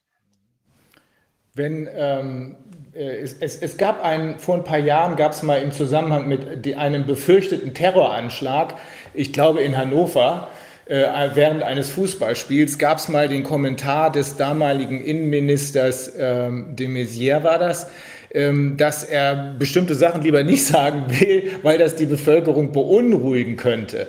Gibt es sowas auch in den Medien, dass die sich sagen, oh, oh, es gibt Sachen, die sagen wir besser nicht, da, da schweigen wir lieber, weil es könnte die Bevölkerung beunruhigen. Ich will darauf hinaus.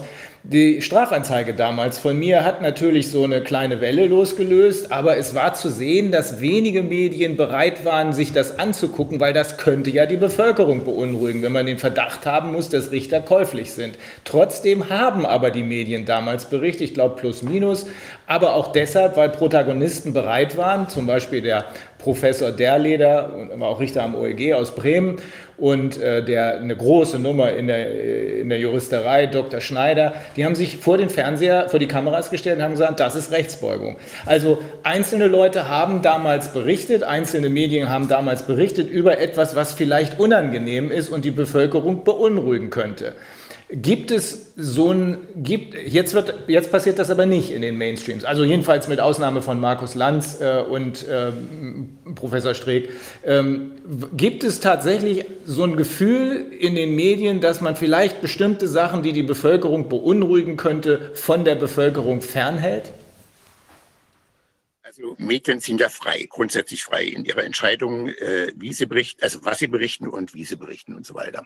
Und ich kenne aus vielen Diskussionen, aus vielen Punkten, dass eben das eine Medium sich so entscheidet, ein anderes Medium äh, ganz anders, einfach weil es keine Standards gibt, weil das auch so ein bisschen vom Selbstverständnis äh, des Mediums abhängt. Dass die Bildzeitung möglicherweise äh, hier, weil sie eine hohe Reichweite hat und weiß, dass sie eben auch Medienmacht darstellt und repräsentiert, sich so eine Frage ein bisschen anders beantworten würde als beispielsweise ein kleineres Medium äh, wie das Handelsblatt, was sich ohnehin von der Reichweite oder von der Zielgruppe an Entscheider richtet, die, sage ich mal, äh, äh, also selbstständig denken können ne, und sich nicht irgendwie von so einer Meinungsmache da beeinflussen, die würden anders mit so einer Beantwortung umgehen als beispielsweise eben ein Medium. Also da kann man, da gibt es keine Regel. Das ist sozusagen einer der Fälle, wo Medien eigentlich äh, immer unterschiedlich auch sich äh, verhalten. Jetzt hier in diesem konkreten Fall haben die einen sich dran gehalten und haben nicht berichtet, äh, andere haben eben dann doch berichtet. Es gibt ganz wenige Standards, wo eigentlich äh, äh, es einen Konsens gibt im Medienbereich, bei Entführungen zum Beispiel. Also dann, wenn absehbar, ganz konkret irgendwie Menschenleben auf dem Spiel steht, da gibt es dann auch eine entsprechende Passage im Pressekodex. Aber ich denke mal, da ist das Selbstverständnis der Medienmacher, also das heißt Medienmacher, die Chefredakteure, die Manager und natürlich die Journalisten, so weit ein, ein, einherkonform, dass sie sagen, wenn es um ein Menschenleben geht und die Polizei bildet uns, äh, erst einmal nicht zu berichten, um die Ermittlungen nicht zu stören, um das Menschenleben zu retten. Da denke ich mal, ist, dürfte der Konsens äh, fast 100 Prozent sein, dass man dann eben nicht berichtet. Aber das sind wenige Fälle, ne, äh, die, die da so gut funktionieren. Aber über einen Skandal müsste man doch eigentlich berichten können. Wenn ich das vorhin vergleiche mit dem, was in Schweden passiert, da gerät jetzt plötzlich der frühere Chef ähm, ich hätte fast gesagt des Gesundheitsamts, ähm, äh, Johann Giesecke, der gerät der unter Beschuss in den Medien, nur weil er als Berater ja nicht mehr, eigentlich nicht mehr dabei ist, sondern außerhalb der Regierung dazugekommen ist. Das wird da schon als Skandal gesehen. Äh, hier äh, weiß ich nicht, äh, hier habe ich zumindest das Gefühl, dass in manchen Bereichen äh, die, der Wille, solche Skandale aufzudecken, nicht wirklich vorhanden ist. Also diesen Fall von dem Giesecke, den uns der Kollege davon äh, äh, erzählt hat, verstehe ich eigentlich auch nicht, vor allem weil der Giesecke ja offenbar äh, vorher selber in dieser ja. Funktion ganz offiziell gewesen ist und da äh, viel Gutes und Sinnvolles gemacht hat, eben halt jetzt als Pensionär da zu Rate gezogen wurde, aber offenbar irgendwie so unter Umgehung bestimmter Formalitäten. Äh, dass das dann zum äh, Politikum oder zum Skandal wird, kann ich ehrlich gesagt auch nicht ganz nachvollziehen, weil es ja eigentlich irgendwie sozusagen eine Abwägung ist zwischen der Formalie ähm, und sozusagen das, was sozusagen eigentlich unter Verletzung der Formalie letzten Endes bewirkt wird. Er hat ja irgendwie sinnvolle Vorschläge ganz offenbar gemacht. Äh, also in Deutschland äh, würde das, denke ich mal, nicht so einen Skandalwert haben, aber da gibt es eben halt auch unterschiedliche Befindlichkeiten, was die äh, das Selbstverständnis der Medien anbelangt. Also mal im Vergleich zu bringen, in England steht jedes Mal in bestimmten ähm, Blättern ähm, der, der, der Massenpresse, wenn irgendwie die Königin krank ist oder wenn da irgendwas passiert ist. Äh, da interessieren sich die äh, Massenmedien, ähm, die Boulevardpresse eben sehr für auch das Intimleben der Könige und ob jemand äh, schwul oder lesbisch ist das ist für uns in Deutschland eigentlich bisher eigentlich nie ein Thema gewesen. Also ja, ne, das, das, das, da, da gibt es ein anderes Selbstverständnis. Also es gibt eben halt auch tatsächlich in der Kultur, in der Wahrnehmung der Kultur und in der Ausführung der Medienkultur dann doch Unterschiede. Und jetzt Ihre Frage da heißt es ganz offensichtlich in äh, Schweden nimmt man das irgendwie ernster als, als jetzt beispielsweise man das hier in Deutschland äh, sehen würde. Ich kann mir nicht vorstellen, dass das in Deutschland hier einen großen Effekt haben würde, so eine Situation. Ich habe hier das Gefühl, ich zumindest habe hier das Gefühl, dass es kein Problem ist in den äh, Blut- und Busen-Publikationen, so wird das, glaube ich, manchmal bezeichnet, äh, persönliche Skandale zu berichten, solange das meinetwegen Prominente betrifft oder so. Aber, aber ich habe inzwischen den Eindruck, dass politische Skandale äh, eher äußerst vorsichtig behandelt werden. Im Gegensatz zu dem, äh, ja, zu der Kleinigkeit, die in Schweden schon zu, einer, zu einem Skandal führen, was aus meiner Sicht dafür spricht, dass die Schweden sehr vorsichtig sind und, und ihnen die Unabhängigkeit und das Funktionieren ihrer Institutionen, Institutionen sehr wichtig ist. Wenn das hier aber nicht so passiert, auch zum Beispiel bei Corona hätte man ja über, hätte man ja hinterfragen können, was machen die da eigentlich mit Wolfgang Wodak? Hätte man ja vielleicht mal gucken können, 2008 gab es oder 2009 gab es diesen Bericht äh, Profiteure der Angst. Äh, warum, oder nochmal die Frage, gibt es hier tatsächlich Vorbehalte über politische Skandale zu berichten? Das würde ich eher nicht sagen. Ähm, es gibt eine ganze Menge von politischen Skandalen, die aufgetischt worden sind und die, auf die sich Medien sehr gerne stützen. Also äh, selbst die Bildzeitung macht da ab und zu mit. Ich denke an den äh, damals äh, abtreten müssenden Bundespräsidenten Wulff. Da ging es ja um eine vergleichsweise, vergleichsweise harmlose Geschichte. Hat ja sich da sein Privathaus von einem Juwelier bezahlen lassen. Und als rauskam, ja, hat er also rein formal gesehen, rein formal gesehen nicht gemacht. Das Ganze lief über seine Frau zum Beispiel. Da war die Bildzeitung eine der, die da richtig eingestiegen sind. Und wir wissen ja alle, wie es ausgegangen ist. Das ist dann zum politischen Skandal geworden, der für den Betroffenen so groß wurde äh, und unerträglich wurde, dass er dann von sich aus sozusagen äh, die, die Konsequenz gezogen hat und gegangen ist. Also das werde ich eigentlich nicht sagen, dass man hier mit politischen Skandalen irgendwie, dass man politische Skandale nicht, auftischen möchte. Die Frage ist, ähm, was definieren wir als politischen Skandal? Ähm, die Fragen, die, auf die Sie wahrscheinlich hinaus wollen, heißt ja, warum ähm, wird hier äh, nicht diskutiert, dass die entsprechenden Institutionen, also hier die Charité, der Virologe auf der einen Seite, hier das RKI auf der anderen Seite. Wie abhängig sind die von der Politik und wer, warum hinterfragt das niemand, wie da möglicherweise sozusagen die Einflusslinien laufen, die der vorauseilende Gehorsam läuft, wie laufen da sozusagen die gegenseitigen Abhängigkeits- oder Beeinflussungsmechanismen. Das würde ich eben als, vor allem auch als politischen Skandal ja. betrachten, aber da sind wir wieder beim Problem, das ist sozusagen offenbar auch für die Mehrheit der Journalisten äh, irgendwie entweder zu weit weg, das könnt ihr nicht als politischen Skandal entdecken, oder sie sehen das Problem gar nicht, mhm. aus unterschiedlichen Gründen, oder sie sehen das Problem, haben es im Kopf, getrauen sich aber nicht daraus was zu machen, aus Gründen der, der wirtschaftlichen Abhängigkeit von diesem oder jenem zum Beispiel. Mhm. Ja, wird man nicht äh, im Moment jedenfalls nicht genauer aufklären können. können. Professor Mein sagte ja sicherlich, äh, wird da in ein, zwei Jahren oder so äh, mehr zu erkennen sein, wenn man die genauen Berichterstattungsstrukturen und die Hintergründe dann vielleicht auch mal genauer anguckt. Aber ich glaube, im Moment haben wir den Kopf noch nicht weit genug über Wasser, um das alles erkennen zu können. Wobei eines ist. Ja, also wir, wir wissen eigentlich zu wenig, äh, beziehungsweise jetzt sozusagen äh, alles da mühsam zusammen zu sammeln. Das ist halt auch einfach viel Arbeit. Da denke ich mal, ist die, äh, der, der Journalismus äh, zum großen Teil, wenn man es wirklich sehr flächendeckend, sehr gründlich und sehr tiefgründig macht, äh, überfordert. Das kann eigentlich nur die Wissenschaft machen. Also beispielsweise so ein äh, Kommunikationswissenschaftler, die dafür Kapazitäten haben und dann eben auch an alles rankommen. Der Journalist lebt in der Regel, wenn er nicht gerade in der investigativen Abteilung lebt äh, und arbeitet, äh, wobei die Herausgeber dann wissen, äh, denen müssen wir Freiräume lassen, inhaltlich und vor allem auch zeitlich, also von den Kapazitäten her. Der normale Journalist, der lebt eben unter einem äh, hohen Druck, jetzt nicht nur, wenn er unabhängig ist, also frei ist, unter einem wirtschaftlichen Druck, sondern eben vor allem auch unter einem erheblichen Leistungsdruck, regelmäßig äh, Geschichten, wenn er frei ist, anbieten zu müssen, die dann auch genommen werden.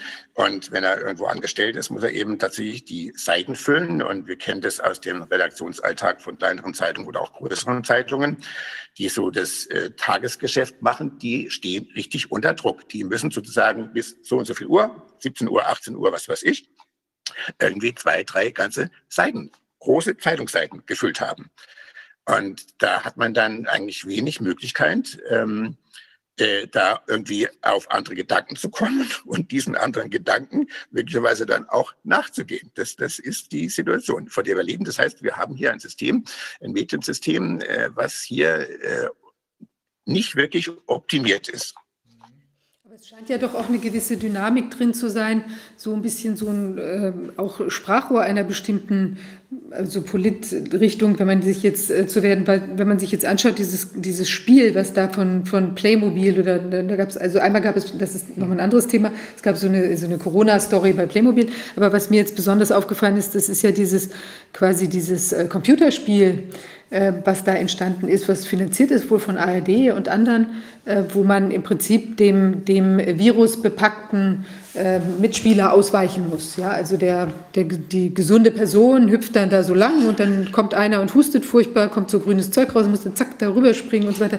Also das ist ja eigentlich auch ein bisschen eigentümlich. Also dass dann so eine, jetzt kann man das sehen als vielleicht den öffentlichen Erklärauftrag, dass man da vielleicht so in so eine Richtung da konditioniert wird. Nö, das entspricht ja eigentlich den Panikpapieren. Es, es entspricht ein bisschen dem Panikpapier und es ist also schon ein bisschen eigentümlich, dass sowas dann auch von der ARD finanziert ist. Also wie verträgt sich das mit so, einer, so einem Aufklärauftrag, aber der ist ja sehr einseitig hier. Also wenn wir zum Beispiel sehen, dass in Schweden die Leute keine Masken tragen, äh, und sich eben abständig verhalten oder wie auch immer halt anders damit umgehen, dann ist das ja schon, also irgendwie, da vermischt sich ja quasi politische Message ja, mit einer, einem öffentlichen Erklärauftrag oder sowas. Also Professor Mein hat auch vorhin sich dagegen gewehrt, als ich gesagt habe, Staatsmedien.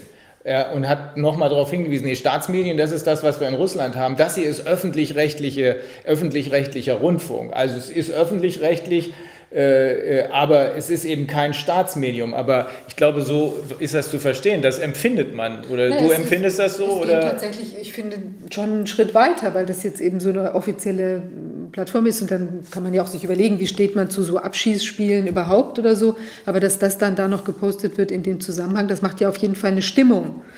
Und man würde ja eher sagen, es geht hier Problem, um Objektivität. Ich kann Sie schlecht verstehen. Vielleicht können Sie Ihr Mikrofon irgendwie ein bisschen besser platzieren. Also ich habe ja, tut mir leid. Ich hatte gerade erwähnt, es gibt ein, es ist so ein Computerspiel jetzt äh, gemacht worden, was auch die ARD mitfinanziert hat. Also Computerspiel, das kann man auf dem Bildschirm, kann man das spielen. Und da ist eben so ein Männchen, geht spazieren und muss eben den Corona-Gefahren ausweichen. Und das hüpft dann zum Beispiel über so einen hustenden Corona-Befallenen, ja, wo so lauter Viren irgendwie rausquillen. Und dann, ähm, dann muss das eben hochhüpfen oder schnell wegrennen oder den wegdrücken oder wie auch immer das das dann macht. Man kann es mit so einem kleinen Cursor, also nach rechts und, also, und nach oben äh, bewegen. Und das finde ich jetzt schon, das hat ja was von schon, das macht eine Stimmung, ja. Und äh, so, also ich weiß gar nicht, ob das dann überhaupt in so einen öffentlich-rechtlichen Auftrag reingehört. Also ich finde das verwirrend. Gut, also ich kenne das Spiel nicht. Äh, ich kenne überhaupt keine Spiele, habe auch keins auf dem Computer, weil ich die Zeit gar nicht habe, mich mit solchen Dingen zu beschäftigen. Ich spiele auch nie Mensch ärgere dich nicht oder so irgendwas, weil ich dann immer ganz genervt äh, weggehe, äh, einfach weil ich das äh, als Zeitverschwendung empfinde. Gut, aber wenn Sie sagen, äh, dass so ein Spiel dann ausgerechnet auch von den Öffentlich-Rechtlichen gemacht wird, dann würde ich auch sagen, da, äh, da, da verletzen die ihren öffentlich-rechtlichen Auftrag. Äh, und das ist eine einseitige Geschichte. Aber das ist eine grundsätzliche Diskussion, die leider eben auch nicht äh, flächendeckend in der ganzen Medienwissenschaft geführt wird, äh, weil wir ja hier eine Situation haben, wo, wenn Sie das rein formal betrachten, die Anteile, die Marktanteile zwischen privatem und öffentlich-rechtlichem Fernsehen ja 50-50 sind, wenn Sie alle Sendergruppen, äh, Untersendergruppen dazu rechnen. Aber das hat dazu geführt, äh, dass eben auch das öffentlich-rechtliche Fernsehen sich sehr nah, sehr stark an die Standards äh, sozusagen orientiert hat, die das private Fernsehen vorgegeben hat. Das beginnt bei den Talkshows, das beginnt bei den Unterhaltungssendungen, bei diesen Rätselsendungen und so weiter, äh, bei den Soaps und so weiter. Äh, und da gibt es eine ganze Reihe von Leuten, dazu gehöre ich auch ich, die eigentlich sagen, wir sollten eigentlich darauf achten oder die Frage stellen, was ist eigentlich die vorrangige Aufgabe eines öffentlich-rechtlichen Fernsehens? Und da würden wir sagen, also ist leider eine Minderheit, äh, jetzt sich an Soaps zu orientieren, die das privatwirtschaftliche Fernsehen macht, oder an diesen Rätselsendungen, äh, wer wird Millionär, das ist nicht öffentlich-rechtlich. Das können die Privaten gerne machen. Und wenn es die äh, Menschen gucken wollen, ist es ja auch in Ordnung. Unsere Aufgabe, unser Job ist eigentlich ein völlig anderer. Aber da ist es Selbstverständnis oder das, das Verständnis, was ist öffentlich-rechtliches Fernsehen, leider völlig weicht ab von dem, was die Intendanten und was natürlich dann auch die von ihnen geprägte der ganze Unterbau sozusagen davon hält. Also das Beispiel mit dem Spielen würde ich ganz klar sagen, das ist eigentlich nicht Aufgabe. Und jetzt wundere ich mich gerade, dass das private Fernsehen noch nicht auf die Idee gekommen ist, das öffentlich-rechtliche Fernsehen deswegen zu verklagen wegen Verletzung äh, irgendwie ist einer der Rundfunkstaatsverträge. Da ist ja ganz vieles geregelt, was dürfen die machen, äh, was dürfen die nicht machen. Und da weiß ich nicht, ob solche Spiele dazugehören, hätte ich eher das Gefühl, äh, dass das eben nicht Grundaufgabe des öffentlich-rechtlichen Fernsehens ist. Aber das Problem ist ja beim öffentlich-rechtlichen Fernsehen, das können wir von außen als Kritik hier äußern. Eigentlich müsste diese Kritik auch mal von innen kommen, also aus dem System selber heraus. Das geschieht aber nicht. Und da sind eben halt die äh, Abhängigkeiten einfach zu groß. Und ob man das jetzt als Staatsfernsehen betrachtet oder als öffentlich-rechtliches Fernsehen, ähm, das ist so ein bisschen verwirrend auch, ne? wenn man wenn man wenn man den Russia, Russia Today sieht, weiß man, das ist Herr Putin, der da spricht oder sein Pressesprecher. Beim öffentlich-rechtlichen Fernsehen erkennt man eben nicht von vornherein oder nicht jeder diese fein äh, ziselierten Abhängigkeitsmechanismen, die es da gibt, die eben dazu führen, dass sich eben leider auch dieser ganze Medienbereich da aus dieser kritischen Diskussion, die eigentlich hier bei Corona notwendig wäre, dass sich die da einklinken und eigentlich ihren Job machen, äh, von dem man sagen würde, ja, das ist eigentlich eine Aufgabe des öffentlich-rechtlichen Fernsehens. Das geschieht leider nicht. Es gibt einen Journalisten, der heißt Reitschuster, ein angesehener Journalist, der sehr viel über Russland gemacht hat äh, in den Mainstream-Medien und der jetzt äh, sich sozusagen angewidert abgekehrt hat. Den habe ich neulich in einem Interview mit Preradovic gesehen und da hat er so ein bisschen darüber gesprochen, was hier in der Corona-Berichterstattung äh, gerade auch im öffentlich-rechtlichen Fernsehen los ist. Er hat da auch sogar ein paar Namen genannt. Äh, dass äh, also Leute sich bei ihm, bekannte äh, Journalisten sich bei ihm in der Küche, so hat er es, glaube ich, gesagt, ausgeheult haben, was das für ein Chaos ist, dass man mit, der, mit einer anderen Berichterstattung überhaupt nicht mehr zu Wort kommt. Danach sagt er, sind dieselben Leute, deren Namen hat er nun nicht genannt, sind dieselben Leute dann in irgendeiner Talkshow aufgetreten, wo es um die Frage ging, ist die öffentlich-rechtliche Berichterstattung nun gelenkt oder nicht? Äh, haben die noch genug Freiräume und da hätten die im Brustton der Überzeugung gesagt, nee, alles sauber, weil aus mich wird kein Druck ausgeübt. Also da scheinen diese Abhängigkeiten, die Sie eben beschrieben haben, doch wesentlich größer zu sein, als das in der Öffentlichkeit auch nur ansatzweise erkannt wird. Ja, genau, das ist der Fall. Also ich kenne den Reitschuster auch. Äh, der hat ja unheimlich kritische Sachen da über Russland geschrieben. Der musste ja auch deswegen gehen, weil er um sein Leben da gefürchtet hat. Äh, kann ich völlig nachvollziehen. Ähm, ich kann nur hoffen, dass er aus den Dingen, die er da in Russland erlebt hat, jetzt auch mal ein Buch macht über diese Thematik und so weiter. Aber was Sie da gerade ansprechen, eben, äh, dass die äh, Betroffenen aus den öffentlich-rechtlichen Fernsehanstalten im Brustgrund der Überzeugung äh, von sich behaupten, sie hätten Freiräume und keiner würde Druck auf sich, auf sie ausüben. Ja, das ist leider so. Eigenwahrnehmung ist immer etwas anderes als die Fremdwahrnehmung von außen und dass es so wenig Menschen gibt. Also ich kenne eigentlich keinen aus dem öffentlich öffentlich-rechtlichen System, der mal so neben sich stellen könnte und sagen könnte, also was mache ich da eigentlich? Äh, ist das eigentlich in Ordnung? Äh, nehme ich da eigentlich den Job wahr, der eigentlich mit dem öffentlich-rechtlichen Fernsehen verbunden war? Also da haben wir genau die Situation, das gehört zu diesen vielfältigen, ausziselierten Abhängigkeiten, subtilen Abhängigkeiten, ähm, über die hier kaum geredet wird und wo man eigentlich schon aufgrund eines solchen Statements stutzig werden müsste, weil man sich sagt, das ist jetzt sozusagen äh, das Statement von den Betroffenen und so wie der das sagt, dass er da von niemandem vorgeschrieben äh, bekommt, was er zu berichten hat. So ist das Gleiche, wenn ich irgendwie einen Redakteur bei Russia Today sehe und der sagt es auch. Wir berichten hier unabhängig und ich weiß, äh, es ist das Sprachrohr von Herrn Putin. Also das ist in der Hinsicht dann letzten Endes aufs Gleiche hinaus äh, auch wenn die Inhalte ein bisschen anders sind, aber von den Abhängigkeiten läuft es äh, aufs, äh, aufs, aufs ziemlich Gleiche hinaus. Ja. ja, und das läuft ja dann sogar noch stärker aufs Gleiche hinaus, wenn das derselbe Typ ist, der vorher bei Reitschuster in der Küche gejammert hat, dass er mit kritischen Stories nicht mehr durchkommt. Das sind, sollen wohl mehrere Leute gewesen sein, so wie er es beschrieben hat. Also da, äh, da verkauft auch jemand seine Seele.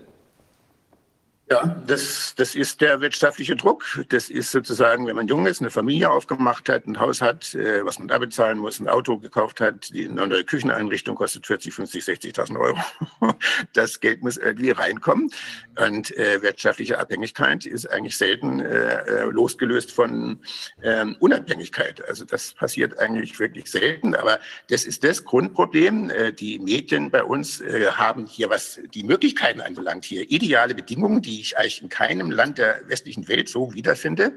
Aber das wirtschaftliche Fundament ist eben sehr stark eingeschränkt von vielen Abhängigkeiten äh, bedingt, nicht nur eben von den Werbekunden, die da immer so eine große Rolle spielen, sondern eben vielfach in vielen Bereichen von ganz vielen unab nicht zu, von vornherein nicht, nicht zu sehenden Abhängigkeiten, auf die man achten müsste, um zu verstehen, warum leider im Augenblick niemand diesen Job macht, nämlich hier relevante Fragen stellen. Was passiert hier eigentlich hier mit Corona? Warum äh, stellt einer nicht die relevanten Fragen und äh, warum bringt er irgendwie nicht die Öffentlichkeit mal zu nachdenken, äh, was halt immer eine grundsätzlich schwierige Geschichte ist. Hm.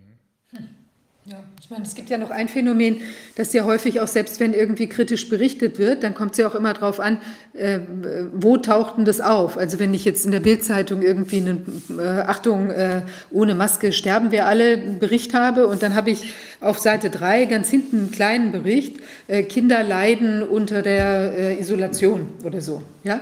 Dann habe ich auch zwar darüber berichtet, aber ich habe es natürlich so getan, dass es dann überhaupt gar keiner mehr wahrnimmt, weil es sich so weit äh, hinten in der, in der Liste, so wie Google Seite 5, das sieht dann auch keiner mehr. Und das ist vielleicht auch so ein bisschen was, wo die Leute sich dann teilweise auch selbst beruhigen. Ich habe ja darüber berichtet, aber vielleicht eben nicht sehen, was es, dass es eigentlich überhaupt gar keine Wirkung mehr entfalten kann.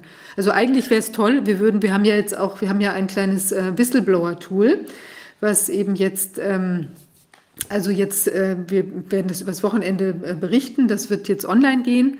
Äh, kann man ab Montag auch, ich glaube Montag ist das da, wir werden nochmal genau berichten, wann es ist, aber ich denke, ab Montag kann es losgehen. Da können Leute sich melden und vielleicht gibt es ja auch Leute, die uns noch ein bisschen Näheres aus, der, aus dem Journalismus berichten wollen, was sich da so tut. Ja. Ich denke, es hat auch, wir haben ja auch von einigen Journalisten noch mal was gehört, dass dann auch die Arbeit stark behindert wurde. Also dass Leute vielleicht auch bei diesen, bei diesen ähm, Demonstrationen verhaftet wurden oder irgendwie erstmal jedenfalls behindert, nicht Zugang hatten oder eben andere Sachen, also jetzt auch freie Journalisten, ja, die dann vielleicht auch, auch Blogger, die vielleicht alternativ berichten wollten oder so, dass es da auch Probleme gab, auch Zugangsprobleme. Und das sind natürlich auch noch Sachen, die dann auch wieder einschüchtern oder vielleicht ein Stück weit da vom Weg abbringen können, wenn man jetzt was ähm, herausgefunden hat, was man gern kommunizieren möchte. Ich habe noch eine Frage.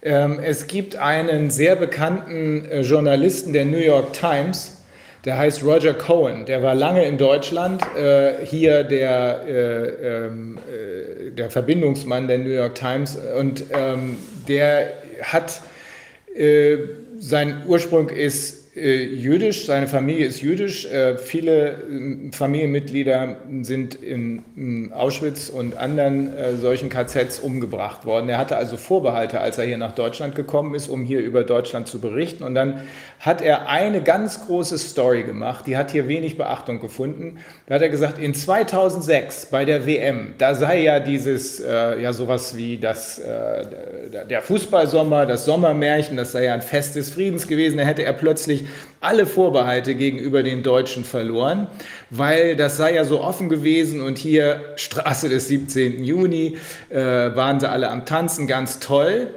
Und dann sagt er, ja, das war aber eigentlich nur die Oberfläche, denn wenige Jahre später hätte er das Gefühl gehabt, dass in Deutschland nur noch sowas wie eine dumpfe, wie nennt er das, eine dumpfe, bequeme Selbstgefälligkeit, Complacency heißt das im Original eingesetzt hat. Kann das sein, dass das Offenbar gilt das natürlich nicht für die Leute, die sich hier auf der Demo, an der Demo beteiligt haben. Aber kann es sein, dass das, wenn es für, sagen wir mal, 70, 80 Prozent der Bevölkerung zustimmt, dann auch in den Medien um sich greift und dass man da dann einfach doch nicht mehr so ganz genau hingucken will, wenn man eigentlich hingucken müsste? Ich weiß nicht, ob das Beispiel so übertragbar ist ähm, auf die äh, hiesige, auf die jetzige Situation. Ähm, ich bin jetzt auch kein Fußballmensch. Ähm, ich habe das natürlich mitbekommen, was sich da abgespielt hat. Das war ein, ein fester Freude, dass das hinterher letzten Endes alles auch ein bisschen mit Korruption verhaftet war, wissen wir inzwischen auch. Naja, das ist ja, ne, also das ist so die, das, was, wo ich auch damals die Frage gestellt hätte, ähm, wie kommt das, dass diese Entscheidung letzten Endes so reibungslos dafür Deutschland ausgegangen ist? Das kann man ja inzwischen bei jeder Entscheidung inzwischen fragen, wie wir äh, wissen hier. Aber das jetzt so auf eine Art äh, Selbstgefälligkeit, Bequemlichkeit ganz generell zurückzuführen, weiß ich nicht. Also die Einschätzung würde ich jetzt äh, von dem Kollegen äh, eigentlich nicht teilen. Mhm. Ähm, wir haben hier in Deutschland ähm, eine sehr differenzierte Bevölkerung. Wir haben hier unheimlich viele zivilgesellschaftliche Aktivitäten. Wir haben ein sehr ausdifferenziertes äh, Mediensystem, was zurzeit eben aber jetzt hier äh, eben nicht so funktioniert, wie man es eigentlich erhofft hätte oder erwarten würde. Aber von den Möglichkeiten her, äh, was wir machen könnten, wären wir eigentlich in der Lage äh, oder müssten die Medien in der Lage sein, eben halt äh, nicht nur dem Mainstream zu folgen, sondern eben auch die Fragen zu stellen, die der Mainstream eben einfach nicht stellt. Ähm, weil das bequemer ist, dem Mainstream zu folgen, weil das dann auch für den Arbeitsplatz als freier Journalist sicherer ist wenn ich schreibe, was äh, gehört werden will und so weiter. Und weil eben halt auch, da haben wir jetzt noch gar nicht drüber gesprochen, hier in Deutschland ein vergleichsweise ausgeprägtes Obrigkeitsdenken noch vorherrscht. Das beobachte ich eigentlich weniger bei den Jüngeren äh, als eher bei so den Älteren, die halt teilweise so aufgewachsen sind oder das sozusagen mitbekommen haben. Ähm, deswegen funktioniert leider nicht alles so, wie wir es uns eigentlich gerne denken würden weil eben bestimmte strukturelle Ungleichgewichte und ungleiche Strukturen da vorhanden sind, äh, über die niemand spricht, die auch äh, in der Politik nicht aufgegriffen werden. Und das würde ich eben, um diesen Begriff von vorhin nochmal aufzuwerten, das würde ich als einen der äh, großen politischen Skandale betrachten, weil wenn ich mir so anschaue, was ist in den letzten Jahren oder ja, Wahlperioden eigentlich so politisch geschehen, dann muss ich eigentlich sagen, es war so eine Art Muckling through, nennt man das, so durchwursteln wo die Politik auch keine irgendwie Idee hatte, wie soll das eigentlich hier in Zukunft weitergehen, weder beim Klimawandel noch bei der Frage, was für ein Mediensystem wollen wir eigentlich haben und ähm, was muss das eigentlich leisten und müssten wir uns mal genau den Bereich angucken, den wir indirekt mitfinanzieren, weil wir das Gesetz dazu haben, dass eben jeder, der ein abspielbares äh, Gerät hat, egal ob Computer, Smartphone oder sonst. Also dass jeder Haushalt eben einen Fernsehbeitrag, äh, eine Rundfunkgebühr, wie das offiziell heißt, zahlen muss. Äh, aber dafür würden wir dann aber auch eben erwarten, wenn wir Journalisten und Redaktionen mit einer derartigen Sicherheit äh, ausstatten, dass die dann auch bestimmte Dinge leisten. Ja. Unabhängig, ob das uns gefällt oder nicht. Das ist, denke ich mal, hier einfach nicht der Fall. Ja. Okay. Obrigkeitshörigkeit ist, glaube ich, fast ein ganz eigenes Thema. Äh, das ja. Äh, ist ein besonderes Problem, so wird es weltweit empfunden, der Deutschen. Nicht erst seit dem Dritten Reich, sondern schon seit wilhelminischen Zeiten. Da wurde die Justiz schon gleichgeschaltet durch Bismarck. Aber das kann natürlich auch innerhalb der Medien eine Rolle spielen, ja. Wird das nicht sogar durch die Art der Berichterstattung vielleicht ein bisschen getriggert? Also so zum einen die, die Aggression in der Bevölkerung jetzt äh, Menschen gegenüber, die unter Umständen keine Maske tragen können. Und zum anderen eben auch ähm, dieses Anschwärzen, was jetzt doch verstärkt auftritt. Ja, die Obrigkeitshörigkeit. selber jetzt nicht ja, ich kann das selber jetzt nicht bestätigen, weil ähm, mir ist das eigentlich sowas nicht aufgefallen. Gut, man sieht in der S-Bahn oder irgendwo im Bus mal Leute, die eben keine Maske haben. Ähm, fragt natürlich nicht, äh, kannst du keine Maske tragen, weil du irgendwie Probleme mit dem Atmen hast, was weiß ich. Ähm, aber ich habe jetzt echt noch nicht beobachten können, äh, dass da dann Aggression entsteht. Aber ich denke mal, äh, es wird immer so sein, dass ähm, Menschen, heute stand bei uns im Tagesspiegel eine Geschichte darüber, äh, dass die Jugend da eigentlich so äh, sich nicht an die Regeln hält und so weiter und großes Geklage die ganze Zeit hier durchgeht. Und dann hat einer mal klar gemacht, das, was in der Zeitung heute steht oder die ganzen Monate steht, dass die Jugendlichen da sich so nicht so ohne weiteres an Law and Order halten und die Regeln nicht immer befolgen, das konnte man auch schon bei Sokrates nachlesen und bei Aristoteles nachlesen. Das war früher, vor über 2000 Jahren auch nicht viel anders. Also also ich denke mal, das, was Sie da fragen, ähm, ich glaube, das könnten, hätten wir vor 100 Jahren in einer anderen Situation natürlich ne, vermutlich genauso beobachten können. Also die Kontinuitäten sind doch äh, relativ äh, konstant, die sich da über die Jahrhunderte hinwegziehen. Wir, wir haben ja so schon 70 Jahre Zeit gehabt, uns den Obrigkeitsstaat abzugewöhnen eigentlich und haben da ja auch ganz praktisch geübt, haben ja schon eine ganze Menge Erfolge. Eine Zeit lang äh, waren wir stolz drauf. Und ähm, dass wir, dass es die Obrigkeit eben des Volkes, das heißt die Menschen, die äh, ja, die demonstrieren oder nicht demonstrieren.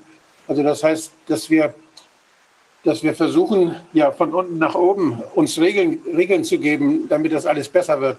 Das ist für mich jetzt mal ein Thema, wie, was müsste man dann in ein Parteiprogramm schreiben, äh, damit die Medien besser funktionieren? Was müsste man da ändern? Was müsste man was müsste man schaffen damit? Welche Anreize müsste man schaffen? Oder was ist mit den Rundfunkräten? Ist eine, sind regionale Medien äh, sicherzustellen oder ist es besser, wenn das so hierarchisch gegliedert ist in Deutschland? Also da, da sind so strukturelle und systemische Fragen, die ja dann durch die Regelsetzer dann beeinflusst werden können. Das heißt durch die Parlamente.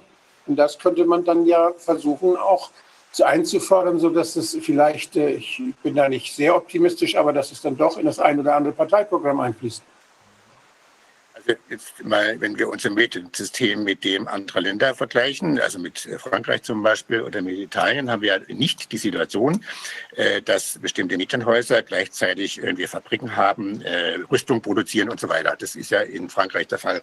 In Italien sind es vor allem Fabriken und andere Geschäfte. Also da gibt es sehr enge Verhältnisse und da definieren sich viele Abhängigkeiten daraus, weil jeder Unternehmer weiß, äh, um Staatsaufträge zu kriegen, muss er eben an seine Journalisten anweisen, berichtet gefälligst freundlich über die Regierung zum Beispiel. So, was müsste eigentlich im Parteiprogramm landen? Also bevor es im Parteiprogramm landet, würde ich denken, müsste man erst einmal eine öffentliche Diskussion darüber führen, eine öffentliche Diskussion würde aus Sicht der Zivilgesellschaft, würde ich mal sagen, vor allem sich auf jene Medien richten müssen, äh, die sozusagen indirekt von der Zivilgesellschaft auch finanziert werden. Also zum Beispiel der öffentlich-rechtliche Rundfunk. Da müsste man sich Gedanken machen und diese Diskussion gibt es im Kleinen leider ja schon seit vielen, vielen Jahren, also ich sage sogar ja, seit Jahrzehnten, äh, die Besetzung der Rundfunkräte zum Beispiel. Das sind eben etablierte Vertreter des gesellschaftlichen Lebens drin, aber eben äh, ein sehr eingegrenztes Spektrum, was man vor 40, 50 Jahren mal sich ausgedacht hatte. Die Welt hat sich aber hier in den letzten 50, 60 Jahren doch ein bisschen weiterentwickelt. Und äh, die Zivilgesellschaft verleiht sich eben auch in vielen neuen Bewegungen Ausdruck äh, und die sind da alle nicht abgebildet. Also das wäre sozusagen das Erste, was man machen müsste, mal über die Rolle der Rundfunkräte und der Besetzungen und überhaupt die ganzen Mechanismen, die sich in diesen öffentlich-rechtlichen Fernsehanstalten da zum Beispiel bewegen. Äh, ein zweiter Ansatzpunkt äh, wäre zum Beispiel, es gibt ja so einige Institutionen, die sich so ein bisschen anders definieren als äh, der Mainstream der Medien zum Beispiel. Ich denke an Korrektiv. Die Korrektivleute machen zurzeit sehr merkwürdige Dinge, muss man sagen. Aber ganz grundsätzlich gibt es eine Diskussion in Fachkreisen. Äh, ist Journalismus eigentlich eine gemeinnützige Angelegenheit? Und müsste man gemeinnützigen Journalismus, egal wie sich so Portale letzten Endes finanzieren, über Crowdfunding, Funding oder sonst irgendwie, müsste man das äh, nicht irgendwie berücksichtigen, wenn wir sagen, ein Sportverein, äh, der da irgendwie Fußball spielt, der ist ja auch gemeinnützig und worin besteht eigentlich der Mehrwert für die Gesellschaft, außer dass die Leute halt, wenn sie aufs Fußballfeld gehen und kicken, dann eben ihren Spaß haben. Da würde ich mal denken, dass der Beitrag äh, von kritischem Journalismus für die Gesellschaft doch äh, etwas größeren Stellenwert haben müsste als eben Handball oder sonst irgendwas oder ein Hasenzüchterverein zum Beispiel, der ist ja auch gemeinnützig. Also bevor man so jetzt sozusagen Medien direkt, indirekt, direkt unterstützen will, sollte man unheimlich vorsichtig sein, weil die Medien wollen das eigentlich selber eigentlich auch gar nicht, sondern die Medien wollen eigentlich im Idealfall sozusagen ihre Freiräume haben, am liebsten eben halt auch die ökonomischen Freiräume. Und da muss sich die Medien eben, äh, müssen sie sich selber bei der eigenen Nase fassen und die sollten einfach mal über die Rolle der Einflussmechanismen öffentlich diskutieren, also sich mit ihren Konsumenten, mit ihren Usern unterhalten. Also ich habe vorhin das äh, Beispiel vom Spiegel genannt. Der Spiegel soll einfach mal den Lesern klar machen, äh, ihr bezahlt in Wirklichkeit für jedes Heft äh, eigentlich 11, 12 Euro, aber indirekt 5 Euro direkt und den Rest über die Werbe, Werbeprodukte, über die Produkte die da kauft. Äh, wir wollen uns aber nicht in diese Abhängigkeit begeben oder wir wollen uns da rausbegeben. Äh, wir schalten jetzt, wir machen, wir ändern jetzt unser Geschäftsmodell. Wir sagen jetzt, der Spiegel kostet dann eben 11 Euro und dafür seht ihr dann keine Werbung mehr.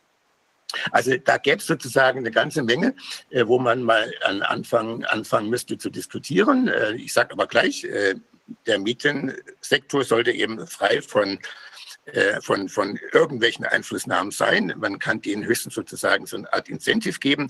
Denkt mal über eure Rolle nach und schaut mal nach, denkt mal drüber nach, wie ihr euch anders äh, organisieren könntet und was müssten wir dann als Partei, als Staat, als Politik möglicherweise an den Rahmenbedingungen ändern. Also ich denke mal, wenn wir über äh, ein verändertes Mediensystem äh, reden, müsste der, die Politik äh, die Rahmenbedingungen ein bisschen anders setzen und schauen, woran hat's und sozusagen da ansetzen und dann alles andere denen überlassen, die dann daraus was machen wollen oder müssen.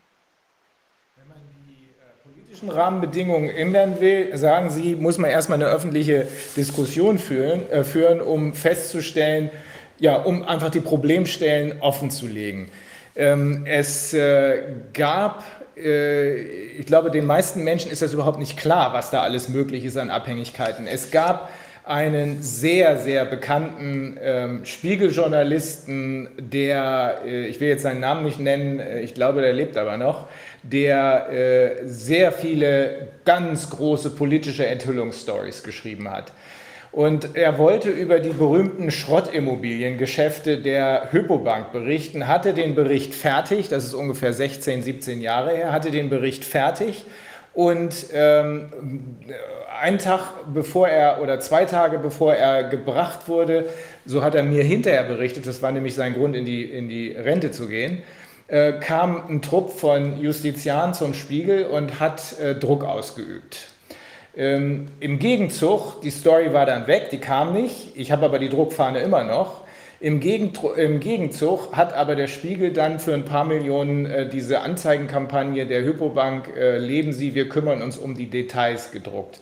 Ich glaube, wenn man das hört, ähm, äh, wenn man das hört, Herr Professor Ludwig, dann würde doch auch der Normalbürger sich sagen, oh Mann, dann besser keine Werbung, dann zahle ich lieber meinetwegen 11 Euro, oder? Oder glauben Sie, dass, äh, dass dann immer noch kein Verständnis für, eine unabhängige, äh, für einen unabhängigen Journalist da ist?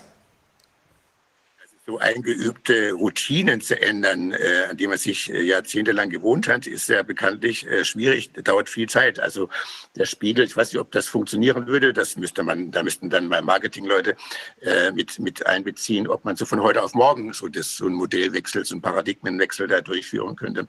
Aber die Geschichte, die Sie da erzählen, ist schon äh, sehr aufschlussreich. Also sowas passiert eben halt auch beim Spiegel, wiewohl, sage ich mal, der Spiegel immer noch zu den Medien gehört, die sich da vergleichsweise, vergleichsweise sie äh, unabhängig verhalten. Der Spiegel hatte in den 80er, 90er Jahren zum Beispiel äh, potenziell äh, große Einnahmeverluste, weil weder die großen Konzerne wie, wie, wie Bayer, Höchst, also die ganzen Chemieriesen, haben da den Spiegel mit Werbung boykottiert, dann auch die großen Banken, Deutsche Bank, Dresdner Bank, Commerzbank, die es ja damals auch noch gab und so weiter. Ähm, das hat der Spiegel alles ausgehalten, äh, weil er wusste, ähm, er verliert die Glaubwürdigkeit, wenn da rauskommt, dass er irgendwie aus Rücksichtnahme auf irgendeinen Werbekunden auf die ein oder andere Geschichte verzichtet. So, ähm, jetzt haben sind inzwischen die großen äh, Konzerne, die damals 20 Jahre lang Boykott äh, getrieben haben, wieder beim Spiegel und machen Werbung, weil sie einfach auch gesehen haben, sie brauchen die Kundschaft, also die brauchen die Leser, äh, um, um sozusagen die anzusprechen. Wir haben gute Produkte, bitte kauft das Ganze und so weiter. Aber es passiert halt immer wieder, äh, selbst wenn Sie ein System sehr sorgfältig austariert aufstellen, dass solche Pannen nicht passieren, dass sie eben doch passieren. Also dass tatsächlich in so einem Fall der Redakteur, äh, dem, dem, dass man dem Redakteur sagt, wir bringen die Geschichte nicht, wir machen lieber der andere, aus welchen Gründen auch immer zum Beispiel. Wäre mal interessant zu schauen, äh, ob es da Gründe, ob dem Redakteur Gründe genannt worden sind, weshalb die Geschichte nicht gelaufen ist. Aber selbst der Spiegel ist vor solchen Pannen nicht gefeit und denken Sie an den Relotius, äh, dem hatte man ja auch ähm, einen eigenen Dokumentar beiseite gestellt. Und die Dokumentationseinrichtung beim Spiegel ist eigentlich weltweit vorbildlich, wo die Redakteure die Dokumentare die heißen da eigentlich Dokumentationsjournalisten, wirklich äh, praktisch jedes Wort äh, überprüfen. Kann man das so sagen? Trifft das zu? Gibt es Belege?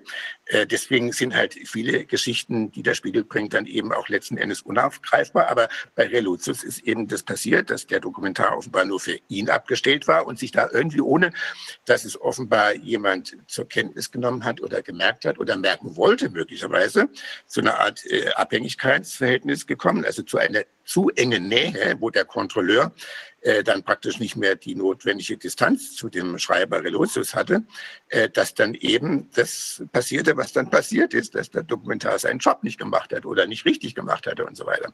Also selbst, äh, ich habe vorhin gesagt, man muss immer sich die Systeme anschauen und die Akteure, die dieses System am Leben halten. Ähm, man muss immer einen feinen, sehr differenzierten Blick darauf werfen. Den Spiegel würde ich also als eines der deutschen äh, doch Vorzeigeunternehmen noch nennen, auch wenn da Pannen passieren. Passiert, Pannen passieren halt immer und überall, können sie letzten Endes nie ausschließen. Die Frage ist dann, wie geht man damit um, wenn sowas passiert ist? Also ist man imstande, Selbstkritik zu üben und dann auch zu sagen, hier ist was falsch gelaufen. Wir gucken jetzt mal, warum ist es falsch gelaufen und dann versuchen wir das in Zukunft abzustellen. Und jetzt wäre die große Frage, ob das Bild, was ich jetzt hier oder diese Einschätzung, die ich hier vom Spiegel gebe, auch äh, die ist, dass er sich in ein oder zwei Jahren, was weiß ich, möglichst, möglichst früher die Frage stellt, wir haben jetzt über äh, Corona berichtet und haben ihre, unsere Redakteure wieder nach Wuhan geschickt und die haben dann so schauerliche Geschichten erzählt.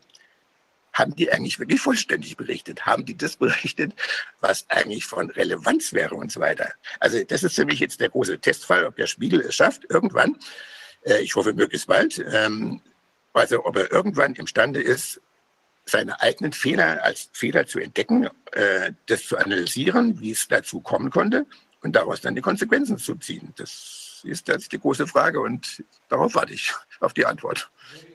Die Glaubwürdigkeit verschaffen. Die äh, New York Times hat es ja geschafft nach der, äh, äh, nach der Berichterstattung von wegen, wir müssen jetzt alle in den Irakkrieg ziehen. Äh, wer das nicht schafft, glaube ich, verliert langfristig. Genau das, was sich viele offenbar nicht wirklich klar machen, äh, äh, weil jeder Mensch weiß, äh, dass ihm Pannen passieren. Ne? Und ähm, das, die Menschen akzeptieren es und gutieren es, äh, wenn irgendwie jemand sagt, ich habe hier einen Fehler gemacht, das tut mir leid, ähm, ich versuche ihn nicht mehr zu machen, ich habe geguckt, wie ist der Fehler zustande gekommen und in Zukunft kann ich dir zumindest das Versprechen abgeben, ich versuche es, dass sowas nicht mehr vorkommt. Das akzeptieren die Menschen und damit kann man Vertrauen äh, erarbeiten. Das ist sozusagen ein ganz wesentlicher Baustein von einer Vertrauensbasis. Völlig richtig. Hoffen wir, dass das vielleicht auch so ein bisschen so. unsere Entschuldigung. Also wenn ich äh, einmal noch mal so ein bisschen systemisch versuche, das zu sehen, wie sieht es denn aus? Äh, wir brauchen ja die Medien für unsere täglichen Entscheidungen. Wir, wir brauchen das, was sie uns erzählen, um uns in unserem Leben zu arrangieren, um Dinge zu tun oder nicht zu tun, zu wählen oder nicht zu wählen. Also das ist die Funktion, ja. Und da, die müssen uns das liefern, was wir für unsere Entscheidungen brauchen und müssen sich in uns hineinfühlen. Was brauchen die Leute wohl? Da müssen wir denen das dann auch liefern. Und diese, das ist ja sehr, sehr unterschiedlich. Wenn ich mir denke, so, so ein Aufsichtsratsmitglied oder, oder, oder, so ein, oder ein Arbeiter aus derselben Firma, die wollen unterschiedliche Sachen wahrscheinlich wissen und haben unterschiedliche Interessen. Und wenn jetzt, da wir aber in einer Demokratie leben, kann man sich doch vorstellen, dass es so eine Art äh, ja, bedingungslosen Medienbeitrag gibt. Das heißt, wenn ich jetzt ein Budget habe, was ich allozieren kann, wenn ich jeder Bürger ein, ein Budget hat und das allozieren kann für bestimmte Medien, die er für wichtig hält und die er fördern möchte, dann ist ja wirklich da diese Beziehung, dass die Menschen selber steuern können. Ist sowas irgendwo schon mal geschehen? Oder das ist jetzt indirekt so mit den, mit den Abonnements, die man abschließen kann oder nicht abschließen kann. Und das ist aber nicht so bei den, bei den staatlichen Medien, also bei den, bei den, äh, ja, bei den Leitmedien. Aber ich kann mir sowas vorstellen, so ein, so ein Medienbudget für jeden Bürger, und er sagt, wenn ihr da mich nicht informiert, wenn ihr mich in die Irre führt, dann kriegt ihr nichts mehr. Wäre das möglich? Ja, also es gibt ja so äh, Ansätze, sage ich mal. Es gibt ja eine ganze Reihe so kleiner Mediennischen. Also ich denke zum Beispiel an Investigate Europe zum Beispiel, die sich um Themen kümmern, die von europäischem Belang sind und äh, die viele, wenn man das liest, was die da immer rausbringen, viele Informationen, die wir aus den sogenannten Leitmedien haben, dann doch in ein anderes Bild rücken lassen. Äh, die haben, die finanzieren sich über Crowdfunding, die finanzieren sich über die Leser und so weiter. Die sagen, wir hätten jetzt fünf Themen, die wir machen könnten, also eins, zwei, drei, vier, fünf. Äh, wir können nicht alles machen, jedenfalls nicht äh, gleichzeitig und so weiter. Äh, ihr lieben Leser, sagt doch mal, was würde euch zum Beispiel interessieren? Und die, und abhängig von dem, was die Leser dann interessiert, sagen sie, ja, finde ich gut und zahlen dann Geld ein und sagen, okay, ich weiß, äh, für dieses Geld, was ich da einzahle, kriege ich dann irgendwann äh, auch ein Ergebnis geliefert. Also diese, diese, diese, die Rücksichtnahme oder sage ich mal, die Spezifität, was erwarten die Menschen von mir, die kann man sehr viel stärker institutionalisieren auf ganz unterschiedlichen Wege. Das ist natürlich bei so großen Medien wie Spiegel oder die öffentlich-rechtlichen natürlich nicht so ohne weiteres möglich, aber wäre im Prinzip doch irgendwie möglich. Und nur ansatzweise geschieht es dann, beispielsweise bei Dreisat, wenn die einmal im Jahr äh, irgendwie zehn Filme da anbieten, sagen, ähm, welche Filme sollen wir von denen wiederholen zum Beispiel. Dann dürfen die Zuschauer per Telefon sagen, äh, uns interessiert der Film Nummer drei oder Nummer fünf, was weiß ich. Also diese, diese, ja es ist ja ein bisschen äh, unterschiedlich. Wenn ich jetzt viel Geld habe und mir viel abonnieren kann, viel Geld ausgeben kann für Medien, dann kann ich natürlich auch da den Einfluss, habe ich da einen stärkeren Einfluss. Jemand, der Hartz IV kriegt, der kann keinen Einfluss nehmen auf die Medienlandschaft. Deshalb denke ich eben an so ein, ein Budget, was gar nicht ausgezahlt wird. Wenn ich, das muss man den Leuten nicht geben, dass sie es versaufen können oder sonst was damit machen können, sondern aber, dass sie die Chance haben, über eine bestimmte Summe Geld zu bestimmen und welche Medien das kriegen sollen. Solche Sache ist ein total interessanter Vorschlag und das würde ich mal denken, müsste eigentlich auch in so eine Diskussion laufen, äh, wenn man darüber nachdenkt, äh, was für ein Mediensystem haben wollen wir, wie soll das funktionieren, was sollen die berichten, wie sollen sie berichten, sollen die auch da ein bisschen stärker unsere eigenen Bedürfnisse da äh, berücksichtigen und so weiter? Und wie können wir da äh, auch uns Gehör verschaffen, uns interessiert vor allem dieses oder jenes.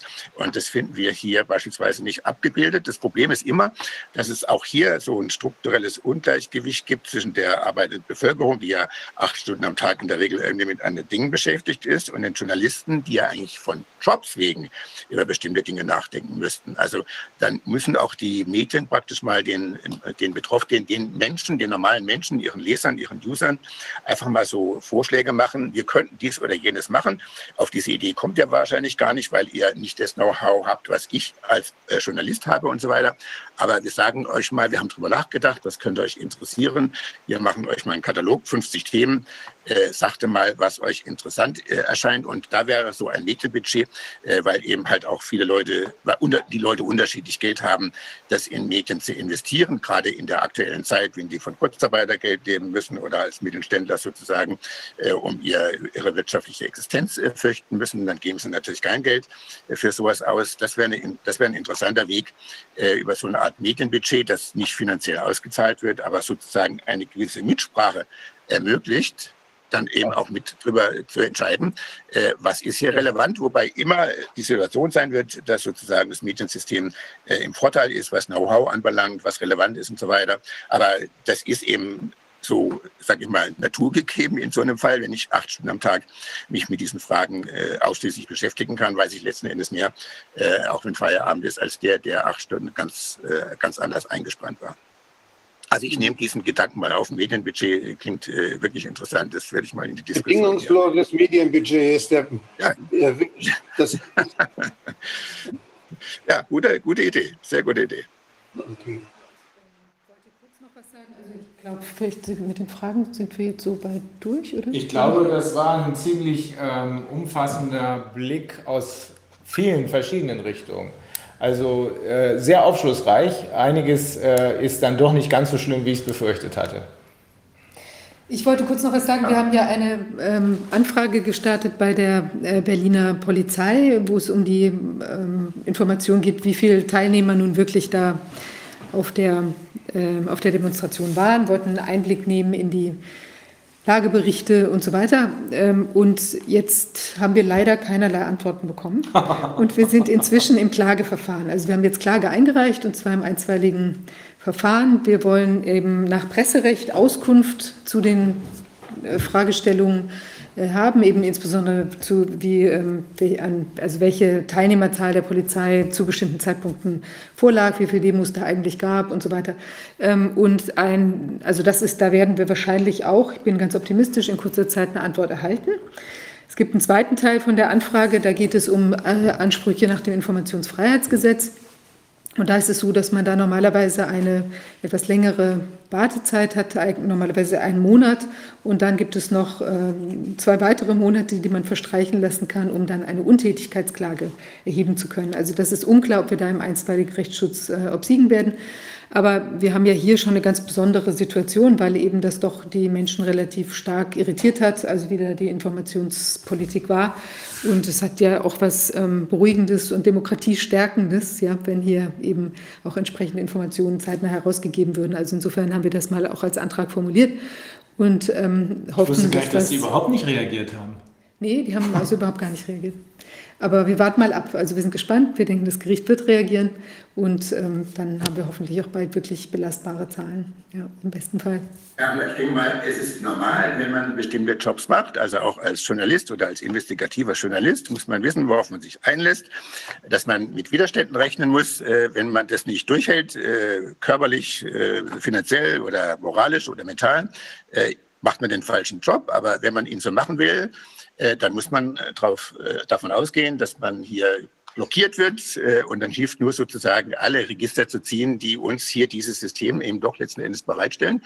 Und ich denke mal, die Polizei, wenn die da keine Auskunft gibt, wird damit nicht durchkommen. Der Tagesspiegel zum Beispiel hier in Berlin hat einen Journalisten, der vor allem über Rechtsfragen äh, äh, schreibt. Und ich habe so das Gefühl, dessen Aufgabe besteht vor allem darin, jeden Tag äh, Anfragen an Institutionen und Behörden zu stellen. Und wenn die nicht antworten, sofort vor das Verwaltungsgericht äh, zu ziehen, weil ich lese praktisch mindestens einmal die Woche von einem Prozess, den der gewonnen hat. Weil die Rechtsprechung bei uns ist einfach so, dass die Freiheit der Mieten, und da verstehe ich vor allem die Recherchefreiheit der Medien doch sehr, sehr weit ist und sehr, sehr gut ist. Äh, aber sie, das funktioniert nicht immer automatisch, sondern da muss man eben dann auch manchmal sich auf die Hinterbeine stellen äh, und sozusagen den den vorges die vorgesehenen Wege gehen und wenn die auch nicht funktionieren, aus welchen Gründen auch immer, dann äh, muss man das benutzen, was ich meinen Journalisten, meinen, meinen Studenten immer gesagt habe.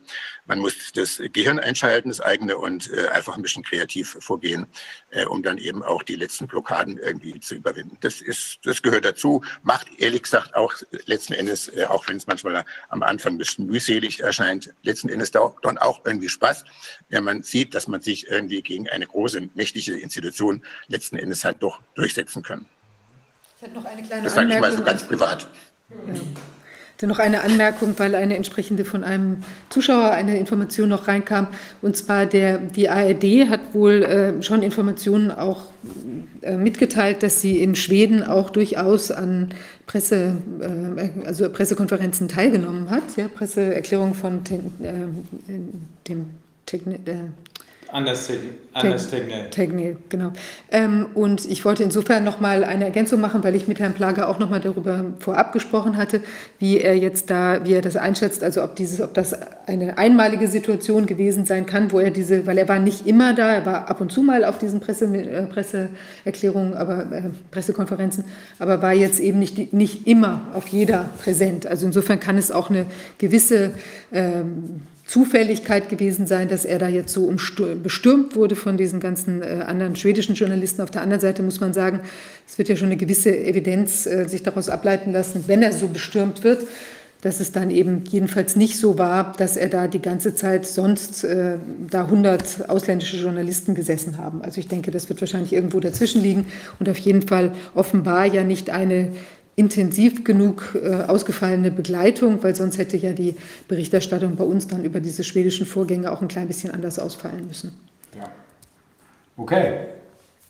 Ja, ich denke, ähm, wollte noch eine Sache sagen. Bei uns hat sich die Bankverbindung geändert. Wir haben ein neues Treuhandkonto. Das ist äh, von Rechtsanwalt Weißenborn. Das kann man auf der Webseite finden und auch unter unserem ähm, Video. Das erkläre ich gerne. Da das lief eigentlich über mein Treuhandkonto, solange das Konto für, die, für den Ausschuss noch nicht fertig ist. Das dauert immer ein bisschen. Ähm, da hat meine Bank äh, jetzt plötzlich, weil sie nichts mit Corona zu tun haben will oder Geldwäsche befürchtet, keine Ahnung. Wahrscheinlich muss man als Anwalt immer glauben, äh, dass man selber Geldwäsche betreibt. Da haben die mir die Kontoverbindung gekündigt und weisen jetzt immer alles, was auf das Konto geht, das Kündigung ist aber erst zum Oktober, was auf das Konto geht, äh, ab. Es kommt also alles zurück. Deswegen haben wir das neue Konto gemacht, aber den Jungs werden wir auch noch juristisch etwas näher treten. Ja, also das beachten, wer uns unterstützen möchte bei der Ausschussarbeit. Es ist auch geplant, das eben als ein, auch ein, ein größeres Stiftungsvermögen da in der Stiftung zu belassen, die dann auch in Zukunft eben Aufklärer Arbeit oder investigative, investigative Arbeit äh, betreiben wird und eben vielleicht auch äh, Forschungsprojekte fördern kann oder so. Also wir freuen uns über jede Unterstützung. Und ähm, genau, ich glaube, das war es dann für heute. Wir sehen uns morgen wieder. Äh, da haben wir ein sehr wichtiges Thema, geht um die Gefährlichkeit äh, des Virus, Behandlungsmöglichkeiten und dann die Fragestellung, äh, ist die, kann die Impfung ein Ausweg sein? Wenn ja, was für einer? Diesen Fragen werden wir uns morgen stellen. Dann vielen Dank fürs Interesse. Vielen Dank, Herr Professor Ludwig. Okay, schönen Tag noch. Okay. Tschüss allerseits. Jo. Ja, ja. Bye, bye. Tschüss, Herr Dr. Tschüss. So, jetzt müssen wir gucken, dass wir.